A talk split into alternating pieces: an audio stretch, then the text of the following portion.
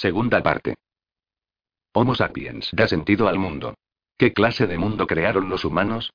¿Cómo llegaron a convencerse los humanos de que no solo controlan el mundo, sino que también le dan sentido? ¿Cómo se convirtió el humanismo, la veneración de la humanidad, en la más importante de todas las religiones? 4. Los narradores. Animales como los lobos y los chimpancés viven en una realidad dual. Por un lado, están familiarizados con entidades objetivas externas, como árboles, rocas y ríos.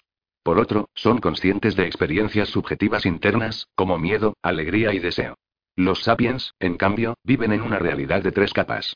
Además de árboles, ríos, miedos y deseos, el mundo de los sapiens contiene también relatos sobre dinero, dioses, naciones y compañías. A medida que la historia se iba desarrollando, el impacto de dioses, naciones y compañías creció a expensas de ríos, miedos y deseos. Todavía hay muchos ríos en el mundo, y la gente todavía se siente motivada por sus temores y sus deseos, pero Jesucristo, la República Francesa y Apple Incorporated han represado y explotado ríos, y han aprendido a modelar nuestras ansiedades y anhelos más profundos. Puesto que es probable que las nuevas tecnologías del siglo XXI hagan que estas ficciones sean más poderosas todavía, para comprender nuestro futuro necesitamos comprender cómo los relatos sobre Jesucristo, la República Francesa y Apple Incorporated han adquirido tanto poder. Los humanos creen que son ellos quienes hacen la historia, pero en realidad la historia gira alrededor de esta red de relatos de ficción. Las capacidades básicas de los individuos humanos no han cambiado mucho desde la edad de piedra. Pero la red de relatos ha ido ganando en fuerza, y de esta manera ha empujado a la historia desde la edad de piedra hasta la edad del silicio. Todo comenzó hace unos 70.000 años, cuando la revolución cognitiva permitió a los sapiens empezar a hablar de cosas que solo existían en su imaginación. Durante los 60.000 años siguientes, los sapiens tejieron muchas redes ficticias, pero estas fueron siempre pequeñas y locales. El espíritu de un antepasado venerado por una tribu era completamente desconocido para sus vecinos, y las conchas marinas valiosas en una localidad carecían de valor al otro lado de la cordillera cercana. Los relatos sobre espíritus ancestrales y conchas marinas preciosas seguían confiriendo una ventaja enorme a los sapiens, porque permitían que centenares y a veces incluso miles de sapiens cooperaran de manera efectiva, que era mucho más de lo que neandertales o chimpancés podían hacer. Sin embargo, mientras los sapiens fueron cazadores-recolectores, no pudieron cooperar a una escala realmente considerable, porque era imposible alimentar a una ciudad o a un reino con la caza y la recolección. En consecuencia, los espíritus, las hadas y los demonios de la Edad de Piedra eran entidades relativamente débiles. La revolución agrícola, que se inició hace unos 12.000 años, proporcionó la base material necesaria para agrandar y reforzar las redes intersubjetivas. La agricultura posibilitó dar de comer a miles de personas en ciudades atestadas y a miles de soldados de ejércitos disciplinados. Sin embargo, las redes intersubjetivas encontraron entonces un nuevo obstáculo. Para preservar los mitos colectivos y de organizar la cooperación masiva, los primeros agricultores dependieron de las capacidades de procesamiento de datos del cerebro humano, que estaban estrictamente limitadas. Los agricultores creían en relatos sobre grandes dioses. Construían templos dedicados a su dios favorito, celebraban festivales en su honor, le ofrecían sacrificios y le daban tierras, diezmos y presentes. En las primeras ciudades de la antigua Sumería, hace unos 6.000 años, los templos no eran solo centros de adoración, sino también los focos políticos y económicos más importantes. Los dioses sumerios cumplían una función análoga a la de las marcas y sociedades anónimas modernas. En la actualidad, las empresas son entidades legales ficticias que poseen propiedades, prestan dinero, contratan empleados e inician proyectos comerciales. En las antiguas ciudades de Uruk, Lagash y Urupak, los dioses hacían las veces de entidades legales que podían poseer campos y esclavos, dar y recibir préstamos, pagar salarios y construir presas y canales. Puesto que nunca morían y puesto que no tenían hijos que se pelearan por su herencia, los dioses acumulaban cada vez más propiedades y más poder. Un número creciente de sumerios eran empleados por los dioses, recibían préstamos de los dioses, labraban las tierras de los dioses, y debían impuestos y diezmos a los dioses. De la misma manera que en el San Francisco de hoy en día John es un empleado de Google mientras que Mary trabaja para Microsoft, en la antigua Uruk una persona estaba empleada por el gran dios Enki mientras que su vecino trabajaba para la diosa Inanna. Los templos de Enki e Inanna dominaban el horizonte de Uruk, y sus logos divinos marcaban edificios, productos y vestidos. Para los sumerios, Enki e Inanna eran tan reales como Google y Microsoft lo son para nosotros. Comparados con sus predecesores, los espectros y los espíritus de la Edad de Piedra, los dioses sumerios eran entidades muy poderosas. Ni qué decir tiene que en verdad los dioses no dirigían sus negocios, por la simple razón de que no existían en ningún otro lugar que no fuera la imaginación humana. Las actividades cotidianas las gestionaban los sacerdotes del templo, de la misma manera que Google y Microsoft necesitan contratar a humanos de carne y hueso para que gestionen sus negocios. Sin embargo, a medida que los dioses adquirían cada vez más propiedades y poder, los sacerdotes empezaron a no dar abasto. Podían haber representado al poderoso dios del cielo o a la diosa de la tierra que todo lo sabía, pero ellos mismos eran mortales falibles. Tenían dificultades a la hora de recordar que fincas, huertos y campos pertenecían a la diosa Inanna, que empleados de Inanna habían recibido ya su salario, que arrendatarios de la diosa no habían pagado todavía el alquiler, y qué tasa de interés cargaba la diosa a sus deudores. Esta fue una de las principales razones por las que en Sumería, como en todo el planeta, las redes de cooperación humana no podían expandirse mucho, ni siquiera miles de años después de la revolución agrícola. No había reinos enormes, ni redes comerciales extensas, ni religiones universales. Este obstáculo se eliminó finalmente hace unos 5.000 años, cuando los sumerios inventaron a la vez la escritura y el dinero. Estos hermanos siameses, nacidos de los mismos progenitores en la misma época y en el mismo lugar, quebraron las limitaciones del cerebro humano para procesar datos. La escritura y el dinero hicieron posible empezar a recaudar impuestos a centenares de miles de personas, organizar burocracias complejas y establecer reinos extensos. En Sumería, estos reinos eran gestionados en nombre de los dioses por reyes sacerdotes humanos. En el cercano Valle del Nilo, la gente fue un paso más allá al fusionar el rey sacerdote con el dios para crear una deidad viviente, el faraón. Los egipcios consideraban que el faraón era un dios real y no solo un representante divino. Todo Egipto pertenecía a este dios, y todas las personas tenían que obedecer sus órdenes y pagar sus impuestos. Tal como ocurría en los templos sumerios, tampoco en el Egipto faraónico gestionaba el dios por sí solo el negocio de su imperio. Algunos faraones gobernaban con mano de hierro mientras que otros pasaban los días en banquetes y fiestas, pero en ambos casos el trabajo práctico de administrar Egipto se delegaba en miles de funcionarios instruidos. Al igual que cualquier otro humano, el faraón tenía un cuerpo biológico con necesidades, deseos y emociones biológicos. Pero el faraón biológico tenía poca importancia. El verdadero dirigente del Valle del Nilo era un faraón imaginado que existía en los relatos que millones de egipcios se contaban. Mientras el faraón estaba sentado en su palacio de la ciudad de Memphis, la capital, comiendo uvas y cortejando a sus esposas y amantes, los funcionarios del faraón recorrían el reino de extremo a extremo, desde las costas del Mediterráneo al desierto de Nubia. Los burócratas calculaban los impuestos que cada aldea tenía que pagar, los registraban en largos rollos de papiro y los enviaban a Memphis. Cuando de Memphis llegaba una orden escrita que estipulaba el reclutamiento de soldados para el ejército u obreros para algún proyecto de construcción, los funcionarios reunían a los hombres necesarios. Calculaban cuánto trigo contenían los graneros reales, cuántos días de trabajo eran necesarios para limpiar canales y embalses, y cuántos patos y cerdos había que enviar a Memphis para que el harén del faraón pudiera cenar bien. Incluso cuando la deidad viviente moría y su cuerpo era embalsamado y conducido en una extravagante procesión funeraria hasta la necrópolis real, situada en las afueras de Memphis, la burocracia seguía funcionando. Los funcionarios continuaban escribiendo rollos de papiro, recaudando impuestos, enviando órdenes y lubricando los engranajes de la máquina faraónica. Si los dioses sumerios nos recuerdan a las marcas comerciales actuales, el dios viviente que era el faraón puede compararse con las marcas personales modernas, como Elvis Presley, Madonna o Justin Bieber. Al igual que el faraón, Elvis también tenía un cuerpo biológico, con todas sus necesidades, deseos y emociones biológicos. Elvis comía, bebía y dormía. Pero era mucho más que un cuerpo biológico. Como el faraón, Elvis era una historia, un mito, una marca, y la marca era mucho más importante que el cuerpo biológico. Durante la vida de Elvis, la marca ganó millones de dólares con la venta de discos, entradas, pósteres y derechos, pero únicamente una pequeña fracción del trabajo necesario lo llevó a cabo Elvis en persona. La mayor parte la realizaba un pequeño ejército de agentes, abogados, productores y secretarias. En consecuencia, cuando el Elvis biológico murió, para la marca la rueda siguió girando. Incluso en la actualidad, los fans de Elvis siguen comprando los pósteres y álbumes del rey, las emisoras de radio siguen pagando derechos de autor por emitir sus temas, y más de medio millón de peregrinos acuden en tropel todos los años a Gracelán, la necrópolis del rey, en Menis, Tennessee. Antes de la invención de la escritura, los relatos estaban restringidos por la capacidad limitada del cerebro humano. No se podían inventar relatos excesivamente complejos que la gente fuera incapaz de recordar.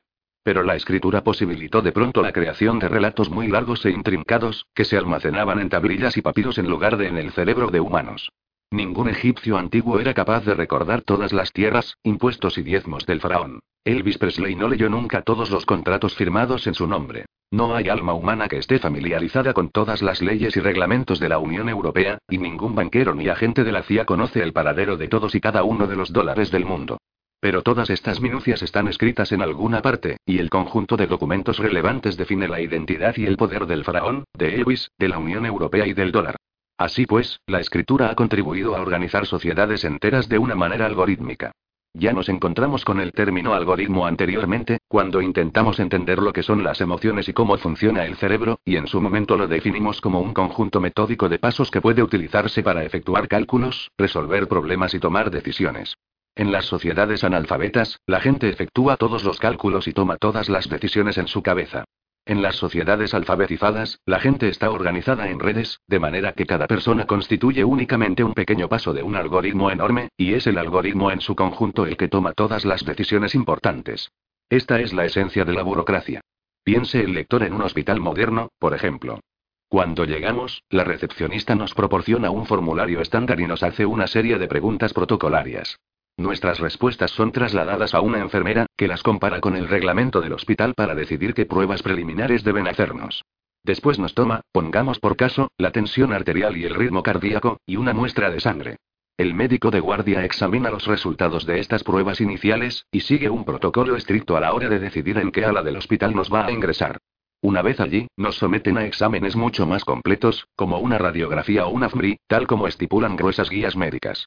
Después, unos especialistas analizan los resultados según unas bases de datos estadísticos bien conocidas, y deciden qué medicamentos nos van a dar o qué pruebas adicionales nos harán. Dicha estructura algorítmica garantiza que en realidad no importe quién sea la recepcionista, la enfermera o el médico de guardia. Su personalidad, sus opiniones políticas y su estado de ánimo en ese momento son irrelevantes. Mientras todos sigan las normas y los protocolos, existe una gran probabilidad de que nos curen. Según el ideal algorítmico, nuestra suerte está en manos del sistema y no en las de los mortales de carne y hueso que casualmente ocupan tal o cual puesto. Lo dicho de los hospitales es también aplicable a ejércitos, prisiones, escuelas, empresas, y reinos antiguos. Desde luego, el antiguo Egipto era mucho menos refinado desde el punto de vista tecnológico que un hospital moderno, pero el principio algorítmico era el mismo. También en el antiguo Egipto, la mayoría de decisiones no las tomaba una única persona sabia, sino una red de funcionarios vinculados por medio de inscripciones en papiros y en piedra. Actuando en el nombre del faraón, el dios viviente, la red reestructuró la sociedad humana y remodeló el mundo natural. Por ejemplo, los faraones Senusret III y su hijo Amenemat III, que gobernaron Egipto de 1878 AC a 1814 AC, excavaron un enorme canal que conectaba el Nilo con los pantanos del valle de Fayum. Un intrincado sistema de presas, embalses y canales subsidiarios desviaban parte de las aguas del Nilo a Fayum, creando un inmenso lago artificial que contenía 50.000 millones de metros cúbicos de agua. En comparación, el lago Mead, el mayor embalse artificial de Estados Unidos, formado por la presa Over, contiene a lo sumo 35.000 millones de metros cúbicos de agua. El proyecto de ingeniería de Fayum concedió al faraón el poder de regular el Nilo, impedir inundaciones destructivas y desembalsar un agua muy valiosa en tiempos de sequía. Además, convirtió el valle de Fayum, que hasta entonces había sido un pantano infestado de cocodrilos y rodeado de desierto yermo, en el granero de Egipto. A orillas del nuevo lago artificial se erigió la nueva ciudad de Sheret, que los griegos llamaron Cocodrilópolis, la ciudad de los cocodrilos. Estaba dominada por el templo del dios cocodrilo Sobek, que se identificaba con el faraón. Las estatuas de la época muestran a veces al faraón con cabeza de cocodrilo. El templo albergaba un cocodrilo sagrado llamado Petsuchos, que se consideraba la encarnación en vida de Sobek. Al igual que el dios viviente que era el faraón, el dios viviente Petsuchos era atendido con mimo por sacerdotes a su servicio, que proporcionaban al afortunado reptil deliciosa comida e incluso juguetes, y lo vestían con mantos dorados y coronas con gemas incrustadas. Después de todo, Petsuchos era la marca de los sacerdotes, y su autoridad y sustento dependían de él. Cuando Petsuchos moría, se elegía inmediatamente a un nuevo cocodrilo para que calzara sus sandalias, mientras que el reptil muerto era cuidadosamente embalsamado y momificado. En la época de Senusret III y Amenemat III, los egipcios no tenían excavadoras ni dinamita. Ni siquiera tenían herramientas de hierro, bestias de carga ni ruedas, la rueda no fue de uso común en Egipto hasta aproximadamente 1500 AC. Los utensilios de bronce se consideraban tecnología punta, pero eran tan caros y escasos que la mayoría de los trabajos de construcción se realizaban únicamente con utensilios hechos con piedra y madera, accionados mediante la fuerza muscular humana. Mucha gente aduce que los grandes proyectos de construcción del antiguo Egipto, todas las presas, embalses y pirámides, tuvieron que haber sido construidos por alienígenas procedentes del espacio exterior. ¿De qué otro modo pudo llevar a cabo estas maravillas una cultura que carecía incluso de ruedas y hierro? La verdad es muy diferente. Los egipcios construyeron el lago Fayum y las pirámides no gracias a la ayuda extraterrestre, sino a la de magníficas habilidades de organización.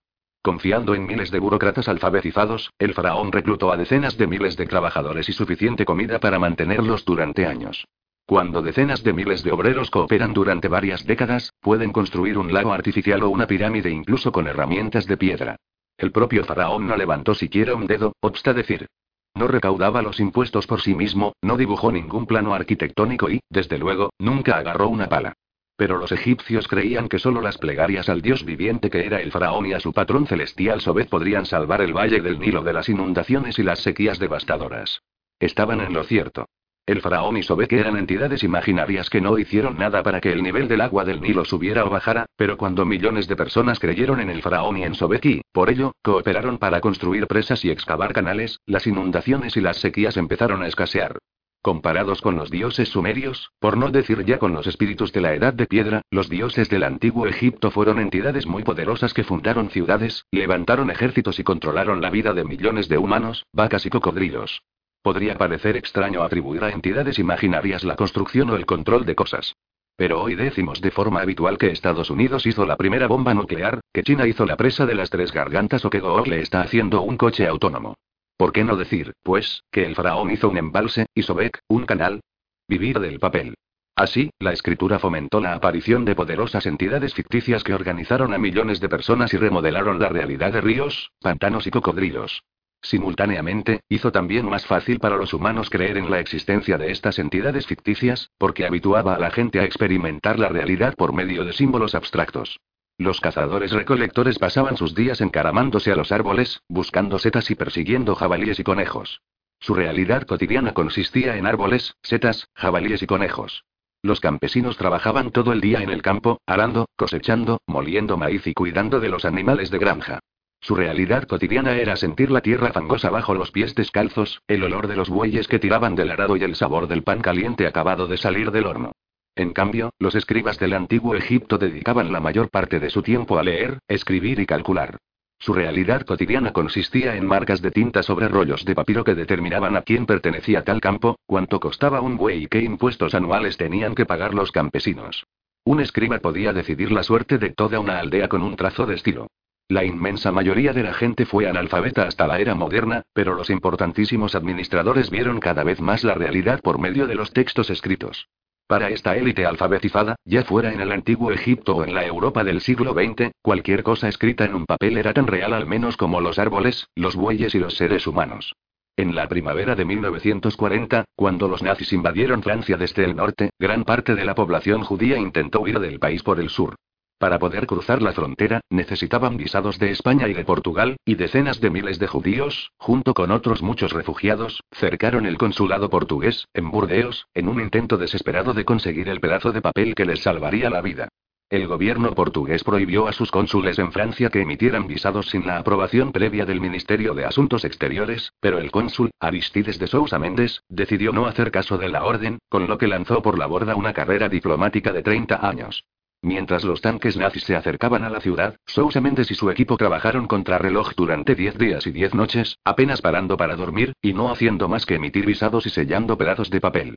Sousa Mendes expidió miles de visados antes de caer rendido de agotamiento.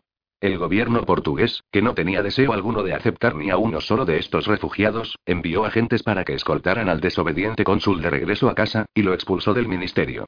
Pero los funcionarios, a quienes les importaban poco los aprietos de los seres humanos, tenían sin embargo un profundo respeto por los documentos, y los visados que Sousa Mendes expidió a pesar de las órdenes en contra fueron respetados por los burócratas franceses, españoles y portugueses, y así 30.000 personas pudieron escapar de la trampa mortal nazi.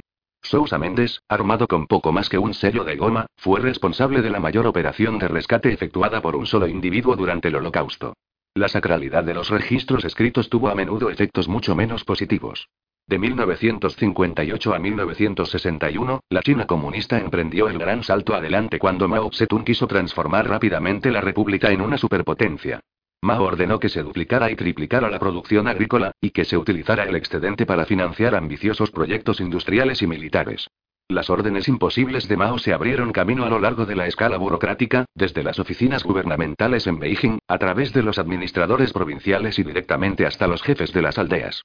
Los funcionarios locales, temerosos de expresar crítica alguna y deseosos de ganarse el favor de sus superiores, pergeñaron informes de aumentos imaginarios espectaculares de la producción agrícola. A medida que los números inventados iban subiendo por la jerarquía burocrática, cada funcionario no hacía sino exagerarlos más, añadiendo de un plumazo un cero aquí o allí. En consecuencia, en 1958 al gobierno chino se le informó que la producción anual de cereales era un 50% superior a la que realmente se había obtenido.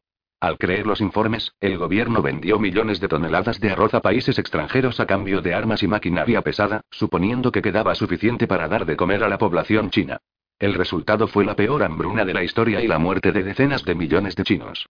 Mientras tanto, los informes entusiastas del milagro agrícola de China llegaron a oídos de todo el mundo.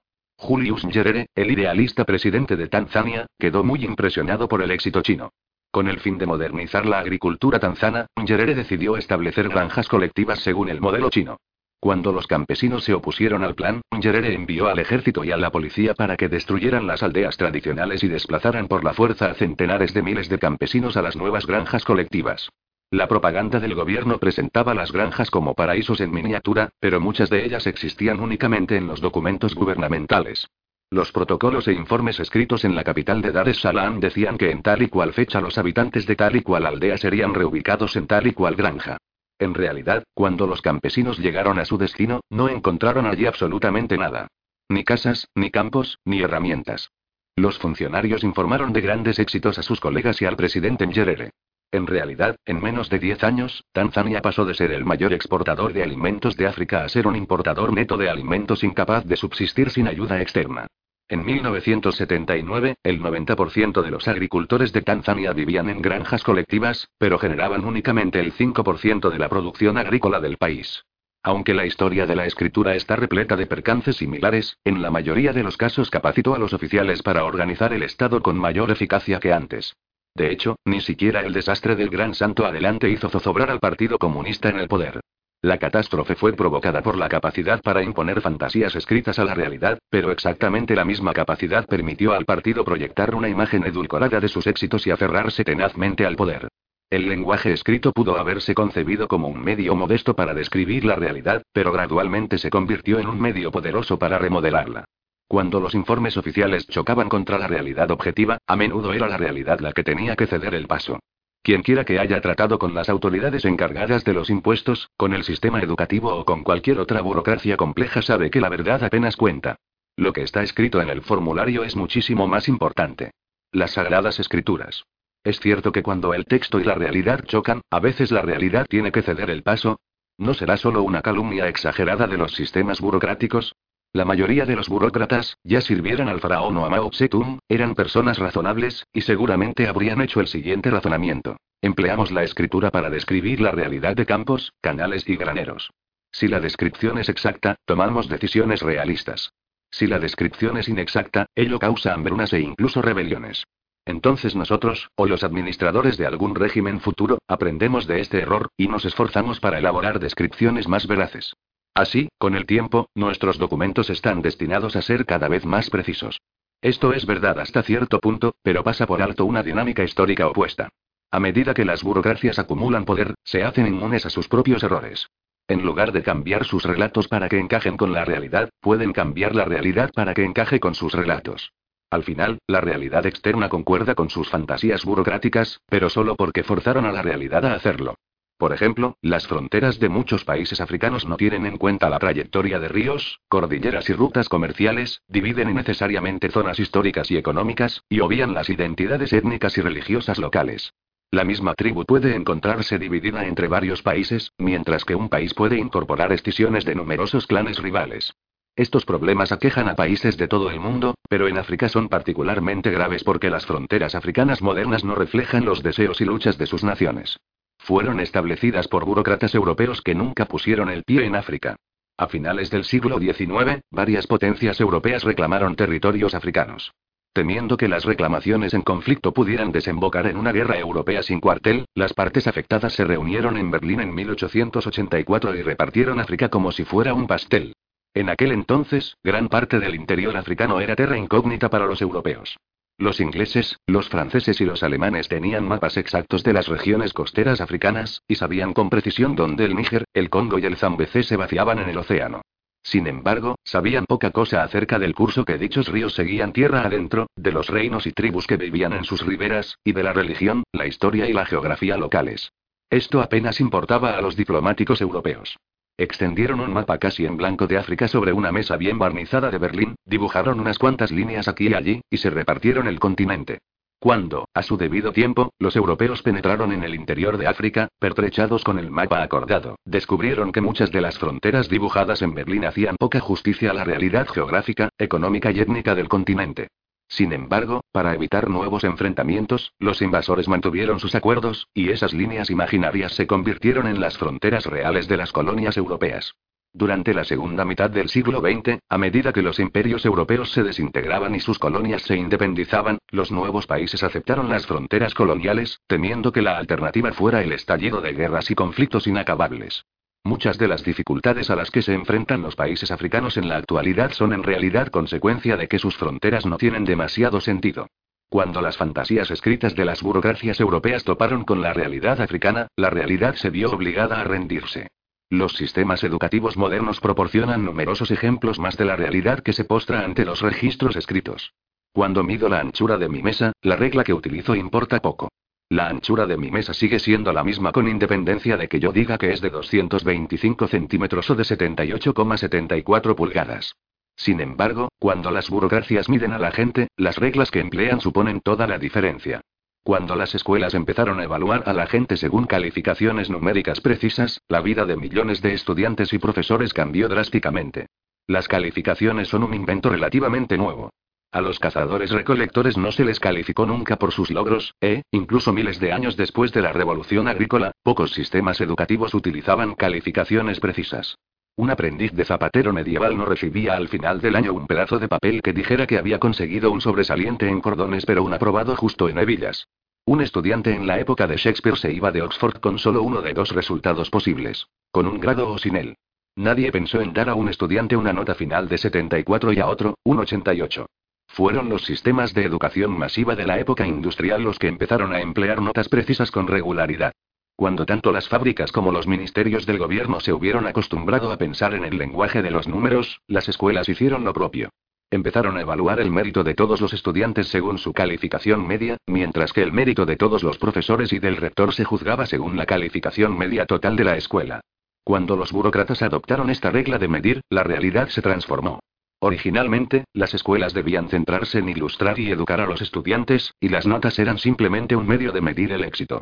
Pero, de manera totalmente natural, pronto empezaron a centrarse en conseguir calificaciones altas. Como todo niño, profesor e inspector sabe, las habilidades necesarias para obtener calificaciones elevadas en un examen no equivalen a una comprensión verdadera de la literatura, la biología o las matemáticas. Todo niño, profesor e inspector saben asimismo que si se las obligara a elegir entre las dos cosas, la mayoría de las escuelas preferirían las calificaciones. El poder de los registros escritos alcanzó su apogeo con la aparición de las sagradas escrituras. Sacerdotes y escribas de las antiguas civilizaciones se acostumbraron a ver los documentos como guías para la realidad. Al principio, los textos les contaban la realidad de los impuestos, los campos y los graneros. Pero a medida que la burocracia aumentaba su poder, también los textos empezaron a ganar autoridad. Los sacerdotes registraban no solo listados con las propiedades del dios, sino también las obras, los mandamientos y los secretos del mismo. Las escrituras resultantes pretendían describir la realidad en su totalidad, y generaciones de eruditos se acostumbraron a buscar todas las respuestas en las páginas de la Biblia, el Corán o los Vedas. En teoría, si algún libro sagrado representaba erróneamente la realidad, sus discípulos lo descubrirían tarde o temprano y el texto perdería su autoridad. Abraham Lincoln dijo que no se puede engañar a todo el mundo todo el tiempo. Bien, esto es una ilusión. En la práctica, el poder de las redes de cooperación humana depende de un delicado equilibrio entre la verdad y la ficción. Si distorsionamos demasiado la realidad, ello nos debilitará y no seremos capaces de competir contra rivales más perspicaces.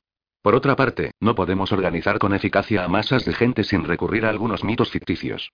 De modo que si nos mantenemos en la pura realidad, sin mezclar en ella algo de ficción, poca gente nos seguirá. Si usáramos una máquina del tiempo para enviar a una científica moderna al antiguo Egipto, no sería capaz de hacerse con el poder en caso de que denunciara las ficciones de los sacerdotes y sermoneara a los campesinos sobre la evolución, la relatividad y la física cuántica.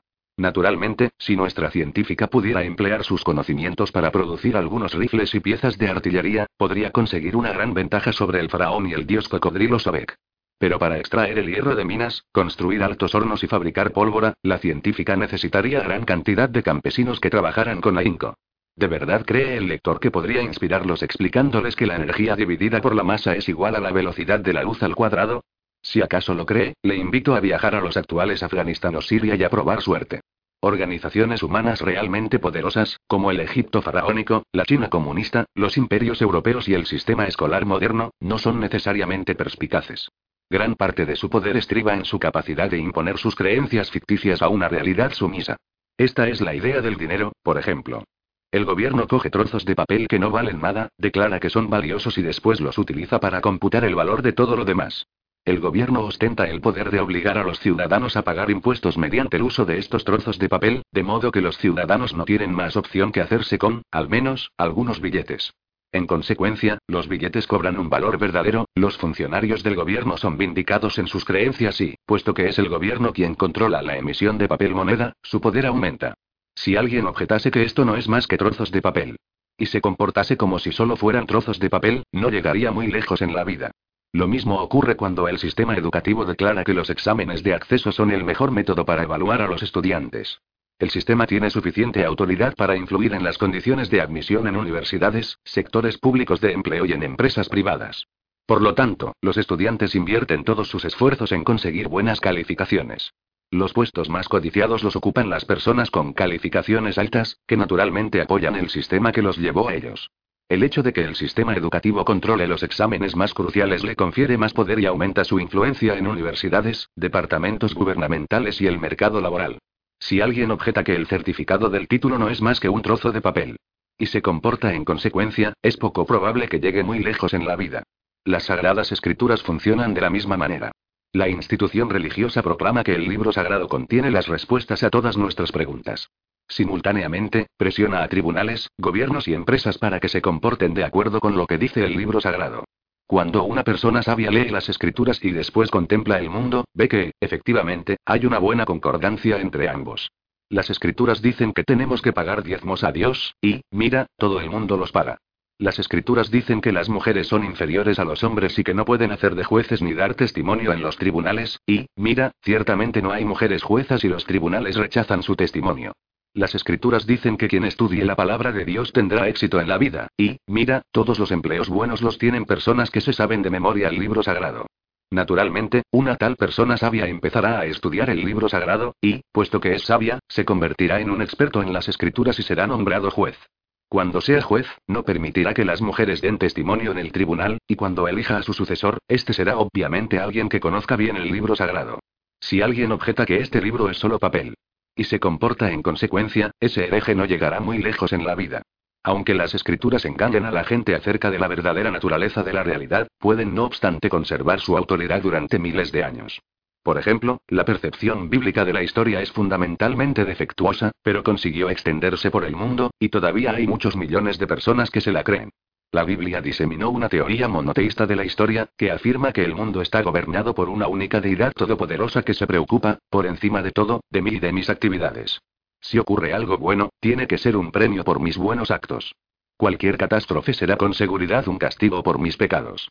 Así, los antiguos judíos creían que si padecían una sequía o que si el rey Nabucodonosor de Babilonia invadía Judea y exiliaba a su pueblo, a buen seguro estos fueron castigos divinos por sus pecados. Y si el rey Ciro de Persia derrotaba a los babilonios y permitía a los exiliados judíos volver a su hogar y reconstruir Jerusalén, Dios en su misericordia tenía que haber escuchado sus contritas oraciones. La Biblia no reconoce la posibilidad de que quizá la sequía fuese el resultado de una erupción volcánica en Filipinas, que Nabucodonosor invadiera Judea siguiendo los intereses comerciales de Babilonia y que el rey Ciro tuviera sus razones políticas para favorecer a los judíos. Así, la Biblia no muestra ningún interés en absoluto por entender la ecología global, la economía babilónica y el sistema político persa. Este ensimismamiento caracteriza a todos los humanos en su infancia. Los niños de todas las religiones y culturas creen que son el centro del mundo y por ello muestran poco interés genuino en las condiciones y los sentimientos de las demás personas. Esta es la razón por la que el divorcio es tan traumático para ellos. Un niño de 5 años no puede comprender que ocurra algo importante por razones que no tengan que ver con él. No importa la cantidad de veces que mamá y papá le digan que son personas independientes con sus propios problemas y deseos, y que no se divorcian por culpa del niño. Este no puede asimilarlo. Está convencido de que todo ocurre por su causa. La mayoría de las personas abandonan esta ilusión infantil cuando crecen. Los monoteístas se aferran a ella hasta el día de su muerte. Al igual que un niño cree que sus padres se pelean por su culpa, el monoteísta está convencido de que los persas luchan contra los babilonios debido a él. Ya en tiempos bíblicos, algunas culturas tenían una percepción mucho más exacta de la historia. Las religiones animistas y politeístas presentaban el mundo como el patio de juego de numerosos poderes diferentes y no de un único dios. En consecuencia, para los animistas y los politeístas era fácil aceptar que muchos acontecimientos no tienen relación con uno o con su deidad favorita, y que no son ni castigos por sus pecados ni premios por sus buenas obras. Historiadores griegos como Heródoto y Tucídides y chinos como Simaquian desarrollaron complejas teorías de la historia que son muy parecidas a nuestras concepciones modernas. Explicaban que las guerras y las revoluciones estallaban debido a una plétora de factores políticos, sociales y económicos. La gente puede ser víctima de una guerra sin que sea culpa suya. En consecuencia, Heródoto desarrolló un gran interés por comprender la política persa, mientras que Simaquian estaba muy interesado en la cultura y la religión de los pueblos bárbaros de la estepa. Los estudiosos de hoy están más de acuerdo con Heródoto y Simaquian que con la Biblia. Esta es la razón por la que todos los estados modernos invierten tanto esfuerzo en acopiar información sobre otros países, y en analizar las tendencias ecológicas, políticas y económicas globales. Cuando la economía de Estados Unidos se tambalea, incluso los republicanos evangélicos suelen dirigir un dedo acusador a China y no a sus propios pecados. Pero, aunque Heródoto y Tucídides comprendieron la realidad mucho mejor que los autores de la Biblia, cuando los dos mundos colisionaron, la Biblia ganó porto. Los griegos adoptaron la visión judía de la historia, y no a la inversa. Mil años después de Tucídides, los griegos se convencieron de que si alguna horda salvaje los invadía, con toda seguridad ello sería un castigo divino por sus pecados. Con independencia de lo errónea que fuera la visión bíblica del mundo, proporcionó una mejor base para la cooperación humana de gran escala. Pero funciona. Las ficciones nos permiten cooperar mejor. El precio que pagamos es que la misma ficción también determina los objetivos de nuestra cooperación. Así, podemos disponer de sistemas de cooperación muy complejos, que se emplean al servicio de objetivos e intereses ficticios. En consecuencia, puede parecer que el sistema funciona bien, pero únicamente si adoptamos los criterios propios del sistema. Por ejemplo, un mulá musulmán podrá decir, nuestro sistema funciona. En la actualidad hay 1.500 millones de musulmanes en todo el mundo, y más gente que estudia el Corán y que se somete a la voluntad de Alá que nunca antes. Pero la pregunta clave es si esta es la vara de medir el éxito adecuada. Un director de escuela podrá decir, nuestro sistema funciona. Durante los últimos cinco años, los resultados de los exámenes han mejorado en un 7,3%. Pero ¿es esta la mejor manera de juzgar una escuela? Un funcionario del antiguo Egipto podría decir, nuestro sistema funciona. Recaudamos más impuestos, excavamos más canales y construimos pirámides más grandes que nadie en el mundo. Y era cierto. El Egipto faraónico era el número uno del mundo en impuestos, irrigación y construcción de pirámides. Pero ¿es esto lo que realmente cuenta? Las personas tienen muchas necesidades materiales, sociales y mentales. No es en absoluto seguro que los campesinos del antiguo Egipto gozarán de más amor o de mejores relaciones sociales que sus antepasados cazadores-recolectores, y en términos de nutrición, salud y mortalidad infantil parece que en realidad la vida era peor. Un documento del reinado de Amenemat III, el faraón que creó el lago Fayum, fechado alrededor de 1850 AC, cuenta de un hombre adinerado llamado Duaketi que llevaba a su hijo Pepi a la escuela para que aprendiera a ser un escriba. De camino a la escuela, Duaketti describía a Pepi la vida miserable de campesinos, obreros, soldados y artesanos para animarle a que dedicase toda su energía a estudiar, con lo que se libraría del triste destino de la mayoría de los humanos. Según Duaketti, la vida de un trabajador del campo que carece de tierras está llena de penalidades y desgracia. Vestido con simples harapos, trabaja todo el día hasta que los dedos se le llenan de ampollas. Después vienen unos funcionarios del faraón y se lo llevan para que haga trabajos forzados. A cambio de todo su duro trabajo solo recibe la enfermedad. Aún en el caso de que llegue vivo a su casa, estará completamente agotado y destrozado. La suerte del campesino propietario de tierras apenas es mejor. Pasa el día transportando agua en cubos desde el río al campo. La pesada carga le dobla la espalda y le cubre el cuello de inflamaciones que se ulceran. Por la mañana tiene que regar la parcela de puerros. Por la tarde, las palmeras datileras, y al atardecer, el campo de cilantro. Al final cae muerto. El texto quizá exagere las cosas a propósito, pero no demasiado. El Egipto faraónico era el reino más poderoso de su época, pero para el campesino humilde todo ese poder se traducía en impuestos y trabajo forzado en lugar de en clínicas y servicios de bienestar social. Este no era un defecto exclusivamente egipcio. A pesar de los inmensos logros de las dinastías chinas, los imperios musulmanes y los reinos europeos, incluso en 1850 DC, la vida de la persona media no era mejor, y, en realidad, pudo haber sido peor, que la vida de los cazadores-recolectores arcaicos.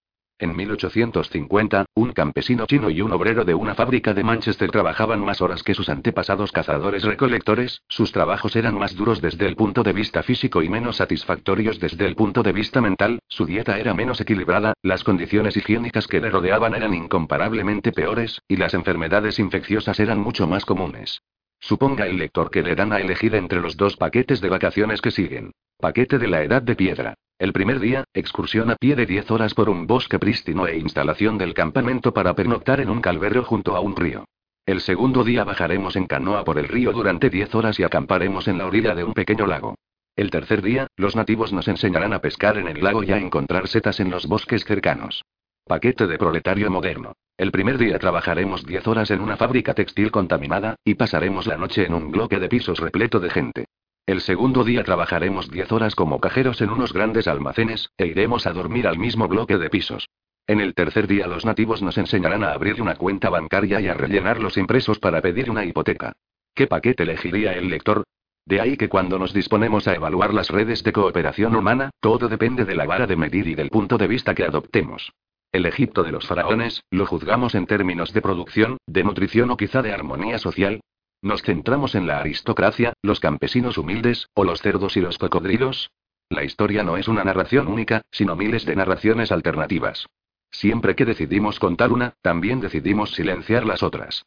Las redes cooperativas humanas suelen juzgarse a sí mismas con varas de medir de su propia invención y, algo nada sorprendente, a menudo se adjudican calificaciones elevadas. En particular, las redes humanas construidas en el nombre de entidades imaginarias como dioses, naciones y empresas suelen juzgar su éxito según el punto de vista de la entidad imaginaria.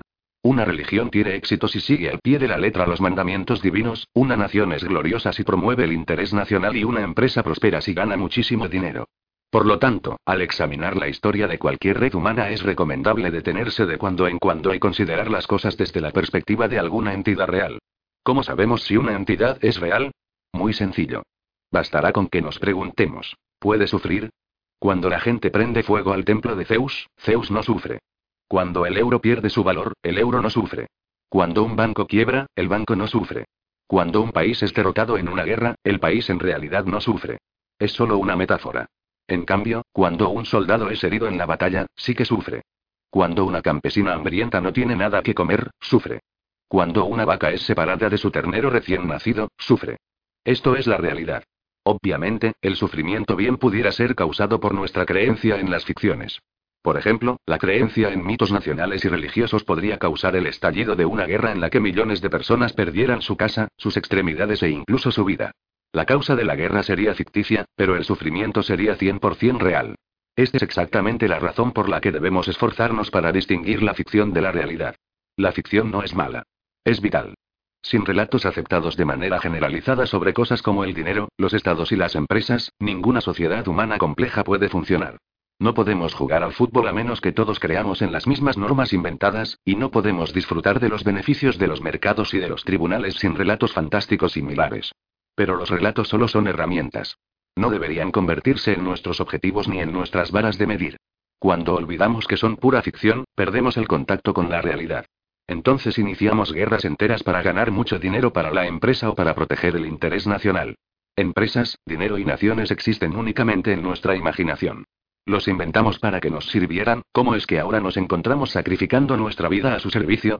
En el siglo XXI crearemos más ficciones poderosas y más religiones totalitarias que en ninguna era anterior. Con la ayuda de la biotecnología y los algoritmos informáticos, estas religiones no solo controlarán nuestra existencia, minuto a minuto, sino que además serán capaces de modelar nuestros cuerpos, cerebros y mentes, y de crear mundos virtuales enteros. Diferenciar la ficción de la realidad y la religión de la ciencia será en consecuencia más difícil, pero también más esencial que nunca. 5. La extraña pareja. Los relatos hacen las veces de cimientos y pilares de las sociedades humanas. A medida que la historia se desarrollaba, los relatos sobre dioses, naciones y empresas se hicieron tan poderosos que empezaron a dominar la realidad objetiva. Creer en el gran dios Sobek, en el mandato del cielo o en la Biblia capacitó a la gente para construir el lago Fayum, la gran muralla de China y la catedral de Chartres.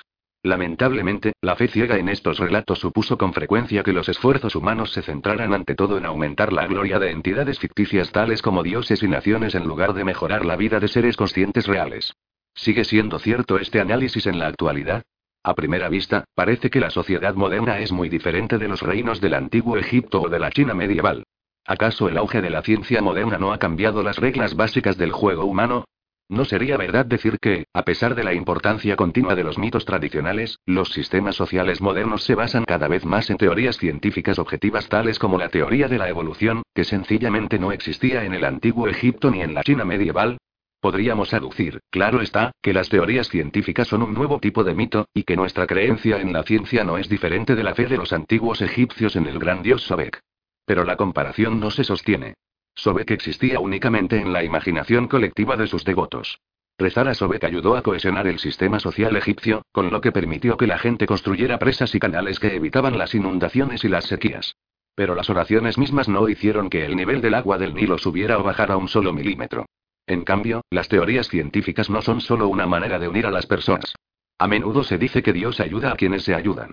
Esta es una manera indirecta de decir que Dios no existe, pero si nuestra fe en Él nos inspira a hacer algo, ayuda. Los antibióticos, a diferencia de Dios, ayudan incluso a quienes no se ayudan. Curan infecciones al margen de si creemos o no en ellos. En consecuencia, el mundo moderno es muy distinto del mundo premoderno. Los faraones egipcios y los emperadores chinos no consiguieron vencer el hambre, la peste y la guerra a pesar de milenios de esfuerzos. Las sociedades modernas lo consiguieron en unos pocos siglos. ¿No es este el fruto de abandonar los mitos intersubjetivos en favor del saber científico objetivo? ¿Y no cabe esperar que este proceso se acelere en las próximas décadas? A medida que la tecnología nos permita mejorar a los humanos, superar la vejez y encontrar la clave de la felicidad, la gente se preocupará menos de los dioses, las naciones y las empresas ficticios, y se centrará en descifrar la realidad física y biológica.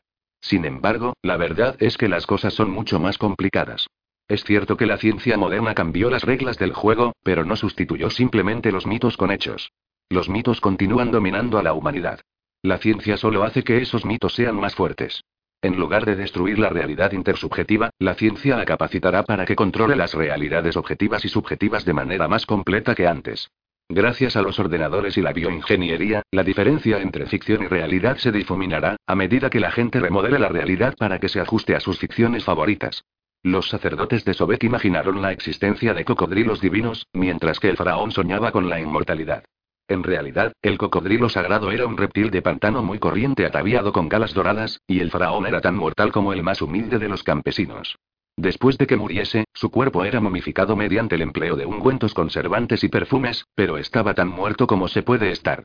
En cambio, los científicos del siglo XXI podrían ser capaces de producir supercocodrilos y de proporcionar a la élite humana la juventud eterna aquí, en la Tierra. En consecuencia, el auge de la ciencia hará que al menos algunos mitos y religiones sean más poderosos que nunca. Por lo tanto, para comprender por qué, y para enfrentarnos a los retos del siglo XXI, debemos volver a abordar una de las cuestiones más inquietantes de todas. ¿Cómo se relaciona la ciencia moderna con la religión? Da la impresión de que ya se ha dicho un millón de veces todo lo que hay que decir sobre esta cuestión. Pero en la práctica, la ciencia y la religión son como un marido y una esposa que después de 500 años de asesoramiento matrimonial siguen sin conocerse. Él todavía sueña con Cenicienta y ella sigue esperando al príncipe azul, al tiempo que discuten sobre a quién le toca sacar la basura. Gérmenes y demonios. La mayoría de los malentendidos en relación con la ciencia y la religión se derivan de definiciones equivocadas de la religión. Con demasiada frecuencia, la gente confunde la religión con superstición, espiritualidad, creencia en poderes sobrenaturales o creencia en dioses. La religión no es ninguna de esas cosas. La religión no puede equipararse con la superstición, porque es improbable que la mayoría de la gente llame a sus amadas creencias supersticiones. Siempre creemos en la verdad. Solo son los demás los que creen en supersticiones. De manera parecida, pocas personas depositan su fe en poderes sobrenaturales. Para los que creen en demonios, los demonios no son sobrenaturales. Son una parte integral de la naturaleza, como los puercoespines, los escorpiones y los gérmenes. Los médicos modernos achacan la enfermedad a gérmenes invisibles, y los sacerdotes del vudú la atribuyen a demonios invisibles. No hay nada de sobrenatural en ello. Hacemos enfadar a algún demonio, y el demonio entra en nuestro cuerpo y nos causa dolor. ¿Qué podría ser más natural que esto?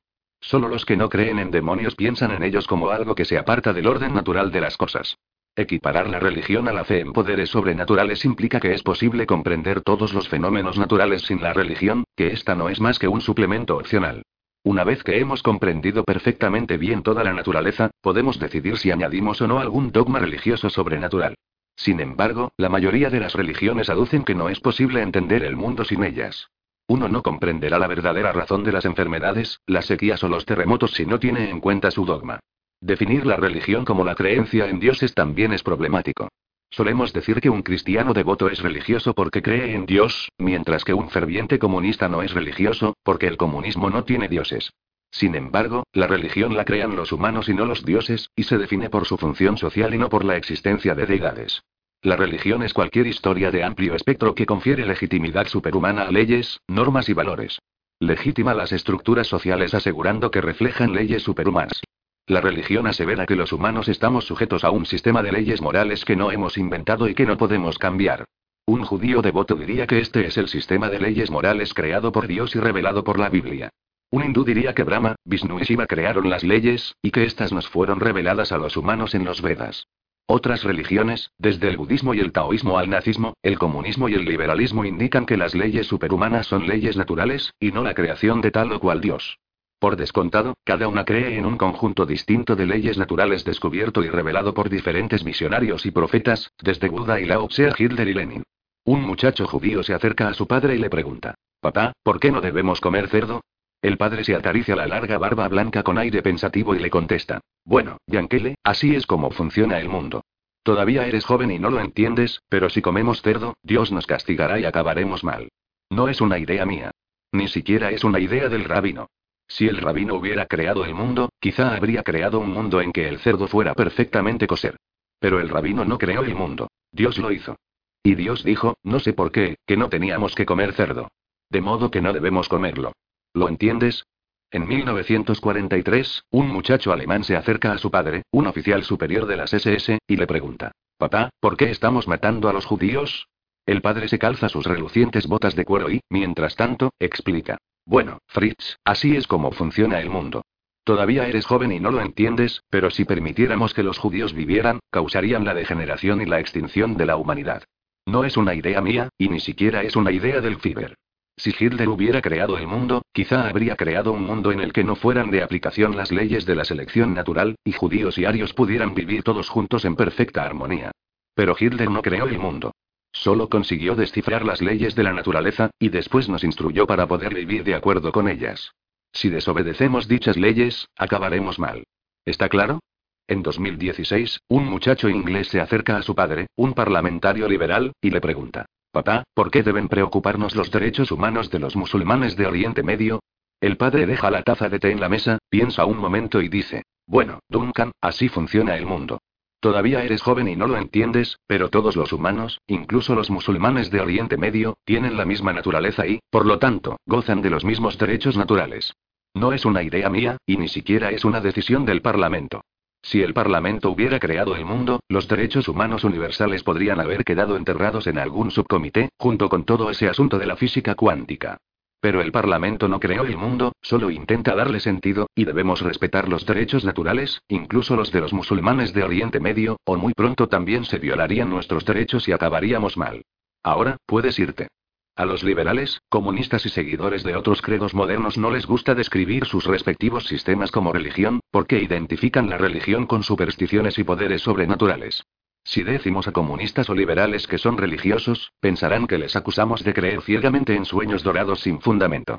De hecho, ello significa únicamente que creen en algún sistema de leyes morales que no fue inventado por los humanos pero que, no obstante, los humanos tienen que obedecer.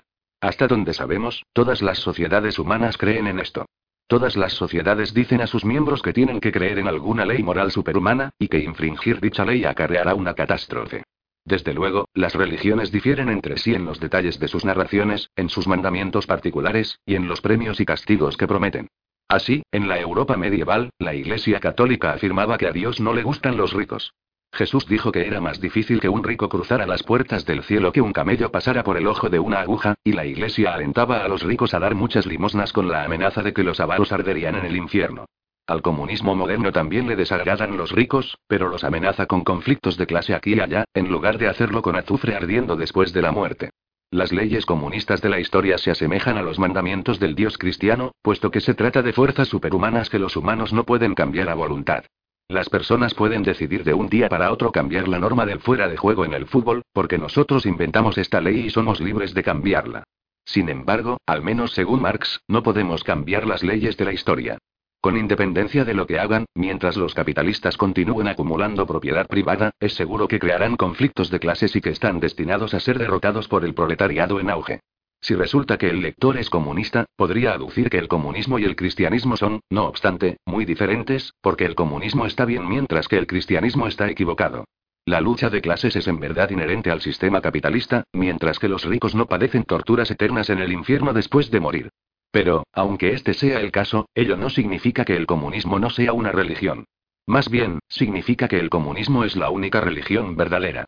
Los seguidores de cada una de las religiones están convencidos que solo la suya es la verdadera. Quizá los seguidores de una religión estén en lo cierto. Si te encuentras a Buda, la afirmación de que la religión es una herramienta para preservar el orden social y para organizar la cooperación a gran escala puede ofender a muchas personas para las que representa, ante todo, un camino espiritual. Sin embargo, de la misma manera que la brecha entre la religión y la ciencia es menor de lo que solemos pensar, la brecha entre la religión y la espiritualidad es mucho mayor. La religión es un pacto, mientras que la espiritualidad es un viaje. La religión proporciona una descripción completa del mundo y nos ofrece un contrato bien definido con objetivos predeterminados. Dios existe. Nos dijo que nos comportáramos de determinadas fienas. Si obedecemos a Dios, seremos admitidos en el cielo. Si lo desobedecemos, arderemos en el infierno. La claridad misma de este pacto permite que la sociedad defina normas y valores comunes que regulan el comportamiento humano. Los viajes espirituales no se parecen en nada a esto. Por lo general, llevan a las personas de manera misteriosa hacia destinos desconocidos. La búsqueda suele empezar con alguna gran pregunta como ¿quién soy?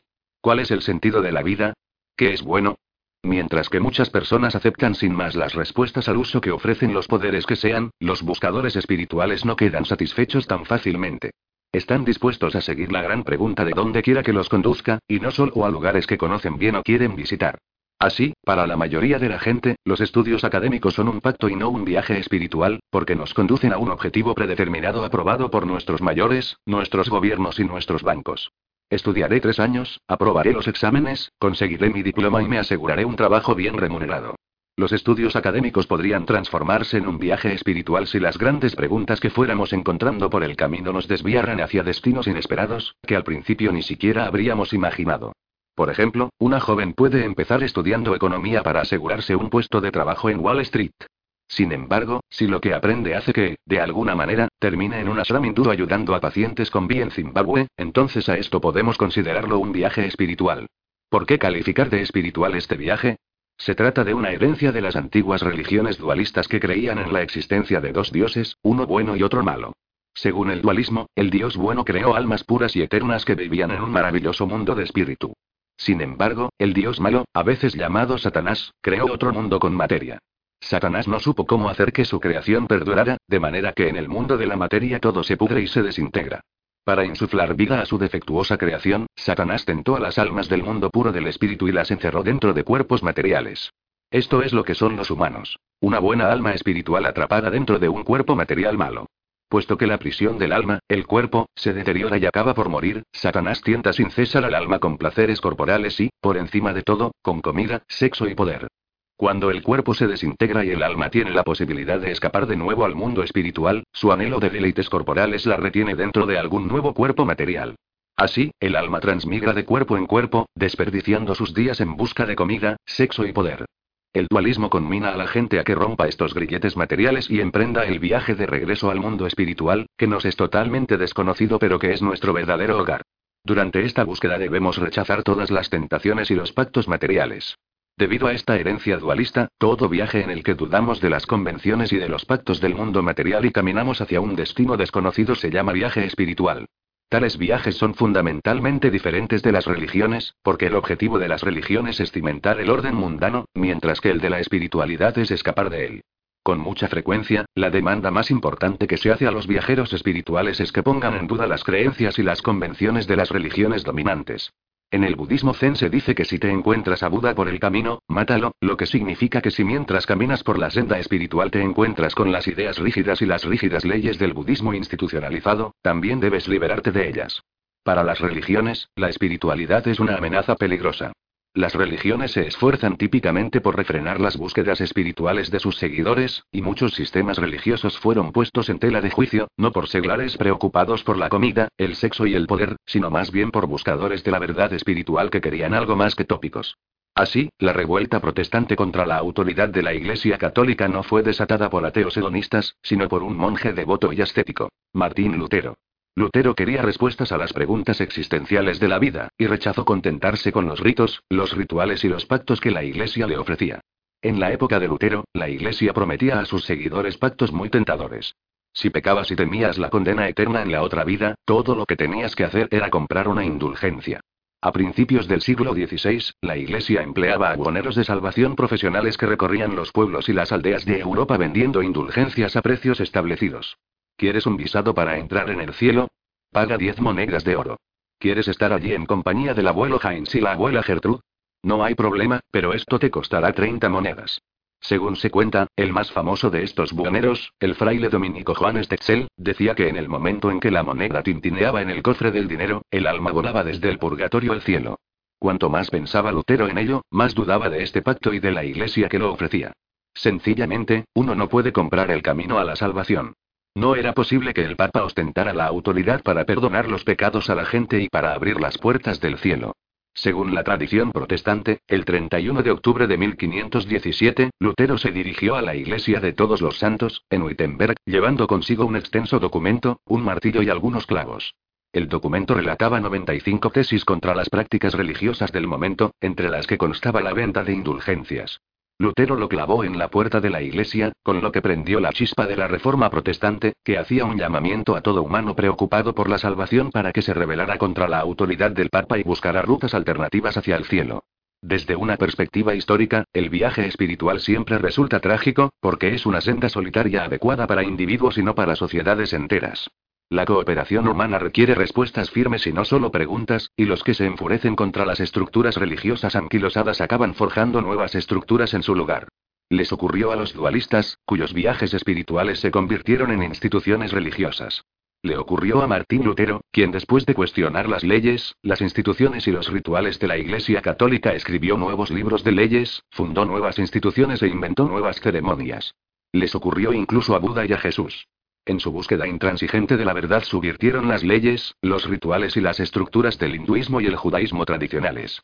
Pero al cabo se crearon más leyes, más rituales y más estructuras en su nombre que en el nombre de ninguna otra persona de la historia. Falsificar a Dios. Ahora que comprendemos mejor la religión, podemos volver atrás y examinar la relación entre religión y ciencia. Existen dos interpretaciones extremas de esta relación. Una de las teorías afirma que la ciencia y la religión son enemigas juradas, y que la historia moderna fue modelada por la lucha de vida o muerte del saber científico contra la superstición religiosa. Con el tiempo, la luz de la ciencia disipó la oscuridad de la religión, y el mundo se hizo cada vez más secular, racional y próspero.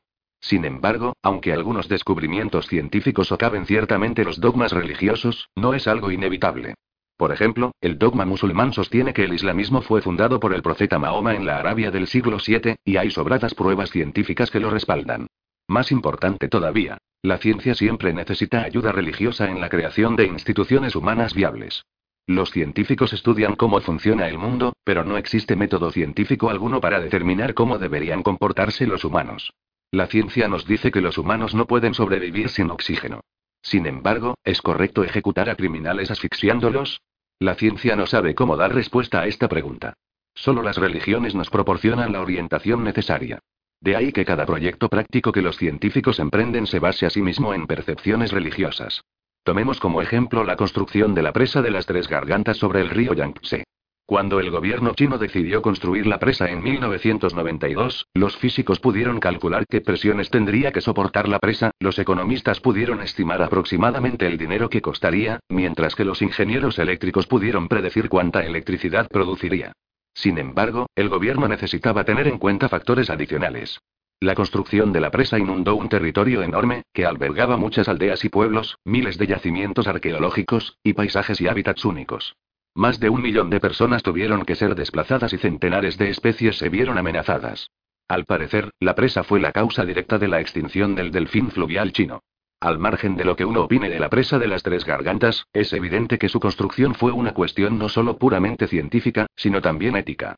Ningún experimento físico, ningún modelo económico ni ninguna ecuación matemática puede determinar si generar miles de megavatios y ganar miles de millones de yuanes es más valioso que salvar una antigua pagoda o el delfín fluvial chino. En consecuencia, China no puede funcionar solo a partir de teorías científicas. También necesita alguna religión o ideología.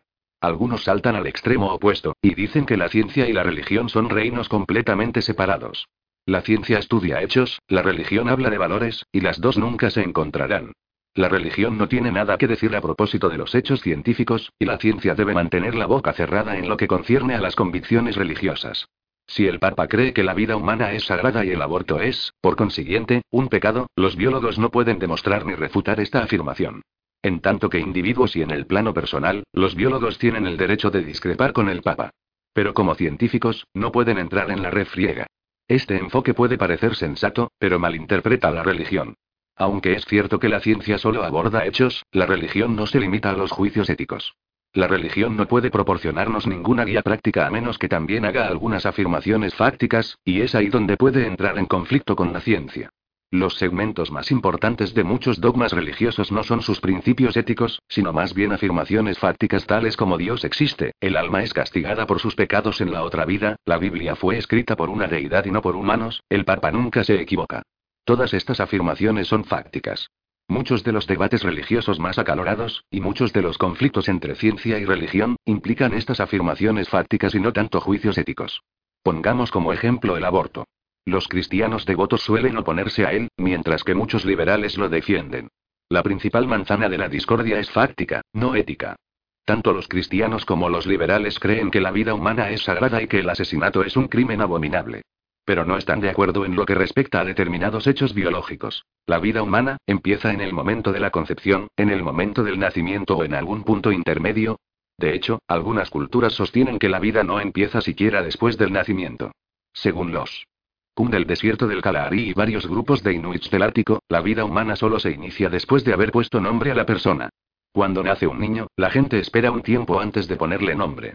Si deciden no conservar el bebé, ya sea porque padece alguna deformidad o debido a dificultades económicas, lo matan. Mientras lo hagan antes de la ceremonia de imposición del nombre, no se considera un asesinato.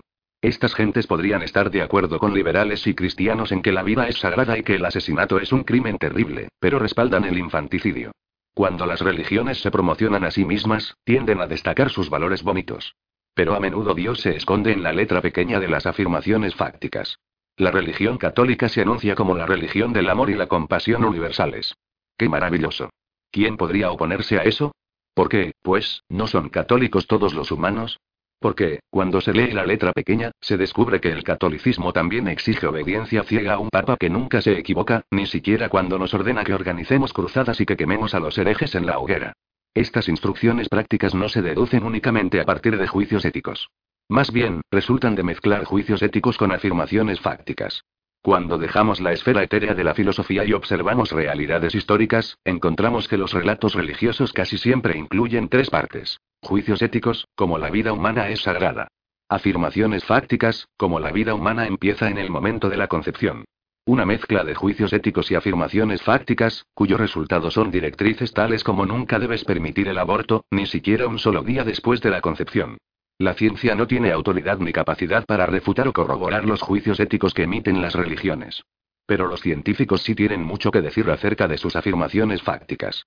Por ejemplo, los biólogos están más cualificados que los sacerdotes para dar respuesta a preguntas fácticas tales como, ¿tienen los fetos humanos un sistema nervioso una semana después de la concepción? ¿Pueden sentir dolor? Para dejar las cosas más claras, examinemos en profundidad un ejemplo histórico real del que el lector seguramente no habrá oído hablar en los anuncios comerciales religiosos, pero que tuvo un impacto social y político enorme en su época. En la Europa medieval, los papas gozaban de una autoridad política trascendental. Siempre que estallaba un conflicto en algún lugar de Europa, hacían valer tal autoridad para dirimir la cuestión. Con el fin de establecer su derecho de autoridad, recordaban repetidamente a los europeos la donación de Constantino. Según este relato, el 30 de marzo de 315, el emperador romano Constantino firmó un decreto oficial que concedía al Papa Silvestre I y a sus herederos el control perpetuo de la parte occidental del Imperio romano. Los papas guardaban este documento precioso en su archivo, y lo utilizaban como una poderosa herramienta de propaganda siempre que se enfrentaban a la oposición por parte de príncipes ambiciosos, ciudades beligerantes o campesinos rebeldes. Las gentes de la Europa medieval tenían un gran respeto por los antiguos decretos imperiales.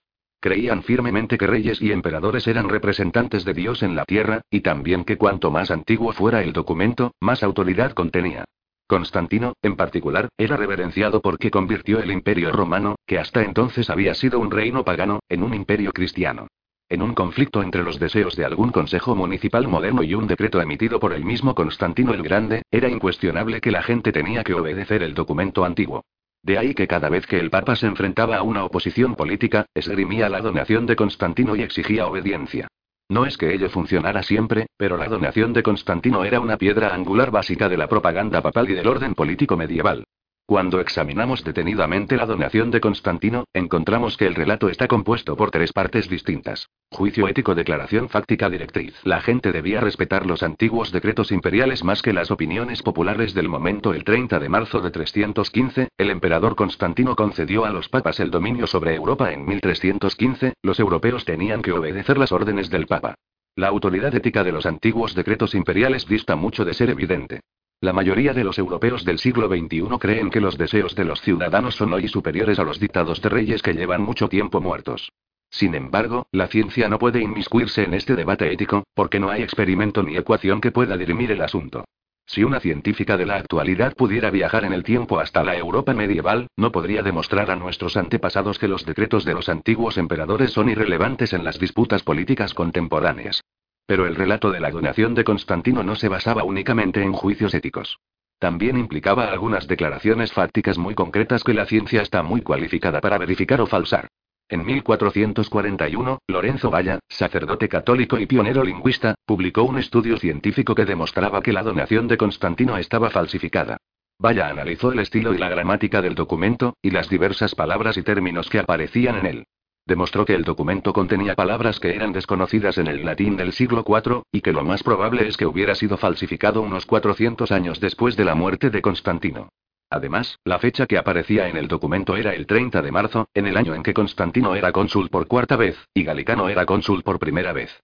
En el Imperio romano, todos los años se elegían dos cónsules, y era costumbre fechar los documentos por sus años de consulado. Lamentablemente, el cuarto consulado de Constantino fue en 315, mientras que Galicano no fue elegido cónsul hasta el año 317. Si este importantísimo documento hubiera sido realmente elaborado en la época de Constantino, no habría contenido este error manifiesto. Es como si Thomas Jefferson y sus colegas hubieran fechado la Declaración de la Independencia de Estados Unidos el 34 de julio de 1776. Hoy en día, todos los historiadores están de acuerdo en que la donación de Constantino fue falsificada en la corte papal en algún momento del siglo VIII. Aunque Vaya nunca cuestionó la autoridad moral de los antiguos decretos imperiales, su estudio científico socavó la directriz de que los europeos deben obedecer al Papa. El 20 de diciembre de 2013, el Parlamento de Uganda aprobó la ley contra la homosexualidad, que criminalizaba las actividades homosexuales y penalizaba algunas actividades con la cadena perpetua. Dicha ley estaba tanto inspirada como respaldada por grupos cristianos evangélicos, que sostenían que Dios prohíbe la homosexualidad. Como prueba, citaban en Levítico 18, 22, no te ayuntarás con hombre como con mujer. Es una abominación, y 20, 13, si uno se acuesta con otro como se hace con mujer, ambos hacen cosa abominable y serán castigados con la muerte. Caiga sobre ellos su sangre. En siglos anteriores, la misma narración religiosa fue responsable de atormentar a millones de personas en todo el mundo. Esta narración puede resumirse brevemente como sigue. Juicio ético, declaración fáctica, directriz. Los humanos deben obedecer las órdenes de Dios. Hace unos 3.000 años, Dios ordenó a los humanos que evitaran las actividades homosexuales. Las personas deben evitar incurrir en actividades homosexuales. ¿Es cierta esta narración? Los científicos no pueden discutir el juicio según el cual los humanos deben obedecer a Dios. En el plano personal, podemos cuestionarlo. Podemos creer que los derechos humanos son superiores a la autoridad divina, y si Dios nos ordena violar los derechos humanos, no debemos escucharle. Pero no hay experimento científico que pueda dirimir esta cuestión. En cambio, la ciencia tiene mucho que decir acerca de la declaración fáctica de que hace 3.000 años el creador del universo ordenó a los miembros de la especie Homo sapiens que se abstuvieran de la actividad chico con chico. ¿Cómo podemos saber que esta declaración es cierta? El examen de la literatura relevante demuestra que aunque esta afirmación se repite en millones de libros, artículos y sitios de Internet, todos ellos se basan en una única fuente, la Biblia. Si es así, un científico preguntaría, ¿quién elaboró la Biblia, y cuándo? Adviértase que esta es a todas luces una cuestión fáctica, no una cuestión de valores. Los judíos y los cristianos devotos sostienen que al menos el libro del Levítico fue dictado por Dios a Moisés en el monte Sinaí, y que desde aquel momento no se le añadió ni se le borró ni una sola letra. Pero insistiría el científico, ¿cómo podemos estar seguros de ello? Después de todo, el Papa aducía que la donación de Constantino fue elaborada por el propio Constantino en el siglo IV, cuando en realidad fue falsificada 400 años más tarde por los propios empleados del Papa. Hoy podemos utilizar todo un arsenal de métodos científicos para determinar quién elaboró la Biblia, y cuándo. Los científicos han estado haciendo exactamente eso durante más de un siglo, y si uno está interesado en el tema, puede leer libros enteros sobre sus hallazgos. Para resumir una larga historia, la mayoría de los estudios científicos sometidos a evaluación paritaria coinciden en que la Biblia es una colección de numerosos textos diferentes elaborados por personas diferentes en épocas diferentes, y que dichos textos no fueron reunidos en un único libro sagrado hasta mucho después de los tiempos bíblicos. Por ejemplo, mientras que el rey David vivió probablemente alrededor del año 1000 AC, se suele aceptar que el libro del Deuteronomio se compuso en la corte del rey Josías de Judá, en algún momento alrededor del año 620 AC, como parte de una campaña de propaganda destinada a reforzar la autoridad de Josías. El Levítico fue compilado en una fecha aún posterior, no antes del año 500 AC. En lo que respecta a la idea de que los antiguos judíos conservaban cuidadosamente el texto bíblico, sin añadir ni quitar nada, los científicos señalan que el judaísmo bíblico en absoluto fue una religión basada en las escrituras. Por el contrario, fue un culto típico de la Edad del Hierro, similar a muchos de los cultos de sus vecinos de Oriente Medio. No tenía sinagogas, yesivas, rabinos, ni siquiera una Biblia. En cambio, sí tenía complejos rituales de templo, la mayoría de los cuales implicaban sacrificar animales a un celoso dios celestial para que bendijera a su pueblo con lluvias estacionales y victorias militares. Su élite religiosa estaba constituida por familias de sacerdotes, que lo debían todo al nacimiento y nada a su pericia intelectual. Los sacerdotes, en su mayoría analfabetos, estaban atareados con las ceremonias en el templo, y tenían poco tiempo para escribir o estudiar escritura alguna. Durante el período del Segundo Templo se formó una élite religiosa rival. Debido en parte a influencias persas y griegas, los estudiosos judíos que escribían e interpretaban textos alcanzaron una prominencia creciente. Dichos estudiosos acabaron por ser conocidos como rabinos, y los textos que compilaron fueron bautizados como la Biblia. La autoridad rabínica estribaba en las capacidades intelectuales individuales y no en el nacimiento. El choque entre la nueva élite alfabetizada y las antiguas familias de sacerdotes fue inevitable. Por suerte para los rabinos, los romanos incendiaron Jerusalén y su templo al tiempo que suprimían la gran revuelta judía, 70 DC. Con el templo en ruinas, las familias de sacerdotes perdieron su autoridad religiosa, la base de su poder económico y hasta su misma raison El judaísmo tradicional, un judaísmo de templos, sacerdotes y guerreros que hendían cabezas, desapareció.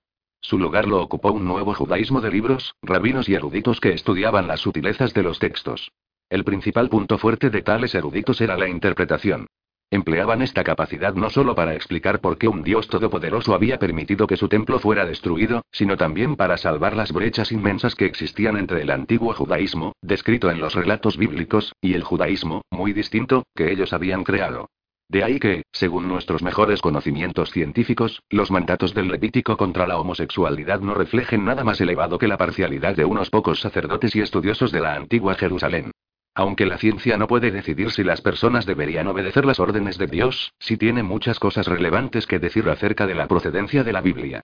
Si los políticos ugandeses creen que el poder que creó el cosmos, las galaxias y los agujeros negros se disgusta enormemente siempre que dos machos de Homo sapiens se divierten un poco juntos, la ciencia puede ayudar a abrirles los ojos con respecto a esta idea más bien estrafalaria.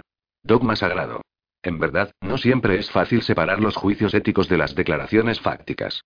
Las religiones tienen una molesta tendencia a transformar las declaraciones fácticas en juicios éticos, con lo que crean una confusión terrible y complican lo que tendrían que haber sido debates relativamente sencillos. Así, la declaración fáctica Dios escribió la Biblia se transforma con demasiada frecuencia en el mandamiento ético tienes que creer que Dios escribió la Biblia. El simple hecho de creer en esta declaración fáctica se convierte en una virtud, mientras que dudar de ella se convierte en un pecado terrible. Y viceversa. Los juicios éticos esconden a menudo en su interior declaraciones fácticas que la gente nos molesta en mencionar, porque cree que se han demostrado más allá de toda duda. Así, el juicio ético la vida humana es sagrada que la ciencia no puede poner a prueba, podría ocultar la declaración fáctica todo humano posee un alma eterna que está abierta al debate científico.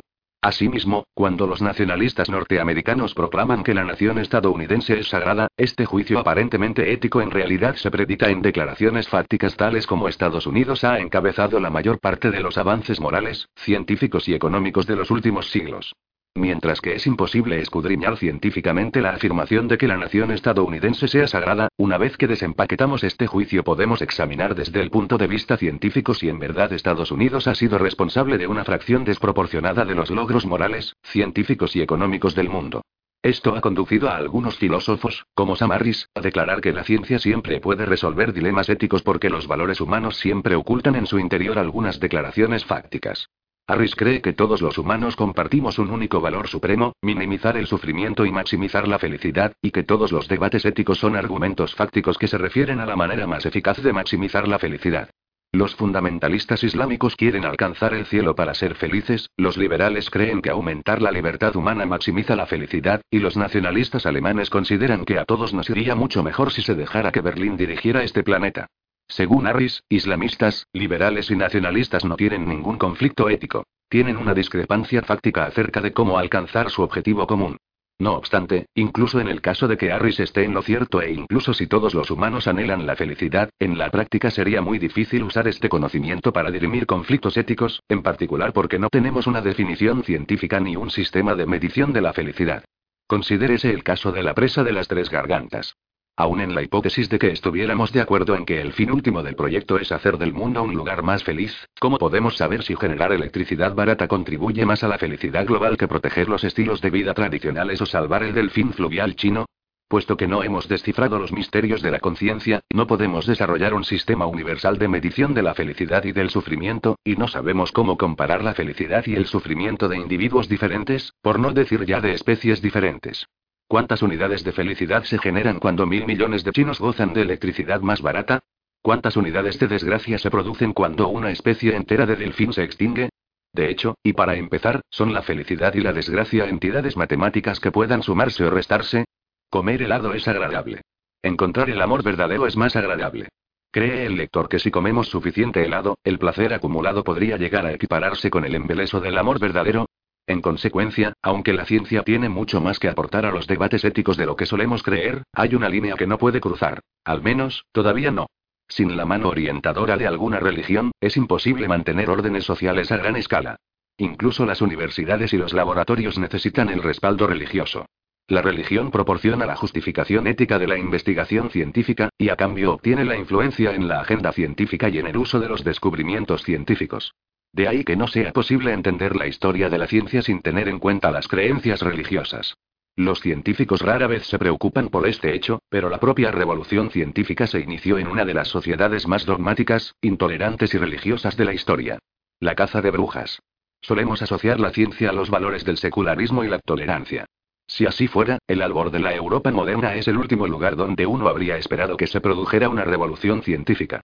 En la época de Colón, Copérnico y Newton, Europa tenía la mayor concentración de fanáticos religiosos del mundo, y el nivel más bajo de tolerancia. Las celebridades de la revolución científica vivían en una sociedad que expulsaba a judíos y a musulmanes, quemaba herejes en masa, veía una bruja en toda anciana que amara a los gatos e iniciaba una nueva guerra religiosa con cada luna llena. Si hubiéramos viajado a El Cairo o a Estambul hacia 1600, habríamos encontrado allí una metrópolis multicultural y tolerante en la que suníes, chiles, cristianos ortodoxos, católicos, armenios, coptos, judíos e incluso algún que otro hindú vivían en relativa armonía. Aunque tampoco estaban libres de discrepancias y disturbios, y aunque el Imperio Otomano discriminaba rutinariamente a la gente por motivos religiosos, el lugar era un paraíso liberal en comparación con Europa. Si hubiéramos viajado al París o al Londres de la misma época, habríamos encontrado ciudades llenas de extremismo religioso en las que solo podían vivir los pertenecientes a la secta dominante. En Londres mataban a los católicos, en París asesinaban a los protestantes, los judíos hacía tiempo que habían sido expulsados, y nadie en sus cabales habría soñado con permitir que entrara ningún musulmán. Y, no obstante, la revolución científica empezó en Londres y en París y no en el Cairo ni en Estambul. Se acostumbra contar la historia de la modernidad como una lucha entre la ciencia y la religión. En teoría, tanto la ciencia como la religión están interesadas por encima de todo en la verdad, y, debido a que cada una defiende una verdad diferente, están condenadas a entrar en conflicto. En realidad, ni a la ciencia ni a la religión les importa demasiado la verdad, y por lo tanto pueden alcanzar fácilmente acuerdos, coexistir e incluso cooperar. La religión está interesada por encima de todo en el orden. Pretende crear y mantener la estructura social. La ciencia está interesada por encima de todo en el poder. Pretende adquirir el poder de curar las enfermedades, combatir las guerras y producir alimento. Como individuos, los científicos y los sacerdotes pueden conceder una importancia inmensa a la verdad, pero, como instituciones colectivas, ciencia y religión prefieren el orden y el poder a la verdad. De ahí la posibilidad de que sean buenos compañeros de cama. La búsqueda intransigente de la verdad es un viaje espiritual que raramente puede permanecer dentro de los confines de las instituciones religiosas o científicas. En consecuencia, sería mucho más correcto considerar la historia moderna como el proceso de formular un pacto entre la ciencia y una religión particular, a saber, el humanismo. La sociedad moderna cree en los dogmas humanistas y usa la ciencia no con la finalidad de cuestionar dichos dogmas, sino con la finalidad de ponerlos en marcha. En el siglo XXI es improbable que los dogmas humanistas sean sustituidos por teorías puramente científicas. Sin embargo, bien pudiera ser que el contrato entre la ciencia y el humanismo se desmoronara y diera paso a un tipo de pacto muy diferente entre la ciencia y alguna nueva religión posthumanista. Dedicaremos los dos capítulos siguientes a comprender el contrato moderno entre la ciencia y el humanismo. A continuación, la tercera y última parte del libro explicará por qué este contrato se está desintegrando, y qué nuevo pacto podría sustituirlo. 6. La alianza moderna. La modernidad es un pacto. Todos firmamos este pacto el día en que nacemos, y él regula nuestra vida hasta el día en que morimos. Muy pocos podemos llegar a rescindir o trascender este pacto. Modela nuestra comida, nuestros puestos de trabajo y nuestros sueños, y decide dónde habitamos, a quién amamos y cómo pasamos a mejor vida. A primera vista, la modernidad parece un pacto enormemente complicado, de ahí que pocos intenten comprender qué es lo que han firmado. Es como cuando descargamos un programa informático y nos piden que firmemos para ello un contrato que tiene docenas de páginas de jerga legal. Le echamos un vistazo, inmediatamente vamos a la última página, pulsamos estoy de acuerdo y nos olvidamos de ello. Pero, en realidad, la modernidad es un pacto sorprendentemente sencillo. Todo el contrato puede resumirse en una única frase. Los humanos estamos de acuerdo en renunciar al sentido a cambio del poder. Hasta llegar a la época moderna, la mayoría de las culturas creían que los humanos desempeñamos un papel en algún gran plan cósmico.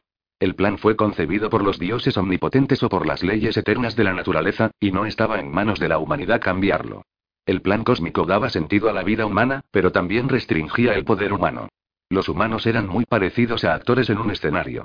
El guion daba sentido a todas sus palabras, lágrimas y gestos, pero estipulaba límites estrictos a su actuación. Hamlet no puede matar a Claudio en el primer acto o decidir que abandona Dinamarca para ir a un ashram de la India. Shakespeare no lo permitiría. De manera parecida, los humanos no pueden vivir eternamente, no pueden escapar de todas las enfermedades y no pueden hacer lo que les plazca. No está en el guion. A cambio de renunciar al poder, los humanos premodernos creían que su vida ganaba en sentido. Era muy importante si luchaban valientemente en el campo de batalla, si apoyaban al rey legítimo, si comían alimentos prohibidos en el desayuno o si tenían una aventura con la vecina de al lado. Esto, desde luego, generaba algunas inconveniencias, pero confería a los humanos protección psicológica frente a los desastres. Si ocurría algo terrible, como el advenimiento de la guerra, la peste o la sequía, la gente se consolaba diciendo, todos desempeñamos un papel en algún gran drama cósmico, ideado por los dioses o por las leyes de la naturaleza. No estamos al tanto del guion, pero podemos tener la certeza de que todo ocurre con una finalidad. Incluso esta guerra, esta peste o esta sequía terrible tiene su lugar en el plan superior de las cosas. Además, podemos contar que, con este dramaturgo, el relato seguramente acabará bien. Así que incluso la guerra, la peste o la sequía ocurren para bien, si no aquí y ahora, en la otra vida. La cultura moderna rechaza esta creencia en un gran plan cósmico. No somos actores en ningún drama de proporciones épicas. La vida no tiene guion, ni dramaturgo, ni director, ni productor, ni sentido. Hasta donde sabemos, desde el punto de vista científico, el universo es un proceso ciego y sin propósito, lleno de ruido y furia pero que no significa nada. Durante nuestra estancia infinitesimalmente breve en la diminuta mota que es nuestro planeta, nos preocupamos y nos pavoneamos de esto o de aquello, y después ya no se oye más de nosotros. Puesto que no hay guion y puesto que los humanos no encarnamos ningún papel en ningún gran drama, pueden sucedernos cosas terribles y ningún poder vendrá a salvarnos o a dar sentido a nuestro sufrimiento. No habrá un final feliz, ni un final malo, ni ningún final en absoluto.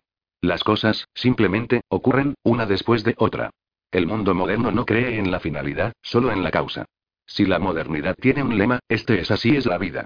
Por otra parte, si así es la vida, sin ningún guion ni finalidad vinculantes, entonces tampoco los humanos están obligados a desempeñar ningún papel predeterminado.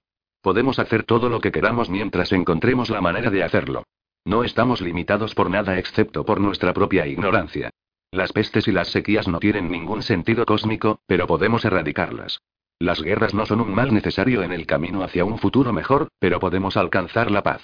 Ningún paraíso nos espera después de la muerte, pero podemos crear el paraíso aquí, en la Tierra, y vivir eternamente en él, siempre que consigamos superar algunas dificultades técnicas.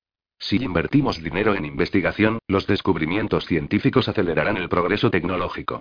Las nuevas tecnologías fomentarán el crecimiento económico, y una economía en crecimiento podrá dedicar todavía más dinero a la investigación. Con cada década que pase gozaremos de más comida, vehículos más rápidos y mejores medicamentos. Un día, nuestro conocimiento será tan vasto y nuestra tecnología tan avanzada que podremos destilar el elixir de la eterna juventud, el elixir de la verdadera felicidad, y cualquier otra droga que deseemos, y ningún dios nos detendrá. Así, el pacto moderno ofrece a los humanos una enorme tentación, unida a una amenaza colosal. Tenemos delante mismo la omnipotencia, casi a nuestro alcance, pero bajo nosotros se abre el abismo de la nada más absoluta. A nivel práctico, la vida moderna consiste en una búsqueda constante del poder en el seno de un universo desprovisto de sentido. La cultura moderna es la más poderosa de la historia y está investigando, inventando, descubriendo y creciendo sin cesar. Al mismo tiempo, se encuentra acosada por más angustia existencial que ninguna otra cultura previa. Este capítulo trata de la búsqueda moderna del poder. El capítulo siguiente examinará de qué manera la humanidad ha utilizado su creciente poder para, de alguna manera, llevar de vuelta a hurtadillas el sentido a la infinita vacuidad del cosmos. Sí, nosotros, los modernos, hemos prometido renunciar al sentido a cambio del poder, pero no hay nadie ahí fuera que nos obligue a cumplir nuestra promesa. Nos creemos lo bastante listos para gozar de todos los beneficios del pacto moderno sin tener que pagar su precio. ¿Por qué los banqueros son diferentes de los vampiros? La búsqueda moderna del poder se ve alimentada por la alianza entre el progreso científico y el crecimiento económico. Durante la mayor parte de la historia, mientras la economía estaba ultracongelada, la ciencia avanzó a paso de tortuga. El aumento gradual de la población humana condujo al correspondiente aumento de la producción, y descubrimientos esporádicos se derivaban a veces incluso en un crecimiento per cápita, pero era un proceso muy lento. Si en el año 1000 DC 100 campesinos producían 100 toneladas de trigo y en el año 1100 DC 105 campesinos producían 107 toneladas de trigo, este aumento no cambió los ritmos de la vida ni el orden sociopolítico. Mientras que en la actualidad todo el mundo está obsesionado con el crecimiento, en la era premoderna la gente era ajena a él. Príncipes, sacerdotes y campesinos asumían que la producción humana era más o menos estable, que una persona solo podía enriquecerse robando a alguna otra persona, y que era improbable que sus nietos gozaran de mejores condiciones de vida. Este estancamiento provenía en gran parte de las dificultades de la financiación de nuevos proyectos. Sin ella, no era fácil drenar marismas, tender puentes y construir puertos, por no hablar de producir nuevas variedades de trigo, descubrir nuevas fuentes de energía o abrir nuevas rutas comerciales. Los fondos eran escasos porque en aquellos tiempos había poco crédito, había poco crédito porque la gente no creía en el crecimiento, y la gente no creía en el crecimiento porque la economía estaba estancada. Por lo tanto, el estancamiento se perpetuaba. Suponga el lector que vive en un pueblo medieval que padece episodios anuales de disentería. El lector se decide a encontrar una cura. Necesita inversión para instalar un laboratorio, comprar plantas medicinales y sustancias químicas exóticas, pagar a los ayudantes y viajar para consultar a médicos famosos. También necesita dinero para comer, tanto él como su familia, mientras investiga. Pero no tiene mucho dinero. Puede dirigirse al leñador, al herrero y al panadero y pedirles que satisfagan todas sus necesidades durante unos años, y prometerles que, cuando finalmente descubra la cura y se haga rico, saldará todas sus deudas. Lamentablemente, es poco probable que el leñador, el herrero y el panadero accedan. Necesitan dar de comer a sus familias hoy y no tienen fe en los medicamentos milagrosos. No nacieron ayer, y jamás han sabido de alguien que haya dado con un medicamento para alguna enfermedad temida. Si el lector quiere provisiones, tiene que pagarlas en efectivo. Pero ¿cómo va a tener el lector dinero suficiente si todavía no ha descubierto el medicamento y consagra todo su tiempo a la investigación? De mala gana, se dirige de nuevo a labrar su campo, la disentería sigue atormentando a los aldeanos, nadie intenta desarrollar nuevos remedios y ni una sola moneda cambia de manos. Así es como la economía se congeló y la ciencia permaneció inmóvil. Finalmente, el ciclo se rompió en la época moderna gracias a la creciente confianza de la gente en el futuro y al milagro resultante del crédito. El crédito es la manifestación económica de la confianza. Hoy en día, si quiero desarrollar un nuevo medicamento pero no tengo dinero suficiente, puedo obtener un préstamo del banco, o dirigirme a inversores privados y a fondos de capital riesgo. Cuando el ébola surgió en África Occidental en el verano de 2014, ¿qué cree el lector que ocurrió con las acciones de las compañías farmacéuticas que estaban atareadas desarrollando medicamentos y vacunas contra esa enfermedad? Se dispararon.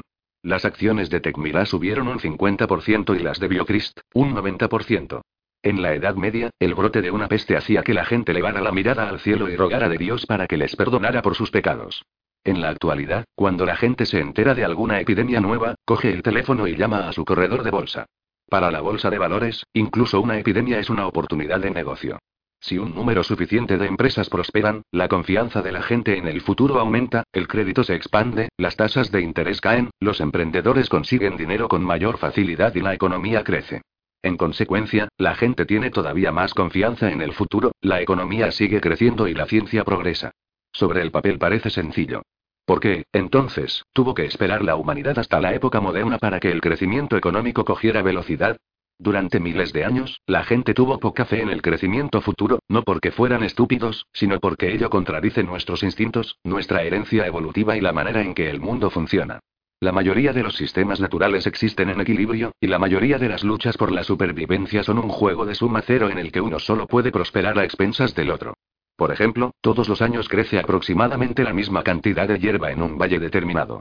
La hierba sustenta a una población de unos 10.000 conejos en la que hay suficientes conejos lentos, tontos o infortunados para proporcionar presas a un centenar de zorros. Si un zorro es muy diligente y captura más conejos de lo habitual, probablemente otro zorro se morirá de hambre. Si todos los zorros consiguen capturar más conejos simultáneamente, la población conejil se derrumbará, y al año siguiente muchos zorros morirán de hambre. Aunque existen fluctuaciones ocasionales en el mercado de conejos, a la larga los zorros no pueden confiar en cazar, pongamos por caso, un 3% más de conejos por año que el año anterior. Desde luego, algunas realidades ecológicas son más complejas, y no todas las luchas por la supervivencia son juegos de suma cero. Muchos animales cooperan de manera eficaz, y unos pocos incluso conceden préstamos. Los prestamistas más famosos de la naturaleza son los vampiros. Dichos vampiros se congregan por miles dentro de cuevas, y todas las noches salen en busca de presas. Cuando encuentran un ave dormida o un mamífero descuidado, efectúan una pequeña incisión en su piel y succionan su sangre. No todos estos murciélagos encuentran una víctima por noche. Con el fin de superar la incertidumbre de su vida, los vampiros se prestan sangre. El vampiro que no consigue encontrar una presa volverá al hogar y pedirá algo de sangre prestada a un amigo más afortunado. Los vampiros recuerdan muy bien a quien prestaron sangre, de modo que en una fecha posterior, si el amigo vuelve al hogar con las manos vacías, se acercará a su deudor, quien le devolverá el favor. Sin embargo, a diferencia de los banqueros humanos, los vampiros nunca cargan intereses. Si el vampiro A le prestó al vampiro B 10 centilitros de sangre, este le reembolsará la misma cantidad. Tampoco utilizan préstamos para financiar nuevos negocios o fomentar el crecimiento en el mercado de succión de sangre. Puesto que la sangre es producida por otros animales, los vampiros no tienen manera de aumentar la producción. Aunque el mercado de la sangre tiene sus altibajos, los vampiros no pueden presumir que en 2017 habrá un 3% más de sangre que en 2016, ni que en 2018 el mercado de la sangre volverá a crecer un 3%. En consecuencia, los vampiros no creen en el crecimiento. Durante millones de años de evolución, los humanos vivieron en condiciones similares a los vampiros, los zorros y los conejos. De ahí que a los humanos les resulte difícil creer en el crecimiento. El pastel milagroso. Las presiones evolutivas han acostumbrado a los humanos a ver el mundo como un pastel estático. Si alguien toma una porción mayor del pastel, otro, inevitablemente, obtendrá una porción menor. Una familia o una ciudad concretas pueden prosperar, pero la humanidad en su conjunto no va a producir más de lo que produce hoy. Por lo tanto, las religiones tradicionales como el cristianismo y el islamismo buscaron formas de resolver los problemas de la humanidad con la ayuda de los recursos del momento, ya fuera redistribuyendo el pastel existente o prometiéndonos un pastel en el cielo. La modernidad, en cambio, se basa en la firme creencia de que el crecimiento económico no solo es posible, sino que es absolutamente esencial. Las oraciones, las buenas obras y la meditación pueden ser reconfortantes e inspiradoras, pero problemas tales como el hambre, la peste y la guerra solo pueden resolverse por medio del crecimiento.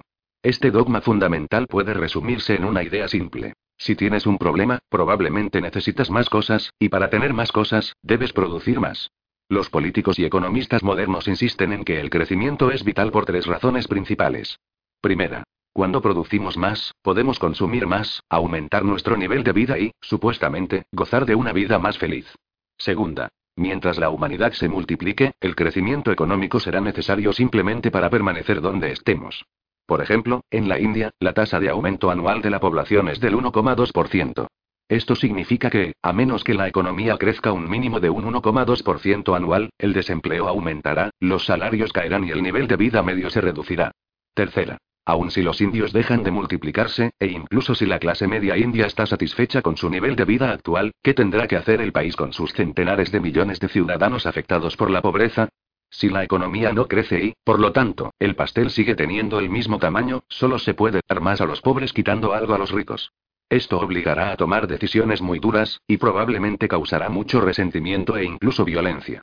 Si queremos evitar las decisiones duras, el resentimiento y la violencia, necesitamos un pastel mayor. La modernidad ha transformado más cosas en una panacea extensible a casi todos los problemas públicos y privados, desde el fundamentalismo islámico, pasando por el autoritarismo del tercer mundo, hasta un matrimonio fracasado.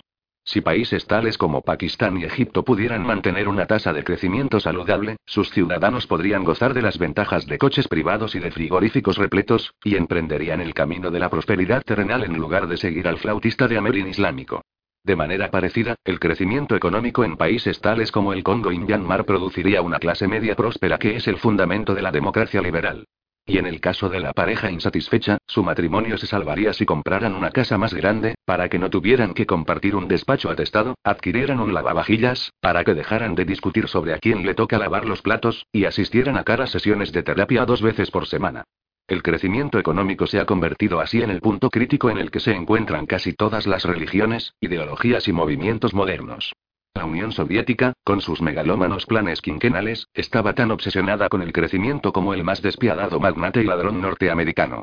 De la misma manera que tanto cristianos como musulmanes creían en el cielo y solo estaban en desacuerdo en la manera de alcanzarlo, durante la Guerra Fría, tanto capitalistas como comunistas creían en la posibilidad de crear el cielo en la Tierra mediante el crecimiento económico, y únicamente reñían por el método exacto de conseguirlo.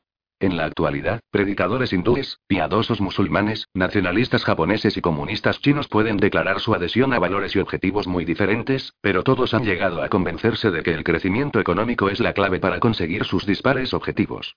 Así, en 2014, el devoto hindú Narendra Modi fue elegido primer ministro de la India en gran parte gracias a su exitoso fomento del crecimiento económico en su estado natal de Gujarat, y gracias a la idea generalizada de que solo él podría revigorizar la indolente economía nacional.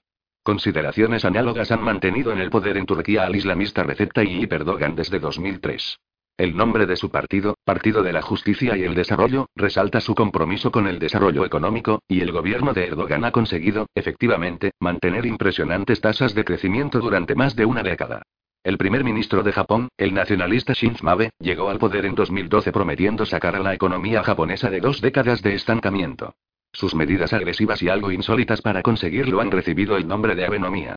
Mientras tanto, en la vecina China, el Partido Comunista sigue hablando de boquilla de los ideales marxistas-leninistas tradicionales, pero en la práctica seguía por el famoso lema de Deng Xiaoping de que el desarrollo es la única verdad firme y que no importa si el gato es blanco o negro, mientras cace ratones. Lo que significa, en lenguaje llano, haz todo lo que sea necesario para promover el crecimiento económico, aunque esto no habría complacido a Marx y a Lenin. En Singapur, como corresponde a una ciudad-estado que hay que tomar en serio, llevaron esta línea de pensamiento todavía más lejos y ajustaron los salarios ministeriales al PIB. Cuando la economía de Singapur crece, los ministros reciben un aumento de sueldo, como si ese fuera el único objetivo de su trabajo. Esta obsesión con el crecimiento puede parecer totalmente obvia, pero solo porque vivimos en el mundo moderno. No era así en el pasado. Los marajas indios, los sultanes otomanos, los shogunes de Kamakura y los emperadores han rara vez se jugaban su fortuna política a asegurar el crecimiento económico. Que Modi, Erdogan, Abe y Xi Jinping, el presidente chino, apuesten sus carreras al crecimiento económico atestigua la condición casi religiosa que el crecimiento ha conseguido adquirir en todo el mundo. De hecho, puede que no sea inapropiado denominar religión a la fe en el crecimiento económico, porque ahora pretende resolver muchos, si no casi todos, nuestros dilemas éticos. Puesto que, según parece, es el origen de todo lo bueno, el crecimiento económico anima a la gente a enterrar sus desavenencias éticas y a adoptar cualquier curso de acción que maximice el crecimiento a largo plazo. Así, la India de Modi es el hogar de miles de sectas, partidos, movimientos y gurúes, pero, aunque sus objetivos últimos difieren, todos tienen que pasar por el mismo cuello de botella del crecimiento económico, de modo que ¿por qué no aunar esfuerzos mientras tanto? En consecuencia, el credo de más cosas insta a individuos, a empresas y a gobiernos a descartar todo aquello que pueda obstaculizar el crecimiento económico, como la conservación de la igualdad social, la salvaguarda de la armonía ecológica o la honra a nuestros padres.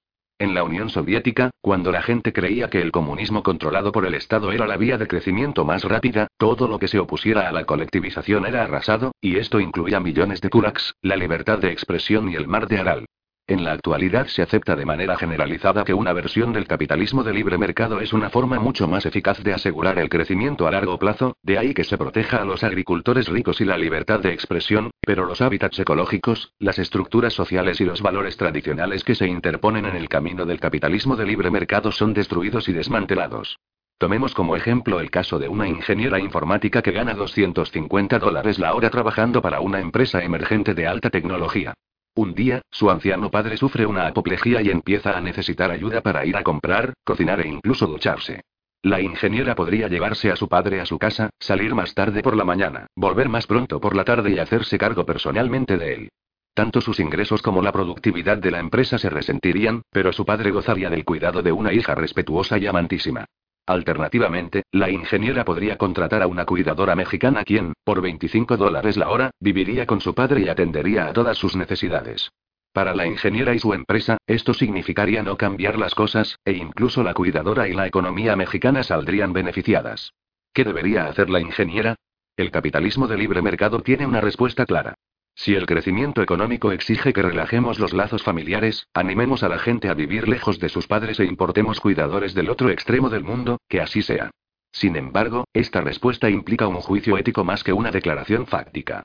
No hay duda que cuando algunas personas se especializan en ingeniería informática mientras que otras invierten su tiempo en cuidar de los ancianos, podemos producir más programas informáticos y dar a los ancianos una atención más profesional.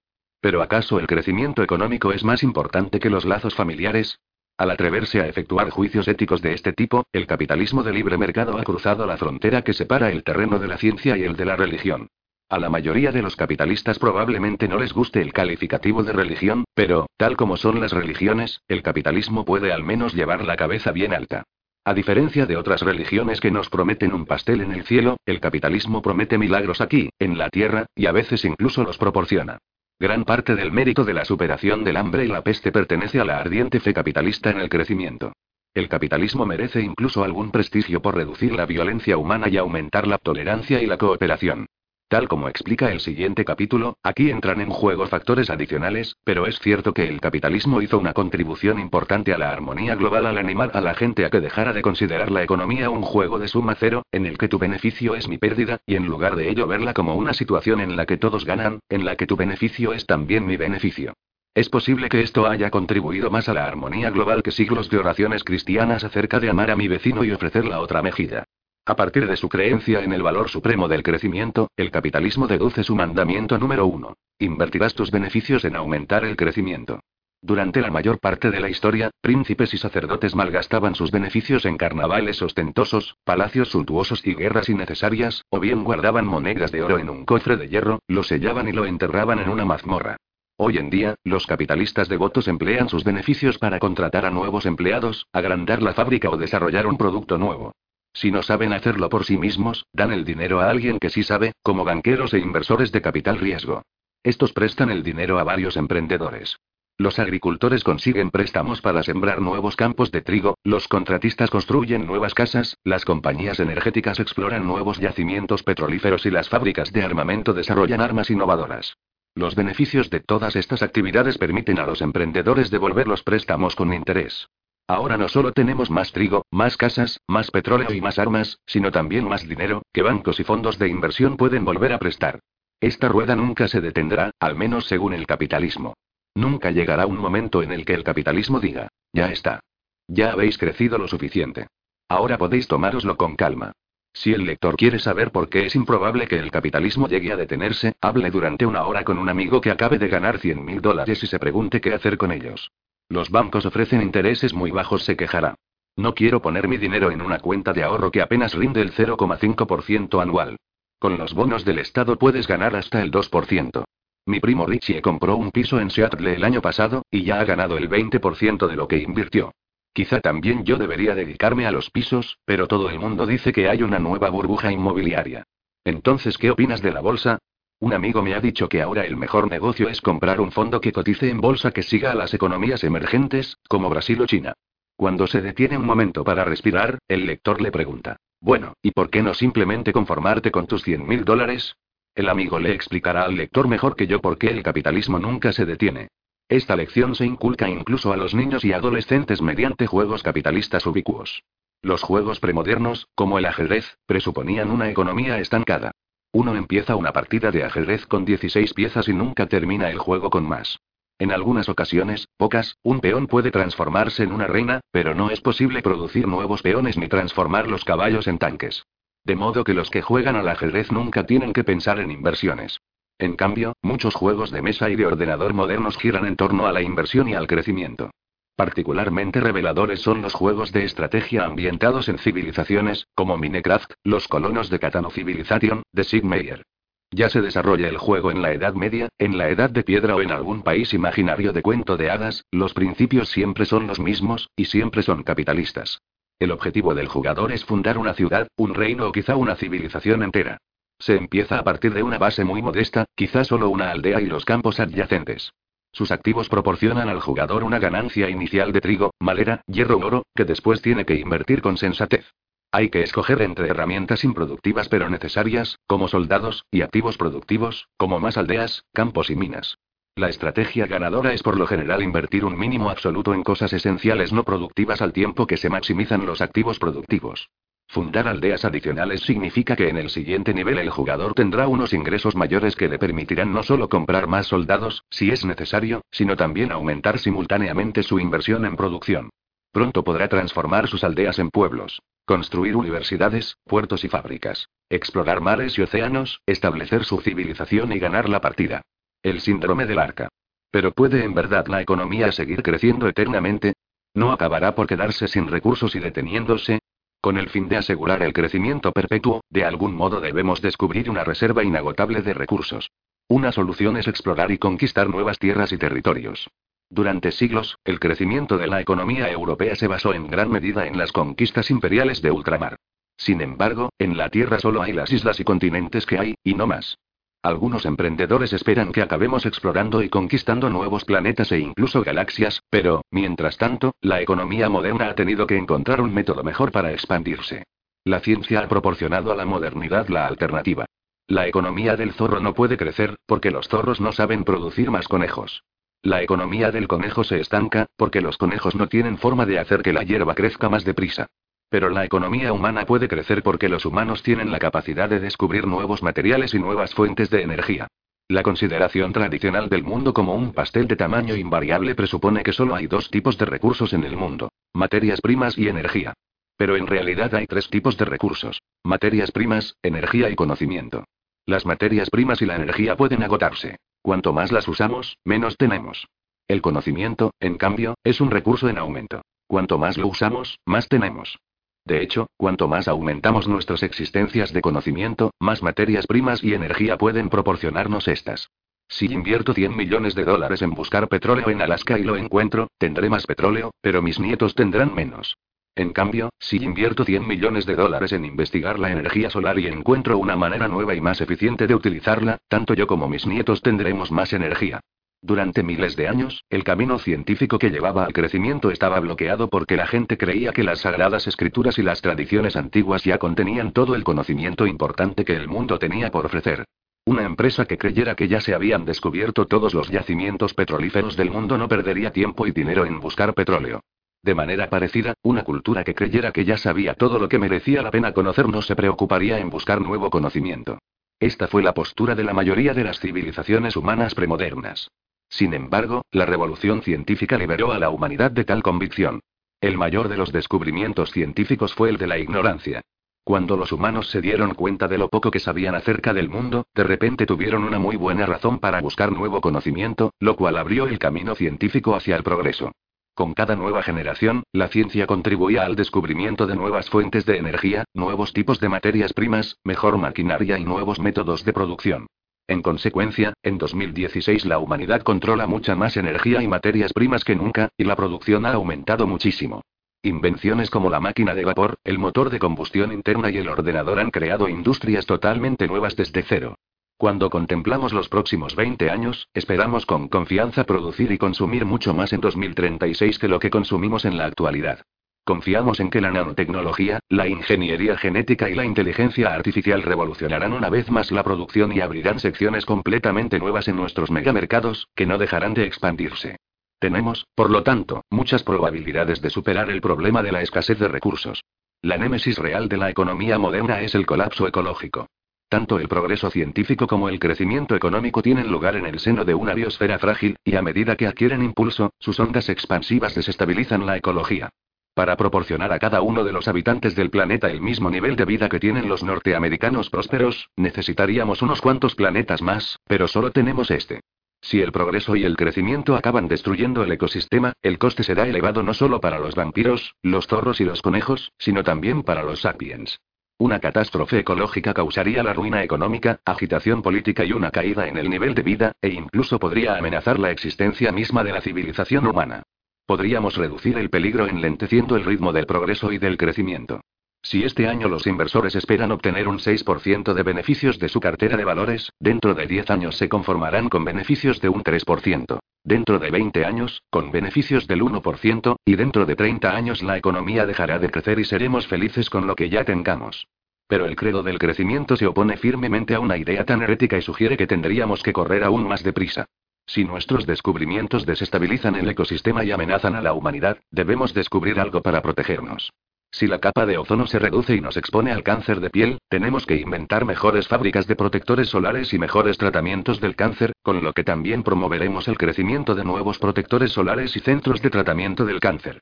Si todas las industrias nuevas contaminan la atmósfera y los océanos, provocando el calentamiento global y extinciones masivas, deberíamos construirnos mundos virtuales y santuarios de alta tecnología que nos proporcionen todo lo bueno de la vida, aunque el planeta esté tan caliente, triste y contaminado como el infierno. Beijing ya está tan contaminado que la gente evita salir a la calle, y los chinos ricos pagan miles de dólares por sistemas de purificación del aire en sus casas. Los superricos construyen artilugios protectores incluso sobre el jardín. En 2013, la Escuela Internacional de Beijing, que atiende a hijos de diplomáticos extranjeros y de chinos de clase alta, dio un paso más allá y construyó una cúpula gigante, con un coste de 5 millones de dólares, sobre sus seis pistas de tenis y campos de deporte. Otras escuelas están haciendo lo mismo, y el mercado chino de purificadores de aire está en auge. Desde luego, la mayoría de los residentes de Beijing no pueden permitirse tales lujos en su casa ni tampoco enviar a sus hijos a la escuela internacional. La humanidad se encuentra trabada en una carrera doble. Por un lado, nos sentimos obligados a acelerar el progreso científico y el crecimiento económico. En la actualidad, mil millones de chinos y mil millones de indios quieren vivir como los norteamericanos de clase media, y no ven ninguna razón por la que tengan que poner en suspenso sus sueños cuando los norteamericanos no quieren dejar de poseer vehículos todoterreno y centros comerciales. Por otro lado, debemos ir al menos un paso por delante del armagedón ecológico. Gestionar esta doble carrera se hace más difícil con cada año que pasa, porque cada paso que acerca a los habitantes de los suburbios de Nueva Delhi al sueño americano también hace que el planeta se aproxime más al borde del precipicio. La buena noticia es que durante siglos la humanidad ha gozado de una economía en crecimiento sin caer presa de la debacle ecológica. Otras muchas especies han perecido en el proceso, y también los humanos se han enfrentado a varias crisis económicas y desastres ecológicos, pero hasta el momento siempre hemos conseguido superarlos. Sin embargo, el éxito futuro no está garantizado por alguna ley de la naturaleza.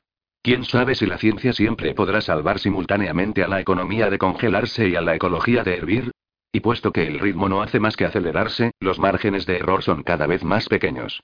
Si previamente bastaba con inventar algo sorprendente una vez cada siglo, en la actualidad necesitamos encontrar un milagro cada dos años. También nos debe preocupar el hecho de que un apocalipsis ecológico podría tener consecuencias diferentes para castas humanas diferentes. No hay justicia en la historia. Cuando el desastre embiste, casi siempre los pobres sufren más que los ricos, aunque de entrada fueran los ricos los que causaran la tragedia.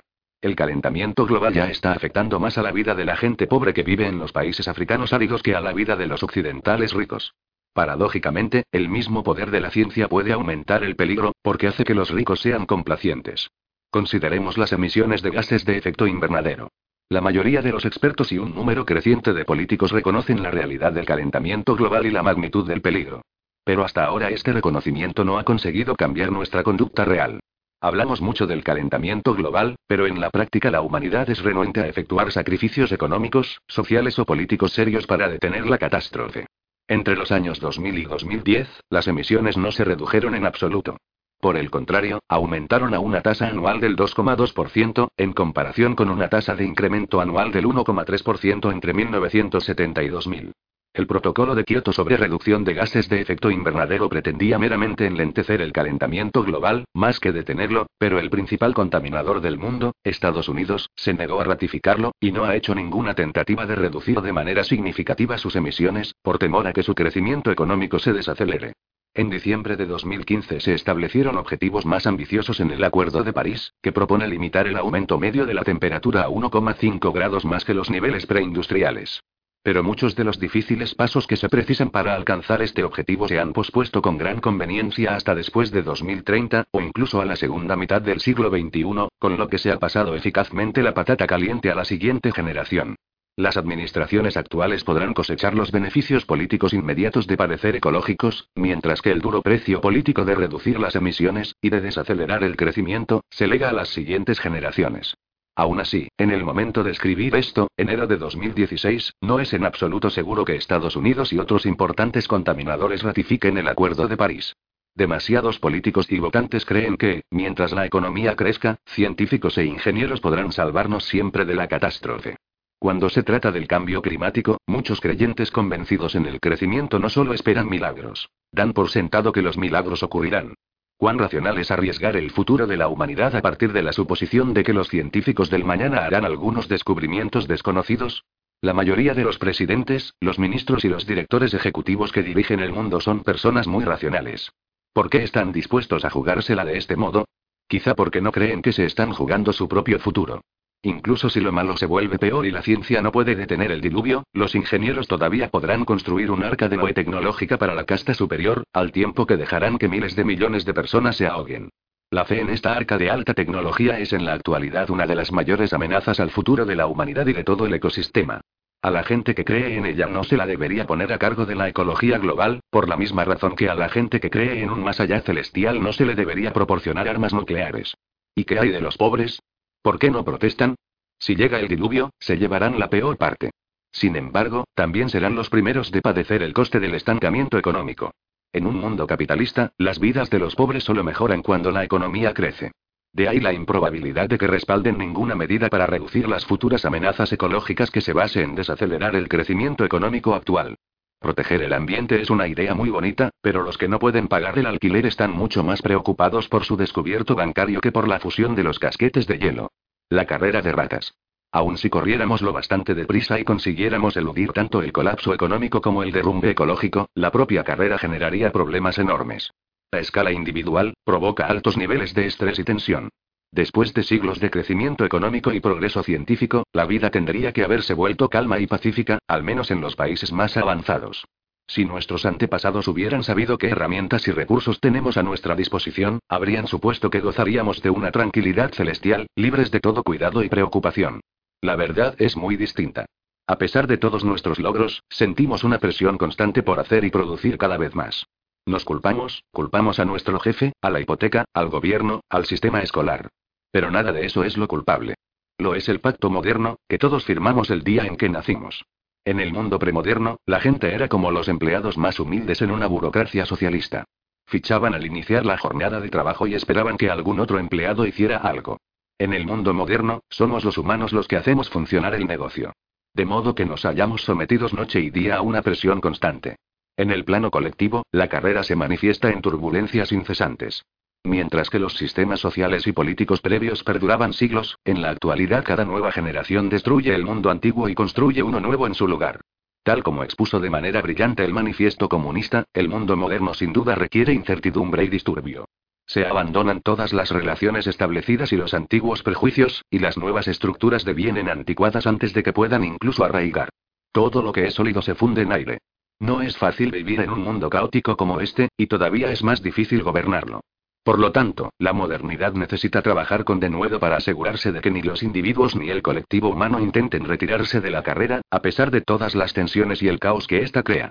Para ello, la modernidad sostiene que el crecimiento es el valor supremo en cuyo beneficio debemos hacer todos los sacrificios y correr todos los peligros que sea necesario. En el plano colectivo, se anima de gobiernos, empresas y organizaciones a que midan su éxito en términos de crecimiento, y a temer el equilibrio como si fuera el diablo. En el plano individual, se nos anima a aumentar constantemente nuestros ingresos y nuestro nivel de vida. Aunque uno esté bastante satisfecho con sus condiciones actuales, debe esforzarse por conseguir más. Los lujos de ayer se convierten en las necesidades de hoy. Si antaño uno podía vivir bien en un apartamento de tres habitaciones con un coche y un único ordenador de sobremesa, ahora necesita una casa de cinco habitaciones con dos coches y una serie de iPods, tabletas y teléfonos inteligentes. No fue muy difícil convencer a los individuos para que desearan más. A los humanos la codicia les llega fácilmente. El gran problema fue convencer a las instituciones colectivas como estados e iglesias para que se adaptaran al nuevo ideal. Durante milenios, las sociedades se esforzaron por limitar los deseos individuales y llevarlos a algún tipo de equilibrio. Era bien conocido que las personas querían cada vez más para sí, pero cuando el pastel tenía un tamaño invariable, la armonía social dependía de la limitación. La avaricia era mala. La modernidad volvió el mundo patas arriba. Convenció a los colectivos humanos de que el equilibrio es mucho más aterrador que el caos, y puesto que la avaricia alimenta el crecimiento, es una fuerza del bien. En consecuencia, la modernidad animó a la gente a desear más, y desmanteló las disciplinas milenarias que refrenaban a la codicia. Las ansiedades resultantes fueron aliviadas en gran medida por el capitalismo de libre mercado, una de las razones por la que esta ideología concreta se ha hecho tan popular. Los pensadores capitalistas nos tranquilizan repetidamente. No te preocupes, todo irá bien. Mientras la economía crezca, la mano invisible del mercado se ocupará de todo lo demás. Así, el capitalismo ha santificado un sistema voraz y caótico que crece a pasos agigantados, sin que nadie comprenda qué es lo que ocurre y hacia dónde nos dirigimos tan apresuradamente. El comunismo, que también creía en el crecimiento, pensaba que podía impedir el caos y orquestar el crecimiento mediante la planificación estatal.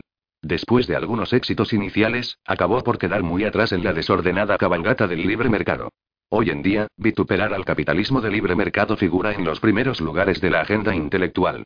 Puesto que el capitalismo domina nuestro mundo, ciertamente deberíamos hacer todos los esfuerzos necesarios para entender sus defectos, antes de que cause catástrofes apocalípticas. Pero criticar el capitalismo no debería cegarnos ante sus ventajas y logros. Hasta ahora, ha sido un éxito asombroso, al menos si pasamos por alto su potencial para el futuro desastre ecológico, y si medimos el éxito con la vara de la producción y el crecimiento. Puede que en 2016 vivamos en un mundo estresante y caótico, pero las profecías apocalípticas de colapso y violencia no se han materializado, mientras que las escandalosas promesas de crecimiento perpetuo y cooperación global se han cumplido. Aunque experimentemos crisis económicas y guerras internacionales de forma ocasional, a la larga el capitalismo no solo ha conseguido prevalecer, sino también superar el hambre, la peste y la guerra. Durante miles de años, sacerdotes, rabinos y muftíes explicaron que los humanos no podían vencer el hambre, la peste y la guerra solo con sus esfuerzos. Después llegaron los banqueros, los inversores y los industriales, y en 200 años consiguieron hacer exactamente eso. De modo que el pacto moderno nos prometió un poder sin precedentes, y la promesa se ha cumplido. Ahora bien, ¿a qué precio? A cambio del poder, el pacto moderno espera de nosotros que renunciemos al sentido. ¿Cómo se las arreglaron los humanos con esta espeluznante exigencia? Acatarla podría haber dado lugar fácilmente a un mundo oscuro, desprovisto de ética, estética y compasión. Pero lo cierto es que hoy en día la humanidad es no solo mucho más poderosa que nunca, sino también más pacífica y cooperativa. ¿Cómo lo consiguieron los humanos? ¿Cómo sobrevivieron e incluso mejoraron la moralidad, la belleza y hasta la compasión en un mundo desprovisto de dioses, de cielo y de infierno? De nuevo, los capitalistas están dispuestos a conceder todo el mérito a la mano invisible del mercado. Pero la mano del mercado es ciega además de invisible, y por sí sola no habría podido salvar nunca a la sociedad humana. De hecho, ni siquiera una feria rural puede mantenerse sin la mano amiga de algún dios, rey o iglesia. Si todo está a la venta, incluidos los tribunales y la policía, la confianza se evapora y el negocio se marchita. ¿Qué fue, entonces, lo que salvó a la sociedad moderna del colapso? La humanidad fue salvada no por la ley de la oferta y la demanda, sino por el auge de una nueva religión revolucionaria, el humanismo. 7. La revolución humanista. El pacto moderno nos ofrece poder a condición de que renunciemos a nuestra creencia en un gran plan cósmico que da sentido a la vida. Pero cuando examinamos detenidamente el pacto, encontramos una ingeniosa cláusula de excepción. Si de alguna manera los humanos consiguen encontrar sentido sin derivarlo de un gran plan cósmico, esto no se considera un incumplimiento de contrato. Esta cláusula de excepción ha sido la salvación de la sociedad moderna, porque es imposible mantener el orden sin sentido. El gran proyecto político, artístico y religioso de la modernidad ha sido encontrar un sentido a la vida que no esté originado en algún gran plan cósmico. No somos actores de un drama divino y a nadie le importamos nosotros ni nuestras obras, de modo que nadie pone límites a nuestro poder, pero todavía estamos convencidos de que nuestra vida tiene sentido. Hasta 2016, la humanidad ha conseguido ciertamente nadar y guardar la ropa.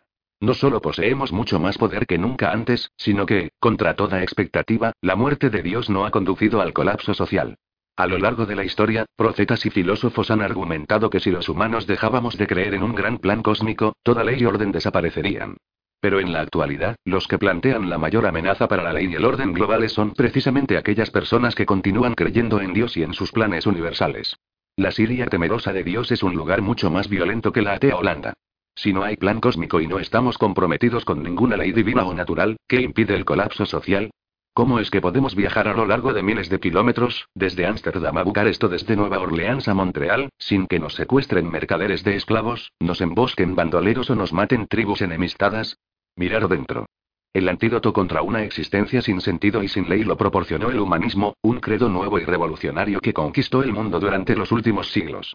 La religión humanista venera a la humanidad, y espera que ésta desempeñe el papel que Dios desempeñaba en el cristianismo y el islamismo y que las leyes de la naturaleza desempeñaban en el budismo y el taoísmo.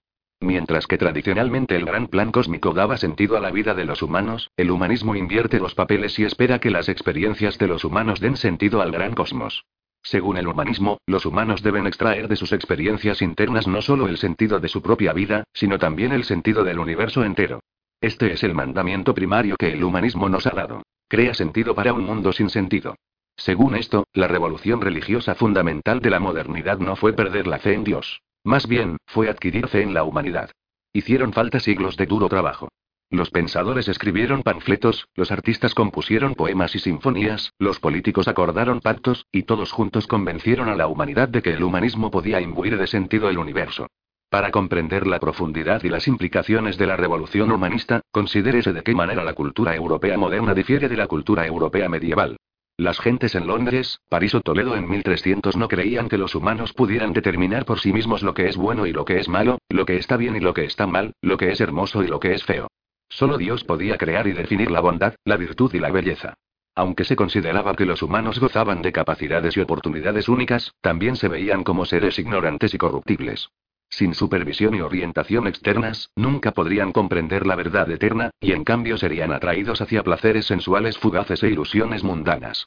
Además, los pensadores medievales señalaban que los humanos son mortales, y que sus opiniones y sentimientos son tan caprichosos como el viento. Hoy amo algo con todo mi corazón, mañana me siento asqueado por la misma cosa, y la semana siguiente estoy muerto y enterrado. De ahí que cualquier sentido que dependa de la opinión humana sea frágil y efímero. Las verdades absolutas y el sentido de la vida y del universo deben basarse por lo tanto en alguna ley eterna que emane de un origen superhumano. Esta idea hizo de Dios el origen supremo no solo del sentido, sino también de la autoridad. Sentido y autoridad van siempre de la mano. Quien quiera que determine el sentido de nuestros actos, si son buenos o malos, correctos o incorrectos, bellos o feos, obtiene asimismo la autoridad para decirnos qué pensar y cómo actuar. El papel de Dios como origen del sentido y la autoridad no era solo una teoría filosófica.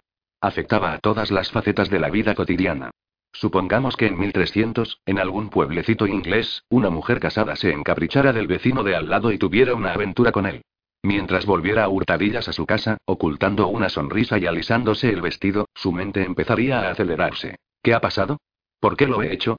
¿Ha estado bien o mal? ¿Qué supone para mí? ¿Volveré a hacerlo? Para dar respuesta a tales preguntas, la mujer tendría que acudir al sacerdote local, confesar y pedir consejo al Santo Padre. El sacerdote habría sido muy versado en escrituras, y los textos sagrados le revelarían exactamente qué era lo que Dios pensaba acerca del adulterio. Basándose en la palabra eterna de Dios, el sacerdote podría determinar más allá de toda duda que la mujer había cometido un pecado mortal, que si no se enmendaba acabaría en el infierno, y que tenía que arrepentirse de inmediato, donar diez monedas de oro a la cruzada que se preparaba, evitar comer carne durante los siguientes seis meses y realizar un peregrinaje a la tumba de Santo Tomás de Canterbury. Y, obsta decirlo, la mujer no tenía que repetir nunca su horrendo pecado. Hoy en día las cosas son muy distintas. Durante siglos, el humanismo nos ha estado convenciendo de que somos el origen último del sentido, y que nuestro libre albedrío es, por consiguiente, la mayor autoridad de todas. En lugar de esperar que alguna entidad externa nos diga que es que, podemos fiarnos de nuestros propios sentimientos y deseos. Desde la infancia se nos bombardea con una descarga continua de consignas humanistas que nos aconsejan. Escúchate, sigue los dictados de tu corazón, sé fiel a ti mismo, confía en ti, haz lo que te plazca. Jean-Jacques Rousseau lo resumió todo en su novela Emilio, la Biblia de los sentimientos del siglo XVIII. Rousseau sostenía que cuando buscaba las normas de la conducta en la vida, las encontró en lo más recóndito de mi corazón, delineadas por la naturaleza en caracteres que nada puede borrar. Solo he de consultarme a mí mismo en relación con lo que quiero hacer. Lo que siento que es bueno, es bueno, lo que siento que es malo, es malo. Así, cuando una mujer moderna quiere comprender el sentido de su aventura amorosa, está mucho menos dispuesta a aceptar el juicio de un sacerdote o de un libro antiguo. En lugar de eso, escudriñará sus sentimientos. Si estos no son muy claros, llamará a una buena amiga, irán a tomar café y le abrirá el corazón. Si las cosas siguen confusas, irá al psicólogo y se lo contará todo. Teóricamente, el psicólogo moderno ocupa el mismo lugar que el sacerdote medieval, y un lugar común muy manido es comparar las dos profesiones. Pero en la práctica las separa un abismo. El psicólogo no posee un libro sagrado que defina el bien y el mal. Cuando la mujer acabe de contarle su relato, es muy improbable que el psicólogo le grite, tú, mujer malvada. Has cometido un pecado terrible. Es igualmente improbable que le diga, maravilloso. Bien por ti. En cambio, al margen de lo que la mujer haya hecho y dicho, lo más probable es que el psicólogo le pregunte con una voz comprensiva. ¿Y bien, cómo se siente usted en relación con lo ocurrido? Es verdad que la estantería del psicólogo se comba por el peso de Freud, Jung y el Manual Diagnóstico y Estadístico de los Trastornos Mentales, DSM. Pero estas no son sagradas escrituras. El DSM diagnostica los achaques de la vida, no su sentido. La mayoría de los psicólogos creen que solo los sentimientos humanos están autorizados para determinar el verdadero sentido de nuestros actos. De modo que, al margen de lo que el psicólogo opine acerca de la aventura de su paciente y de lo que Freud, Jung y el DSM opinen acerca de las aventuras amorosas en general, el psicólogo no impondrá sus opiniones a la paciente. Por el contrario, la ayudará a examinar las cámaras más recónditas de su corazón. Allí, y solo allí, encontrará ella las respuestas. Mientras que los sacerdotes medievales tenían una línea directa con Dios y podían distinguir por nosotros entre el bien y el mal, los psicólogos modernos solo nos ayudan a ponernos en contacto con nuestros sentimientos íntimos. Ello explica en parte la fortuna cambiante de la institución del matrimonio. En la Edad Media, el matrimonio se consideraba un sacramento ordenado por Dios, y Dios autorizaba también al padre a casar a sus hijos según los deseos e intereses del mismo. Por lo tanto, una aventura extramarital era una rebelión descarada tanto contra la autoridad divina como contra la paterna. Era un pecado mortal, sin importar lo que los amantes sintieran o pensaran al respecto. Hoy en día, la gente se casa por amor, y son sus sentimientos íntimos lo que confiere valor a ese lazo. De ahí que si los mismos sentimientos que una vez te empujaron a los brazos de un hombre ahora te empujan a los brazos de otro, ¿qué hay de malo en ello? Y una aventura extramarital proporciona una válvula de escape para deseos emocionales y sexuales que no satisface quien ha sido tu cónyuge 20 años, y si tu amante es atento, apasionado y sensible ante tus necesidades, ¿por qué no disfrutar de ello? Pero, un momento, podría decir el lector. No podemos ignorar los sentimientos de las otras partes concernidas. La mujer y su amante pueden sentirse maravillosamente bien en brazos el uno del otro, pero si sus cónyuges respectivos lo descubren, probablemente todos se sentirán fatal cierto tiempo. Y si ello provoca el divorcio, sus hijos podrán tener cicatrices emocionales durante décadas. Y aunque la aventura no se descubra nunca, esconderla implica mucha tensión, y puede conducir a sentimientos crecientes de alienación y resentimiento. Los debates más interesantes de la ética humanista se refieren a situaciones como las aventuras extramaritales, cuando los sentimientos humanos entran en conflicto. ¿Qué ocurre cuando el mismo acto hace que una persona se sienta bien, y otra, mal? ¿Cómo ponemos en la balanza unos y otros sentimientos? ¿Acaso los buenos sentimientos de los dos amantes pesan más que los malos sentimientos de sus cónyuges e hijos? No importa lo que el lector piense acerca de esta cuestión particular. Es mucho más importante comprender el tipo de argumentos que ambas partes utilizan.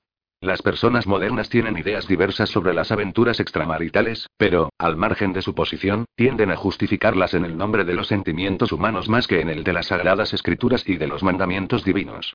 El humanismo nos ha enseñado que algo puede ser malo solo si hace que alguien se sienta mal. El asesinato está mal no porque algún dios dijera una vez no matarás.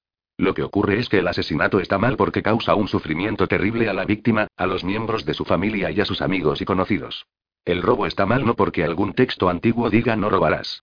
Lo que ocurre es que el robo está mal porque cuando pierdes tu propiedad, te sientes mal por ello. Y si un acto no hace que nadie se sienta mal, no puede haber nada malo en él. Si el mismo texto antiguo dice que Dios nos ordenó no producir imágenes ni de humanos ni de animales, Éxodo 20, 4, pero disfruto esculpiendo dichas figuras y en el proceso no hago daño a nadie, ¿qué puede haber de malo en ello? La misma lógica domina los debates actuales sobre la homosexualidad. Si dos hombres adultos disfrutan teniendo sexo entre ellos y no dañan a nadie al hacerlo, ¿por qué tendría que estar mal y por qué habría que ilegalizarlo? Es un asunto privado entre estos dos hombres, que son libres de decidir sobre ello según sus sentimientos íntimos. En la Edad Media, si dos hombres confesaban a un sacerdote que se amaban y que nunca se habían sentido más felices, sus buenos sentimientos no habrían cambiado el juicio condenatorio del sacerdote. De hecho, su falta de culpa no habría hecho más que empeorar la situación. Hoy en día, en cambio, si dos hombres se aman, se les dice, si os gusta, hacedlo. No dejéis que ningún sacerdote se interfiera en vuestra mente. Solo seguid vuestro corazón. Vosotros sabéis lo que es bueno para vosotros. Resulta interesante que en la actualidad incluso los fanáticos religiosos adopten este discurso humanista cuando quieren influir sobre la opinión pública. Por ejemplo, durante la última década, la comunidad LGBT israelí ha organizado todos los años un desfile gay en las calles de Jerusalén. Es un día único de armonía en esta ciudad asediada por los conflictos, porque es la única ocasión en que los judíos, los musulmanes y los cristianos religiosos encuentran de repente una causa común. Todos se enfurecen a la vez contra el desfile gay. Pero lo que es realmente interesante es el argumento que emplean. No dicen, no tendríais que organizar un desfile gay porque Dios prohíbe la homosexualidad. Más bien, explican ante cualquier micrófono o cámara de televisión disponibles que ver un desfile gay cruzando la ciudad santa de Jerusalén hiere nuestros sentimientos. De la misma manera que los gays quieren que respetemos sus sentimientos, ellos deberían respetar los nuestros. El 7 de enero de 2015, fanáticos musulmanes asesinaron a varios empleados de la revista francesa Charlie Hebdo, porque la revista había publicado caricaturas del profeta Mahoma. En los días subsiguientes, muchas organizaciones musulmanas condenaron el ataque, pero algunas no pudieron resistirse a añadir una cláusula de pero. Por ejemplo, el sindicato de periodistas egipcio denunció a los terroristas por el uso de la violencia, y en el mismo texto denunciaba a la revista por herir los sentimientos de millones de musulmanes de todo el mundo. Adviértase que el sindicato no culpaba a la revista por desobedecer la voluntad de Dios. Esto es lo que llamamos progreso. Nuestros sentimientos aportan sentido no solo a nuestra vida privada, sino también a los procesos sociales y políticos. Cuando queremos saber quién debería dirigir el país, qué política exterior se debería adoptar y qué pasos económicos se deberían dar, no buscamos las respuestas en las escrituras. Ni obedecemos las órdenes del Papa ni del Consejo de los Premios Nobel. Por el contrario, en la mayoría de los países celebramos elecciones democráticas y preguntamos a la gente qué opina. Creemos que los votantes son quienes mejor saben lo que les conviene, y que la libre elección de los individuos es la autoridad política suprema. Pero ¿cómo sabe el votante qué elegir? Teóricamente al menos, se supone que el votante consulta sus sentimientos más íntimos y los sigue. No siempre es fácil. Para entrar en contacto con mis sentimientos, necesito filtrarlos de los vacuos eslóganes de propaganda, la infinidad de mentiras de políticos despiadados, el ruido generado por ingeniosos tergiversadores para distraer y las sabias opiniones de expertos pagados. Debo obviar todo este barullo y atender solo a mi auténtica voz interior. Y entonces mi auténtica voz interior me susurra al oído. Vota a Cameron o vota a Modi o vota a Clinton o a quien sea, y pongo una cruz ante dicho nombre en la papeleta de voto, y así es como sabemos quién debería dirigir el país. En la Edad Media, esto se habría considerado el colmo de la insensatez. Los fugaces sentimientos de los ignorantes plebeyos en absoluto eran una base sólida para las decisiones políticas importantes. Cuando Inglaterra se vio desgarrada por las guerras de las rosas, nadie pensó en acabar el conflicto celebrando un referéndum nacional, en el que cada palurdo y cada emitieran un voto a favor de Lancaster o bien de York.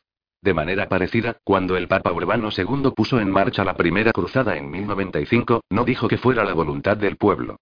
Era la voluntad de Dios. La autoridad política bajaba directamente del cielo, no surgía de los corazones y las mentes de los humanos mortales. Cuanto pueda decirse de la ética y la política es también aplicable a la estética. En la Edad Media, el arte se regía por criterios objetivos. Los patrones de belleza no reflejaban modas humanas pasajeras. Más bien, se suponía que los gustos humanos se adecuaban a los dictados superhumanos. Esto tenía perfecto sentido en un periodo en el que la gente creía que el arte estaba inspirado por fuerzas superhumanas y no por sentimientos humanos.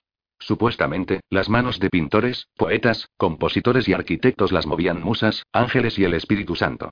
Más de una vez, cuando un compositor escribía un bello himno, no se le reconocía el mérito, por la misma razón que no se le reconocía a la pluma. La pluma era sostenida y dirigida por dedos humanos que a su vez eran sostenidos y dirigidos por la mano de Dios. Los estudiosos medievales se aferraban a una teoría griega clásica, según la cual los movimientos de las estrellas en el cielo crean música celestial que impregna todo el universo. Los humanos gozan de salud física y mental cuando los movimientos internos de su cuerpo y su alma están en armonía con la música celestial creada por las estrellas. Por lo tanto, la música humana debe ser un eco de la melodía divina del cosmos, más que reflejar las ideas y los caprichos de los compositores de carne y hueso. Los himnos, las canciones y las melodías más hermosos por lo general se atribuían no al genio de algún artista humano, sino a la inspiración divina. Tales ideas ya no están en boga. En la actualidad, los humanistas creen que la única fuente de la creación artística y del valor estético son los sentimientos humanos. La música es creada y juzgada por nuestra voz interior, que no necesita seguir ni los ritmos de las estrellas ni las órdenes de las musas y los ángeles. Porque las estrellas son mudas, mientras que las musas y los ángeles existen únicamente en nuestra imaginación. Los artistas modernos buscan estar en contacto con ellos mismos y sus sentimientos, más que con Dios. Así, no es extraño que cuando nos disponemos a evaluar el arte, ya no creamos en ningún criterio objetivo. En lugar de ello, y una vez más, nos fiamos de nuestros sentimientos subjetivos. En ética, el lema de los humanistas es, si hace que te sientas bien, hazlo. En política, el humanismo nos enseña que el elector es quien mejor sabe lo que le conviene. En estética, el humanismo dice que la belleza está en los ojos del espectador. En consecuencia, la definición misma de arte está abierta al debate. En 1917, Marcel Duchamp compró un urinario industrial corriente, declaró que era una obra de arte, lo llamó fuente, lo firmó y lo colocó en un museo de París. Las gentes del medioevo ni se habrían molestado en discutir sobre ello. ¿Por qué gastar oxígeno en semejante tontería? Pero en el mundo humanista moderno, la obra de Duchamp se considera un importante hito artístico. En innumerables aulas de todo el mundo, a los estudiantes de arte de primer curso se les enseña una imagen de la fuente de Duchamp, y a una indicación del profesor, se desata la algarabía. ¿Es arte? No, no lo es. Sí, lo es. En absoluto.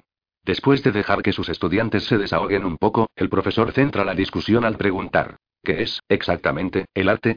¿Y cómo determinamos si algo es una obra de arte o no?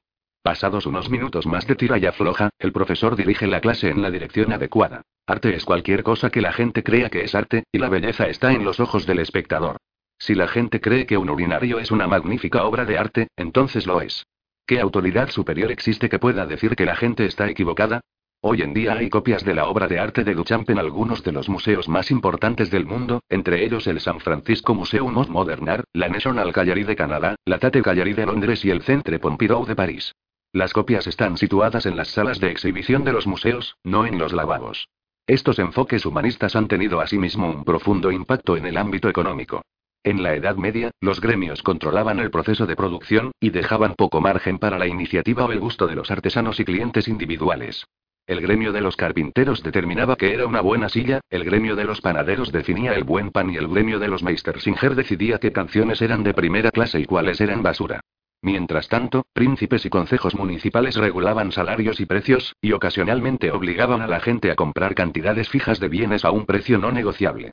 En el mercado libre moderno, todos estos gremios, concejos y príncipes han sido superados por una nueva autoridad suprema, el libre albedrío del cliente. Supongamos que Toyota decide producir el automóvil perfecto.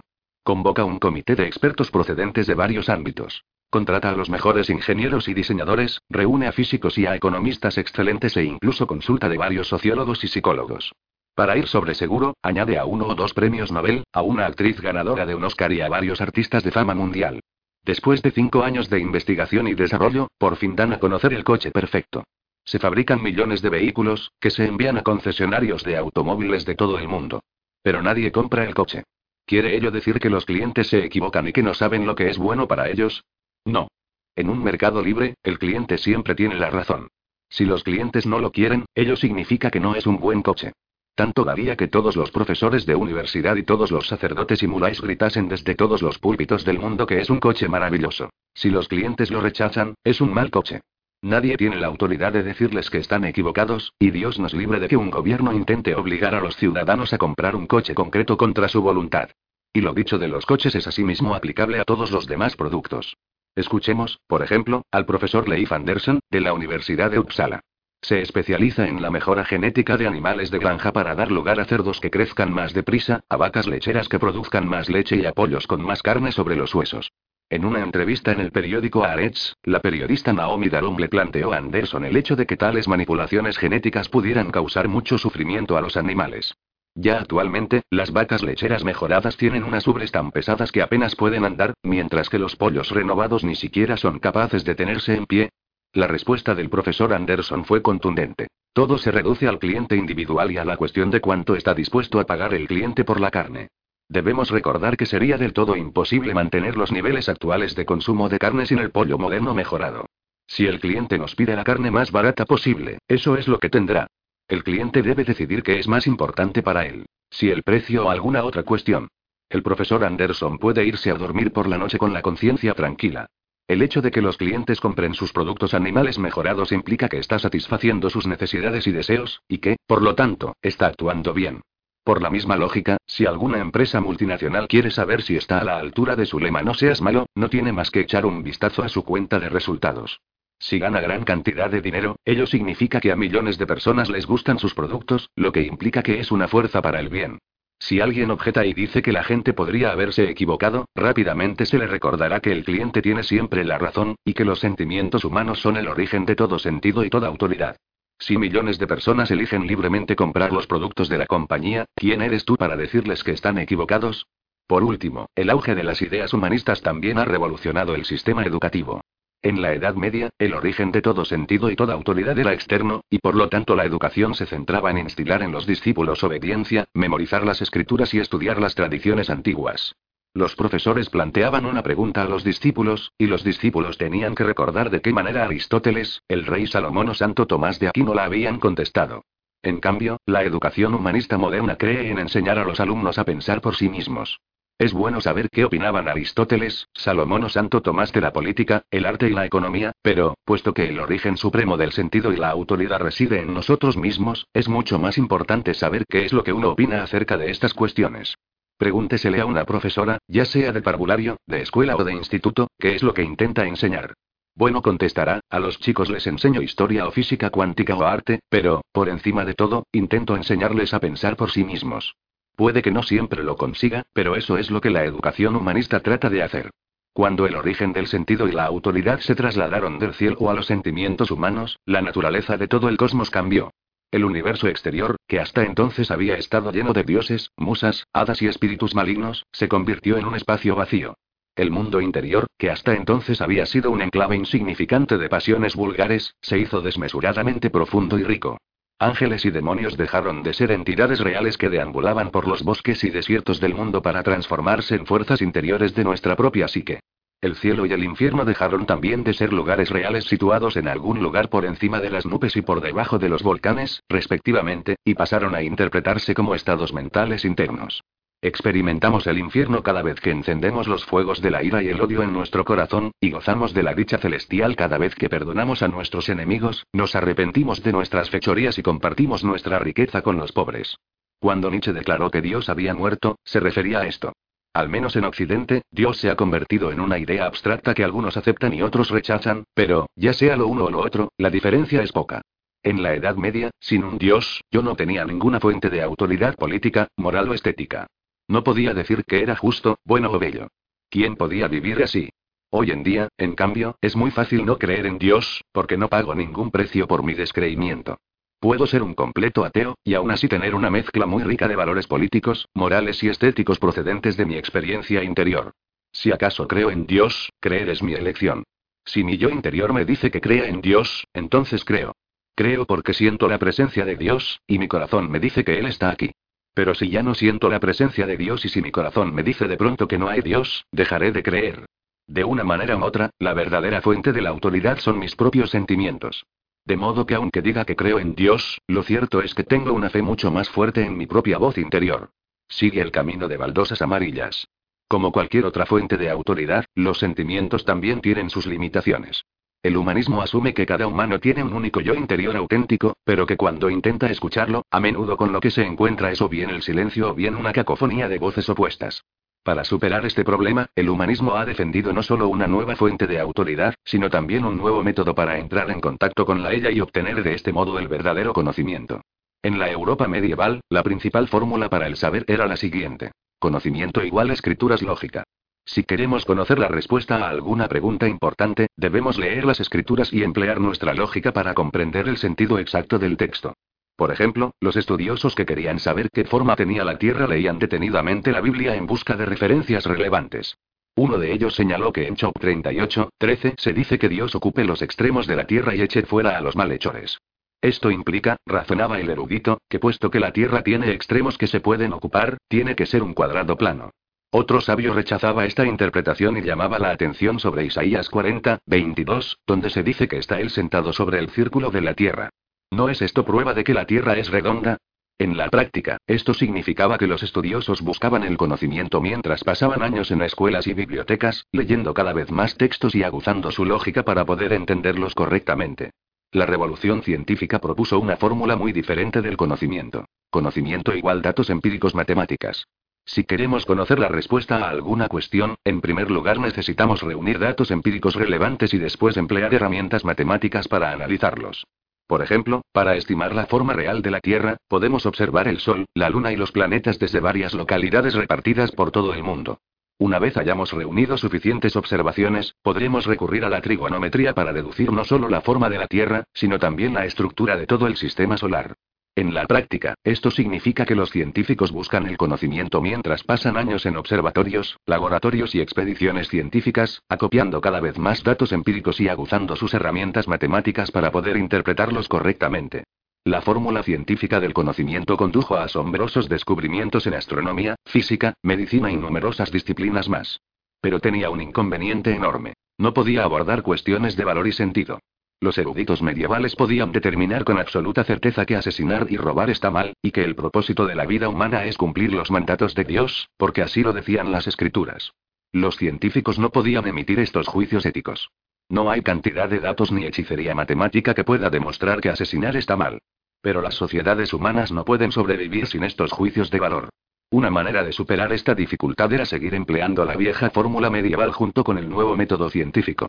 Cuando nos enfrentamos a un problema práctico, como determinar la forma de la Tierra, construir un puente o curar una enfermedad, acopiamos datos empíricos y los analizamos matemáticamente. Cuando nos enfrentamos a un problema ético, como determinar si hay que permitir el divorcio, el aborto o la homosexualidad, leemos las escrituras. Esta solución fue adoptada en cierta medida por numerosas sociedades modernas, desde la Gran Bretaña victoriana al Irán del siglo XXI. Sin embargo, el humanismo ofrecía una alternativa. Cuando los humanos adquirieron más confianza en sí mismos, apareció una nueva fórmula del saber ético. Conocimiento igual experiencias sensibilidad. Si queremos conocer la respuesta a una cuestión ética, necesitamos conectar con nuestras experiencias íntimas y observarlas con la mayor de las sensibilidades. En la práctica, esto significa que buscamos el conocimiento invirtiendo muchos años en acopiar experiencias y aguzando nuestra sensibilidad para poder comprender dichas experiencias correctamente. ¿Qué son, exactamente, las experiencias? No son datos empíricos. Una experiencia no está hecha de átomos, moléculas, proteínas o números. Por el contrario, es un fenómeno subjetivo que incluye tres ingredientes principales. Sensaciones, emociones y pensamientos. En cualquier momento concreto, mi experiencia comprende todo lo que perciba, calor, placer, tensión, etc., cualquier emoción que sienta, amor, temor, ira, etc., y cualesquiera pensamientos que surjan en mi mente. ¿Y qué es sensibilidad? Significa dos cosas. En primer lugar, prestar atención a mis sensaciones, emociones y pensamientos. En segundo lugar, permitir que estas sensaciones, emociones y pensamientos influyan en mí. Doy por hecho que no debo permitir que cualquier brisa pasajera me lleve. Pero debo estar abierto a nuevas experiencias y permitir que cambien mis puntos de vista, mi comportamiento e incluso mi personalidad. Experiencias y sensibilidad se retroalimentan en un ciclo que nunca acaba. No puedo experimentar nada si no tengo sensibilidad, y no puedo desarrollar sensibilidad a menos que esté expuesto a una diversidad de experiencias. La sensibilidad no es una actitud abstracta que pueda desarrollarse mediante la lectura de libros o asistiendo a conferencias. Es una habilidad práctica que puede madurar únicamente si se aplica a la práctica. Tomemos como ejemplo el té.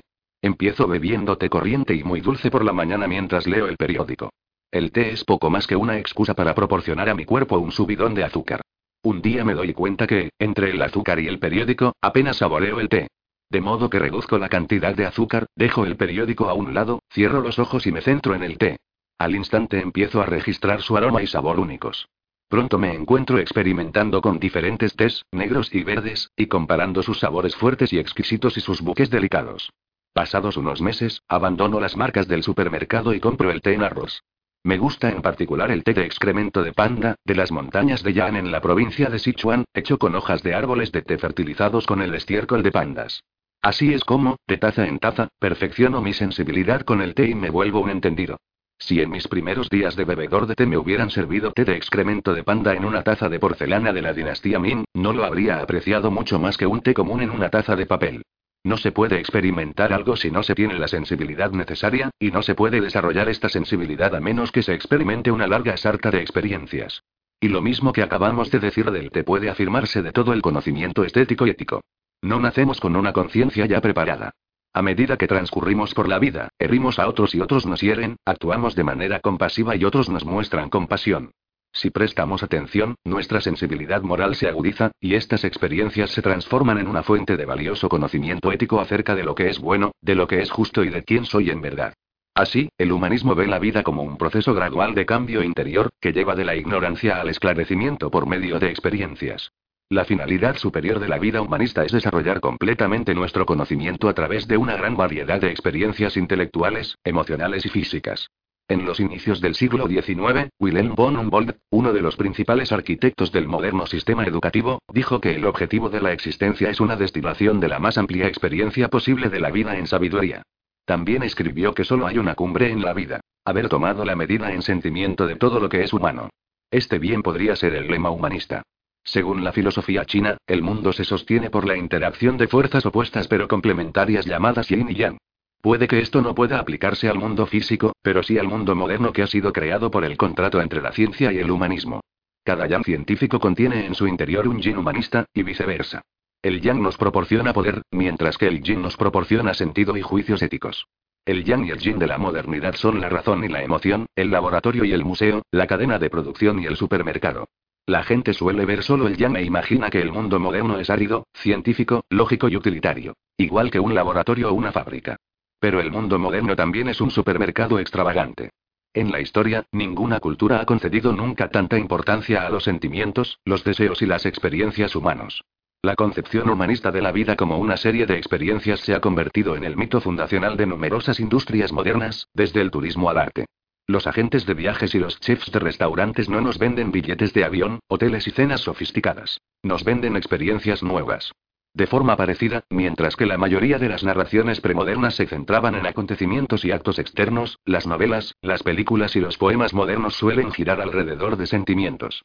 Las epopeyas grecorromanas y las aventuras caballerescas medievales eran catálogos de hazañas heroicas, no de sentimientos. Un capítulo contaba cómo el valiente caballero luchaba contra un ogro monstruoso y lo mataba. En otro capítulo se relataba cómo el caballero rescataba a una hermosa princesa presa por un dragón que escupía fuego y lo mataba. Un tercer capítulo narraba cómo un malvado hechicero secuestraba a la princesa y cómo el caballero perseguía al hechicero y lo mataba. No sorprendía que el héroe fuera invariablemente un caballero, en lugar de un carpintero o un campesino, porque los campesinos no realizaban hazañas heroicas. De manera significativa, los héroes nunca experimentaban ningún proceso importante de cambio interno.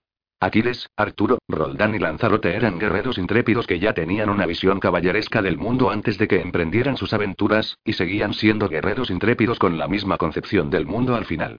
Todos los ogros que mataron y todas las princesas que rescataron confirmaron su coraje y perseverancia, pero en último término les enseñaron pocas cosas. Que el foco humanista se centrara en los sentimientos y las experiencias, en lugar de en las hazañas, transformó el arte. A Wordsworth, a Dostoyevsky, a Dickens y a Zola les importaban poco los valientes caballeros y sus proezas, y en cambio describieron cómo se sentía la gente corriente y las amas de casa. Algunas personas opinan que el Ulises de Joyce representa el apogeo de este foco moderno en la vida interior en lugar de en los actos externos. En 260.000 palabras, Joyce describe un único día en la vida de los dublineses Stephen Dedalus y Leopold Bloom, que a lo largo de la jornada hacen, bueno, no demasiado, Pocas personas han leído el Ulises de principio a fin, pero los mismos principios ocalzan también gran parte de nuestra cultura popular. En Estados Unidos, a la serie Survivor a menudo se le ha atribuido, o culpado de, convertir la telerrealidad en una moda. Survivor fue el primer reality que llegó al primer puesto de los índices de audiencia Nielsen, y en 2007 la revista Time lo incluyó entre los 100 mejores espectáculos televisivos de todas las épocas. En cada temporada, se aísla a 20 aspirantes ataviados con la mínima expresión de traje de baño en alguna isla tropical. Allí tienen que enfrentarse a todo tipo de retos, y en cada episodio votan para echar a uno de sus miembros. El que queda último se lleva un millón de dólares a casa. En la Grecia homérica, en el Imperio romano o en la Europa medieval, esta idea habría resultado al público familiar y muy atractiva. Entran 20 contendientes y solo sale un héroe. Maravilloso. Habría pensado un príncipe homérico, un patricio romano o un caballero cruzado mientras se sentaban para contemplar el espectáculo. A buen seguro vamos a ver aventuras increíbles, luchas a vida o muerte, y actos de heroísmo y traición incomparables. Probablemente los guerreros se apuñalarán por la espalda, o desparramarán sus entrañas para que todos lo vean. ¡Qué decepción! Las puñaladas por la espalda y las entrañas desparramadas se quedan solo en metáfora. Cada episodio dura alrededor de una hora. De esta, 15 minutos los ocupan anuncios de dentífricos, champú y cereales. Cinco minutos se dedican a desafíos increíblemente infantiles, como quién es capaz de lanzar más cocos a una canasta o quién consigue comer el mayor número de bichos en un minuto. El resto del tiempo, los héroes solo hablan de sus sentimientos. Él dijo y ella dijo, y yo sentí esto y yo sentí aquello. Si un caballero cruzado se hubiera sentado ante un televisor para ver Survivor, probablemente habría agarrado el hacha de combate y habría destrozado el televisor, aburrido y frustrado. En la actualidad podemos pensar que los caballeros medievales eran brutos insensibles. Si vivieran entre nosotros, los enviaríamos a un psicólogo, que podría ayudarlos a entrar en contacto con sus sentimientos. Esto es lo que hace el hombre de hojalata en el mago de Oz. Recorre el camino de baldosas amarillas con Dorothy y sus amigos, confiando en que cuando lleguen a Oz el gran mago le dé un corazón, mientras que el espantapájaros quiere un cerebro y el león desea valor. Al final de su viaje descubren que el gran mago es un charlatán y que no puede darles nada de eso. Pero descubren algo mucho más importante. Todo lo que desean ya está en ellos. No se precisa ningún mago divino para obtener sensibilidad, sabiduría o valor. Solo tenemos que seguir el camino de baldosas amarillas y abrirnos a cualesquiera experiencias que nos encontremos. La misma lección, exactamente, aprenden el capitán Kirk y el capitán Jean-Luc Picard mientras recorren la galaxia en la nave espacial Enterprise, y Tom Sawyer y Huckleberry Finn mientras descienden por el río Mississippi, y Wyatt y mientras conducen su Harley Davidson en Easy Rider, y otros muchos personajes en miles de películas de viajes por carretera que se salen de su pueblo natal de Pensilvania, o quizá de Nueva Gales del Sur, viajan en un viejo descapotable, o quizá en un autobús, viven varias experiencias que les cambiarán la vida, se encuentran a sí mismos, hablan de sus sentimientos y al final llegan a San Francisco, o quizá a Alice Springs, como individuos mejores la verdad acerca de la guerra. La fórmula conocimiento igual experiencias sensibilidad ha cambiado no solo nuestra cultura popular, sino incluso nuestra percepción de cuestiones importantes, como la guerra. A lo largo de la mayor parte de la historia, cuando la gente quería saber si una guerra determinada era justa, preguntaban a Dios, preguntaban a las escrituras y a los reyes, nobles y sacerdotes. A pocos les importaban las opiniones y experiencias de un soldado raso o de un civil de a pie, las narraciones bélicas como las de Homero, Virgilio y Shakespeare se centraban en los actos de emperadores, generales y héroes destacados, y aunque no ocultaban la miseria de la guerra, esta quedaba más que compensada por un menú completo de gloria y heroísmo. Los soldados rasos aparecían o bien como montones de cuerpos masacrados por algún goliato como una multitud entusiasta que levantaba a un David triunfante sobre sus hombros. Considérese, por ejemplo, el cuadro de Gustavo Adolfo de Suecia en la batalla de Breitenfeld, figura 34, batalla que tuvo lugar el 17 de septiembre de 1631. El pintor, Jean-Jacques Walter, glorifica al rey Gustavo Adolfo, quien aquel día dirigió a su ejército a una victoria decisiva. Gustavo Adolfo está por encima del campo de batalla como si fuera un dios de la guerra. Se tiene la impresión de que el rey controla la batalla igual que un jugador de ajedrez mueve los peones. Los propios peones son en su mayoría figuras genéricas o minúsculos puntos en segundo plano. A Walter no le interesaba cómo se sentían mientras atacaban, huían, mataban o morían. Son un colectivo sin rostro. Incluso cuando los pintores se centraban en la batalla misma, y no en el comandante, seguían mirándola desde arriba, y se preocupaban mucho más por las maniobras colectivas que por los sentimientos personales. Un buen ejemplo de ello es el cuadro de Pieter Snayers de la Batalla de la Montaña Blanca, que tuvo lugar en noviembre de 1620, figura 35. El cuadro ilustra una célebre victoria católica en la Guerra de los 30 años sobre los herejes protestantes rebeldes. Snayers quería conmemorar esta victoria al reproducir minuciosamente las diversas formaciones, maniobras y movimientos de las tropas.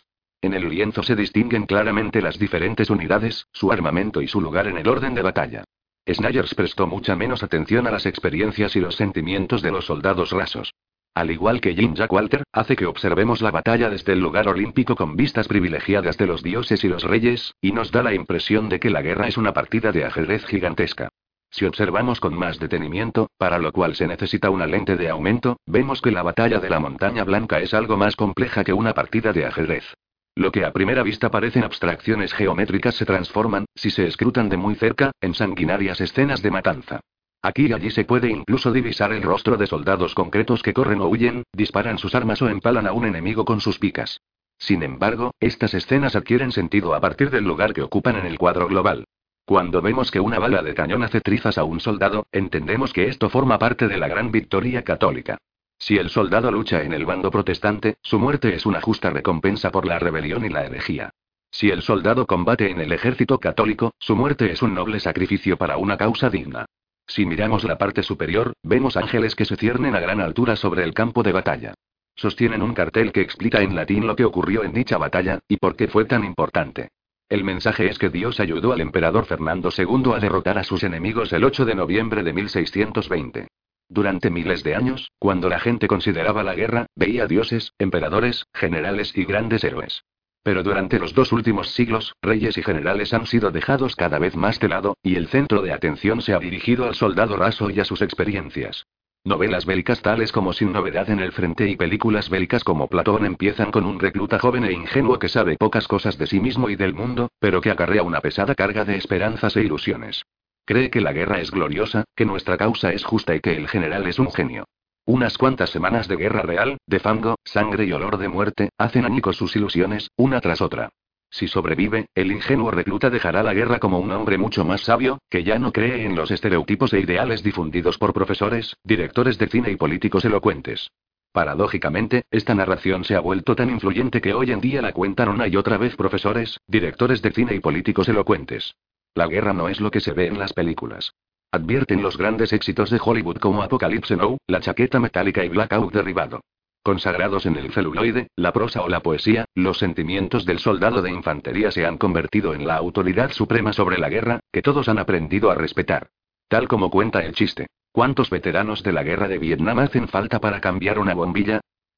No puedes saberlo, tú no estuviste allí. También los pintores han perdido el interés por los generales y los caballos en las maniobras tácticas. En cambio, se esfuerzan por ilustrar cómo se siente el soldado raso. Observemos de nuevo la batalla de Breitenfeld y la batalla de la Montaña Blanca. Contemplemos ahora otros dos cuadros, considerados obras de arte del arte bélico del siglo XX. La guerra, de Otto Dix, figura 36, y La mirada de 2000 metros, de Thomas Lea, figura 37. Dix sirvió como sargento en el ejército alemán en la Primera Guerra Mundial. Lea cubrió la batalla de la isla de Peleliu en 1944 para la revista Life. Mientras que Walter y Snyders consideraban la guerra un fenómeno militar y político y querían que supiéramos qué ocurrió en batallas concretas, Dix y Lea la consideraban un fenómeno emocional y querían que supiéramos cómo hace sentir. No les importaba el genio de los generales o los detalles tácticos de esta o aquella batalla. El soldado de Dix podría estar en Verduno y preso el Somme. No importa el lugar, porque la guerra es un infierno en todas partes. El de Lea resulta ser un soldado de infantería estadounidense destinado en Peleliu, pero se podría ver exactamente la misma mirada de 2.000 metros en la cara de un soldado japonés en Iwo Jima, de un soldado alemán en Stalingrado o de un soldado inglés en Dunkerque. En los cuadros de Dix y Lea, el sentido de la guerra no emana de movimientos tácticos o proclamaciones divinas. Si queremos entender la guerra, no miremos al general de la colina, ni a los ángeles del cielo. Por el contrario, miremos directamente a los ojos del soldado común. En el cuadro de Lea, los ojos exorbitados de un soldado traumatizado abren una ventana a la terrible verdad de la guerra. En el cuadro de Dix, la verdad es tan insoportable que debe ocultarse parcialmente detrás de una máscara de gas. No hay ángeles que vuelen sobre el campo de batalla, solo un cadáver que se pudre, que cuelga de una viga quebrada y que señala con un dedo acusador. Artistas como Dix y Lea dieron la vuelta a la jerarquía tradicional de la guerra. En épocas anteriores las guerras pudieron haber sido tan horrendas como en el siglo XX. Sin embargo, incluso las experiencias atroces se situaban en un contexto más amplio que les confería un sentido positivo. La guerra podía ser el infierno, pero también era la puerta de entrada al cielo. Un soldado católico que luchara en la batalla de la Montaña Blanca podría decirse, sí, estoy sufriendo. Pero el Papa y el Emperador dicen que luchamos por una buena causa, de modo que mi sufrimiento tiene sentido. Otto empleó una lógica opuesta. Consideraba la experiencia personal el origen de todo el sentido, de manera que su línea de pensamiento decía, estoy sufriendo, y esto es malo. Por lo tanto, toda la guerra es mala. Y si, no obstante, el Kaiser y el clero apoyan la guerra, tienen que estar equivocados. El cisma humanista. Hasta aquí hemos comentado el humanismo como si fuera una concepción del mundo única y coherente. En realidad, el humanismo compartió la misma suerte que toda religión de éxito, como el cristianismo y el budismo. A medida que se extendía y evolucionaba, fue fragmentándose en diversas sectas opuestas. Todas las sectas humanistas creen que la experiencia humana es el origen supremo de la autoridad y del sentido, pero interpretan la experiencia humana de maneras distintas. El humanismo se extendió en tres ramas principales. La rama ortodoxa sostiene que cada ser humano es un individuo único que posee una voz interior distintiva y una serie de experiencias que nunca se repetirán. Cada ser humano es un rayo de luz singular, que ilumina el mundo desde una perspectiva diferente y que añade color, profundidad y sentido al universo. Por ello deberíamos dar tanta libertad como fuera posible a todos los individuos para que experimenten el mundo, sigan su voz interior y expresen su verdad interna. Ya sea en política, economía o arte, el libre albedrío individual debería tener mucho más peso que los intereses del Estado o las doctrinas religiosas. Cuanto mayor sea la libertad de que disfrutan los individuos, más hermoso, rico y significativo es el mundo. Debido a este énfasis en la libertad, la rama ortodoxa del humanismo se conoce como humanismo liberal o simplemente liberalismo. Es la política liberal la que cree que el votante es quien mejor sabe lo que le conviene. El arte liberal afirma que la belleza está en los ojos del espectador. La economía liberal sostiene que el cliente siempre tiene la razón. La ética liberal nos aconseja que si nos gusta, debemos hacerlo.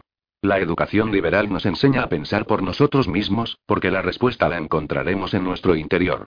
Durante los siglos XIX y XX, el aumento de la credibilidad social y del poder político del humanismo dio vida a dos brotes muy diferentes. El humanismo socialista, que incluía una plétora de movimientos socialistas y comunistas, y el humanismo evolutivo, cuyos defensores más famosos fueron los nazis. Ambos coincidían con el liberalismo en que la experiencia humana es el origen último del sentido y la autoridad. Ninguno creía en ningún poder trascendental ni en ningún libro de leyes divino. Por ejemplo, si hubiéramos preguntado a Karl Marx qué había de malo en que niños de 10 años trabajaran en turnos de 12 horas en fábricas llenas de humo, habría contestado que ello hacía que los niños se sintieran mal. Debemos evitar la explotación, la opresión y la desigualdad, no porque Dios lo dijera, sino porque provoca que la gente sea desgraciada. Sin embargo, tanto los humanistas socialistas como los evolutivos indicaban que la comprensión liberal de la experiencia humana está equivocada. Los liberales creen que la experiencia humana es un fenómeno individual. Pero hay muchos individuos en el mundo, estos a menudo sienten cosas diferentes y tienen deseos contradictorios. Si toda autoridad y sentido fluyen desde las experiencias individuales, ¿cómo se dirimen las contradicciones entre experiencias diferentes? El 17 de julio de 2015, la canciller alemana Angela Merkel se encontraba ante una adolescente palestina refugiada del Líbano, cuya familia buscaba asilo en Alemania pero se enfrentaba a una deportación inminente. La chica, Rehn, le dijo a Merkel en un alemán fluido. Realmente es muy duro ver cómo otras personas pueden disfrutar de la vida y uno no. No sé lo que me deparará el futuro. Merkel replicó que la política puede ser dura, y le explicó que hay centenares de miles de refugiados palestinos en el Líbano, y que Alemania no los puede integrar a todos. Anonadada ante esta sensata respuesta, Rehm se puso a llorar. Merkel acarició la espalda de la desesperada chica, pero se mantuvo en sus trece. En el revuelo público subsiguiente, muchos acusaron a Merkel de insensibilidad desalmada. Para aplacar las críticas, Merkel cambió de rumbo, y Rehm y su familia obtuvieron el asilo. En los meses que siguieron, Merkel abrió todavía más la puerta y dio la bienvenida a Alemania a centenares de miles de refugiados. Pero no es posible contentar a todo el mundo. Muy pronto recibió fuertes ataques por sucumbir al sentimentalismo y por no adoptar una postura lo bastante firme. Numerosos padres alemanes temieron que el giro de 180 grados de Merkel significara que sus hijos fueran a tener un nivel de vida inferior, y quizá que padecieran una oleada de islamización. ¿Por qué habrían de arriesgar la paz y la prosperidad de sus familias por unos desconocidos que quizá ni siquiera creyeran en los valores del liberalismo? Todo el mundo es muy sensible ante esta cuestión. ¿Cómo resolver las contradicciones entre los sentimientos de los refugiados desesperados y los de los alemanes inquietos? A los liberales siempre les han atormentado estas contradicciones. Los esfuerzos denodados de Locke, Jefferson, Miri y sus colegas no han conseguido proporcionarnos una solución rápida y fácil a estos interrogantes. Celebrar elecciones democráticas no ayuda, porque entonces la pregunta será quién podrá votar en estas elecciones. ¿Solo los ciudadanos alemanes o también los millones de asiáticos y africanos que quieren emigrar a Alemania? ¿Por qué dar trato de favor a un grupo en detrimento del otro? Asimismo, no se puede resolver el conflicto árabe-israelí haciendo que 8 millones de ciudadanos israelíes y 350 millones de ciudadanos de las naciones de la Liga Árabe voten al respecto. Por razones obvias, los israelíes no se sentirían obligados por el resultado de dicho plebiscito. La gente únicamente se siente comprometida por las elecciones democráticas cuando comparte un vínculo básico con la mayoría de los demás votantes.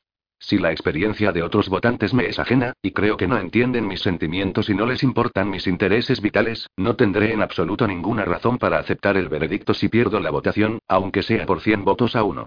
Por lo general, las elecciones democráticas solo funcionan en el seno de poblaciones que ya comparten algún vínculo, como creencias religiosas y mitos nacionales comunes. Son un método para zanjar desacuerdos entre personas que ya están de acuerdo sobre cosas básicas. En consecuencia, en muchos casos, el liberalismo se ha fusionado con identidades colectivas y sentimientos tribales inmemoriales para formar el nacionalismo moderno. Hoy en día, muchos asocian el nacionalismo con fuerzas antiliberales, pero, al menos durante el siglo XIX, el nacionalismo se alineó estrechamente con el liberalismo. Los liberales celebran la experiencia única de los individuos humanos. Cada humano tiene sentimientos, gustos y peculiaridades distintos, y debe ser libre para poder expresarlos y explorarlos mientras no lastime a nadie. De manera parecida, los nacionalistas del siglo XIX como Giuseppe Mazzini celebraban el carácter único de las naciones individuales. Destacaban que muchas experiencias humanas son comunales. Uno no puede bailar la polka en solitario, y no puede inventar y conservar la lengua alemana en solitario. Empleando la palabra, el baile, la comida y la bebida, cada nación promueve experiencias diferentes en sus miembros, y desarrolla sus sensibilidades propias y peculiares. Los nacionalistas liberales como Mazzini pretendían proteger estas experiencias nacionales distintivas para que no fueran oprimidas ni obliteradas por imperios intolerantes, e imaginaron una comunidad de naciones pacífica, cada una de ellas libre de expresar y explorar sus sentimientos comunales sin lastimar a sus vecinas. Esta sigue siendo la ideología oficial de la Unión Europea, cuya constitución de 2004 afirma que Europa es unidad en la diversidad y que los diferentes pueblos de Europa siguen estando orgullosos de sus identidades nacionales. El valor de conservar las experiencias comunales únicas de la nación alemana permite que incluso los liberales alemanes se opongan a abrir las compuertas de la inmigración. Por supuesto, la alianza con el nacionalismo no consiguió despejar todos los interrogantes, mientras que sí creó toda una serie de problemas. ¿Cómo se compara el valor de las experiencias colectivas con el de las individuales? ¿Acaso conservar la polka, el bratwurst y el idioma alemán justifica dejar a millones de refugiados expuestos a la pobreza e incluso a la muerte? ¿Y qué ocurre cuando estallan conflictos fundamentales en el seno de una nación relacionados con la definición misma de su identidad, como ocurrió en Alemania en 1933, en Estados Unidos en 1861, en España en 1936 o en Egipto en 2011? En tales casos, celebrar elecciones democráticas no es en absoluto una panacea, porque los partidos enfrentados no tienen razón alguna para respetar los resultados. Finalmente, mientras se baila la polca nacionalista, un paso pequeño pero importantísimo puede llevarnos de creer que nuestra nación es diferente de todas las demás a creer que es la mejor. El nacionalismo liberal del siglo XIX requería que el imperio de los Habsburgo y el zarista respetaran las experiencias únicas de alemanes, italianos, polacos y eslovenos. El ultranacionalismo del siglo XX procedió a desencadenar guerras de conquista y a construir campos de concentración para la gente que bailaba siguiendo una tonada distinta. El humanismo socialista ha tomado una deriva muy distinta. Los socialistas acusan a los liberales de centrar su atención en nuestros propios sentimientos en lugar de hacerlo en lo que otras personas experimentan. Sí, la experiencia humana es el origen de todo sentido, pero hay miles de millones de personas en el mundo, y todas ellas son tan valiosas como yo. Mientras que el liberalismo dirige mi mirada hacia el interior, destacando mi carácter único y el carácter único de mi nación, el socialismo exige que yo deje de estar obsesionado conmigo y con mis sentimientos y en cambio me centre en lo que los demás sienten y en cómo mis actos influyen en sus experiencias. La paz global solo se conseguirá no celebrando el carácter distintivo de cada nación, sino mediante la unificación de todos los trabajadores del mundo, y la armonía social no se conseguirá mediante la exploración narcisista por parte de cada persona de sus profundidades íntimas, sino más bien si cada persona antepone a sus deseos las necesidades y experiencias de los demás. Un liberal podría replicar que al explorar su propio mundo interior desarrolla su compasión y su comprensión de los demás, pero este razonamiento habría dejado fríos a Lenin o a Mao.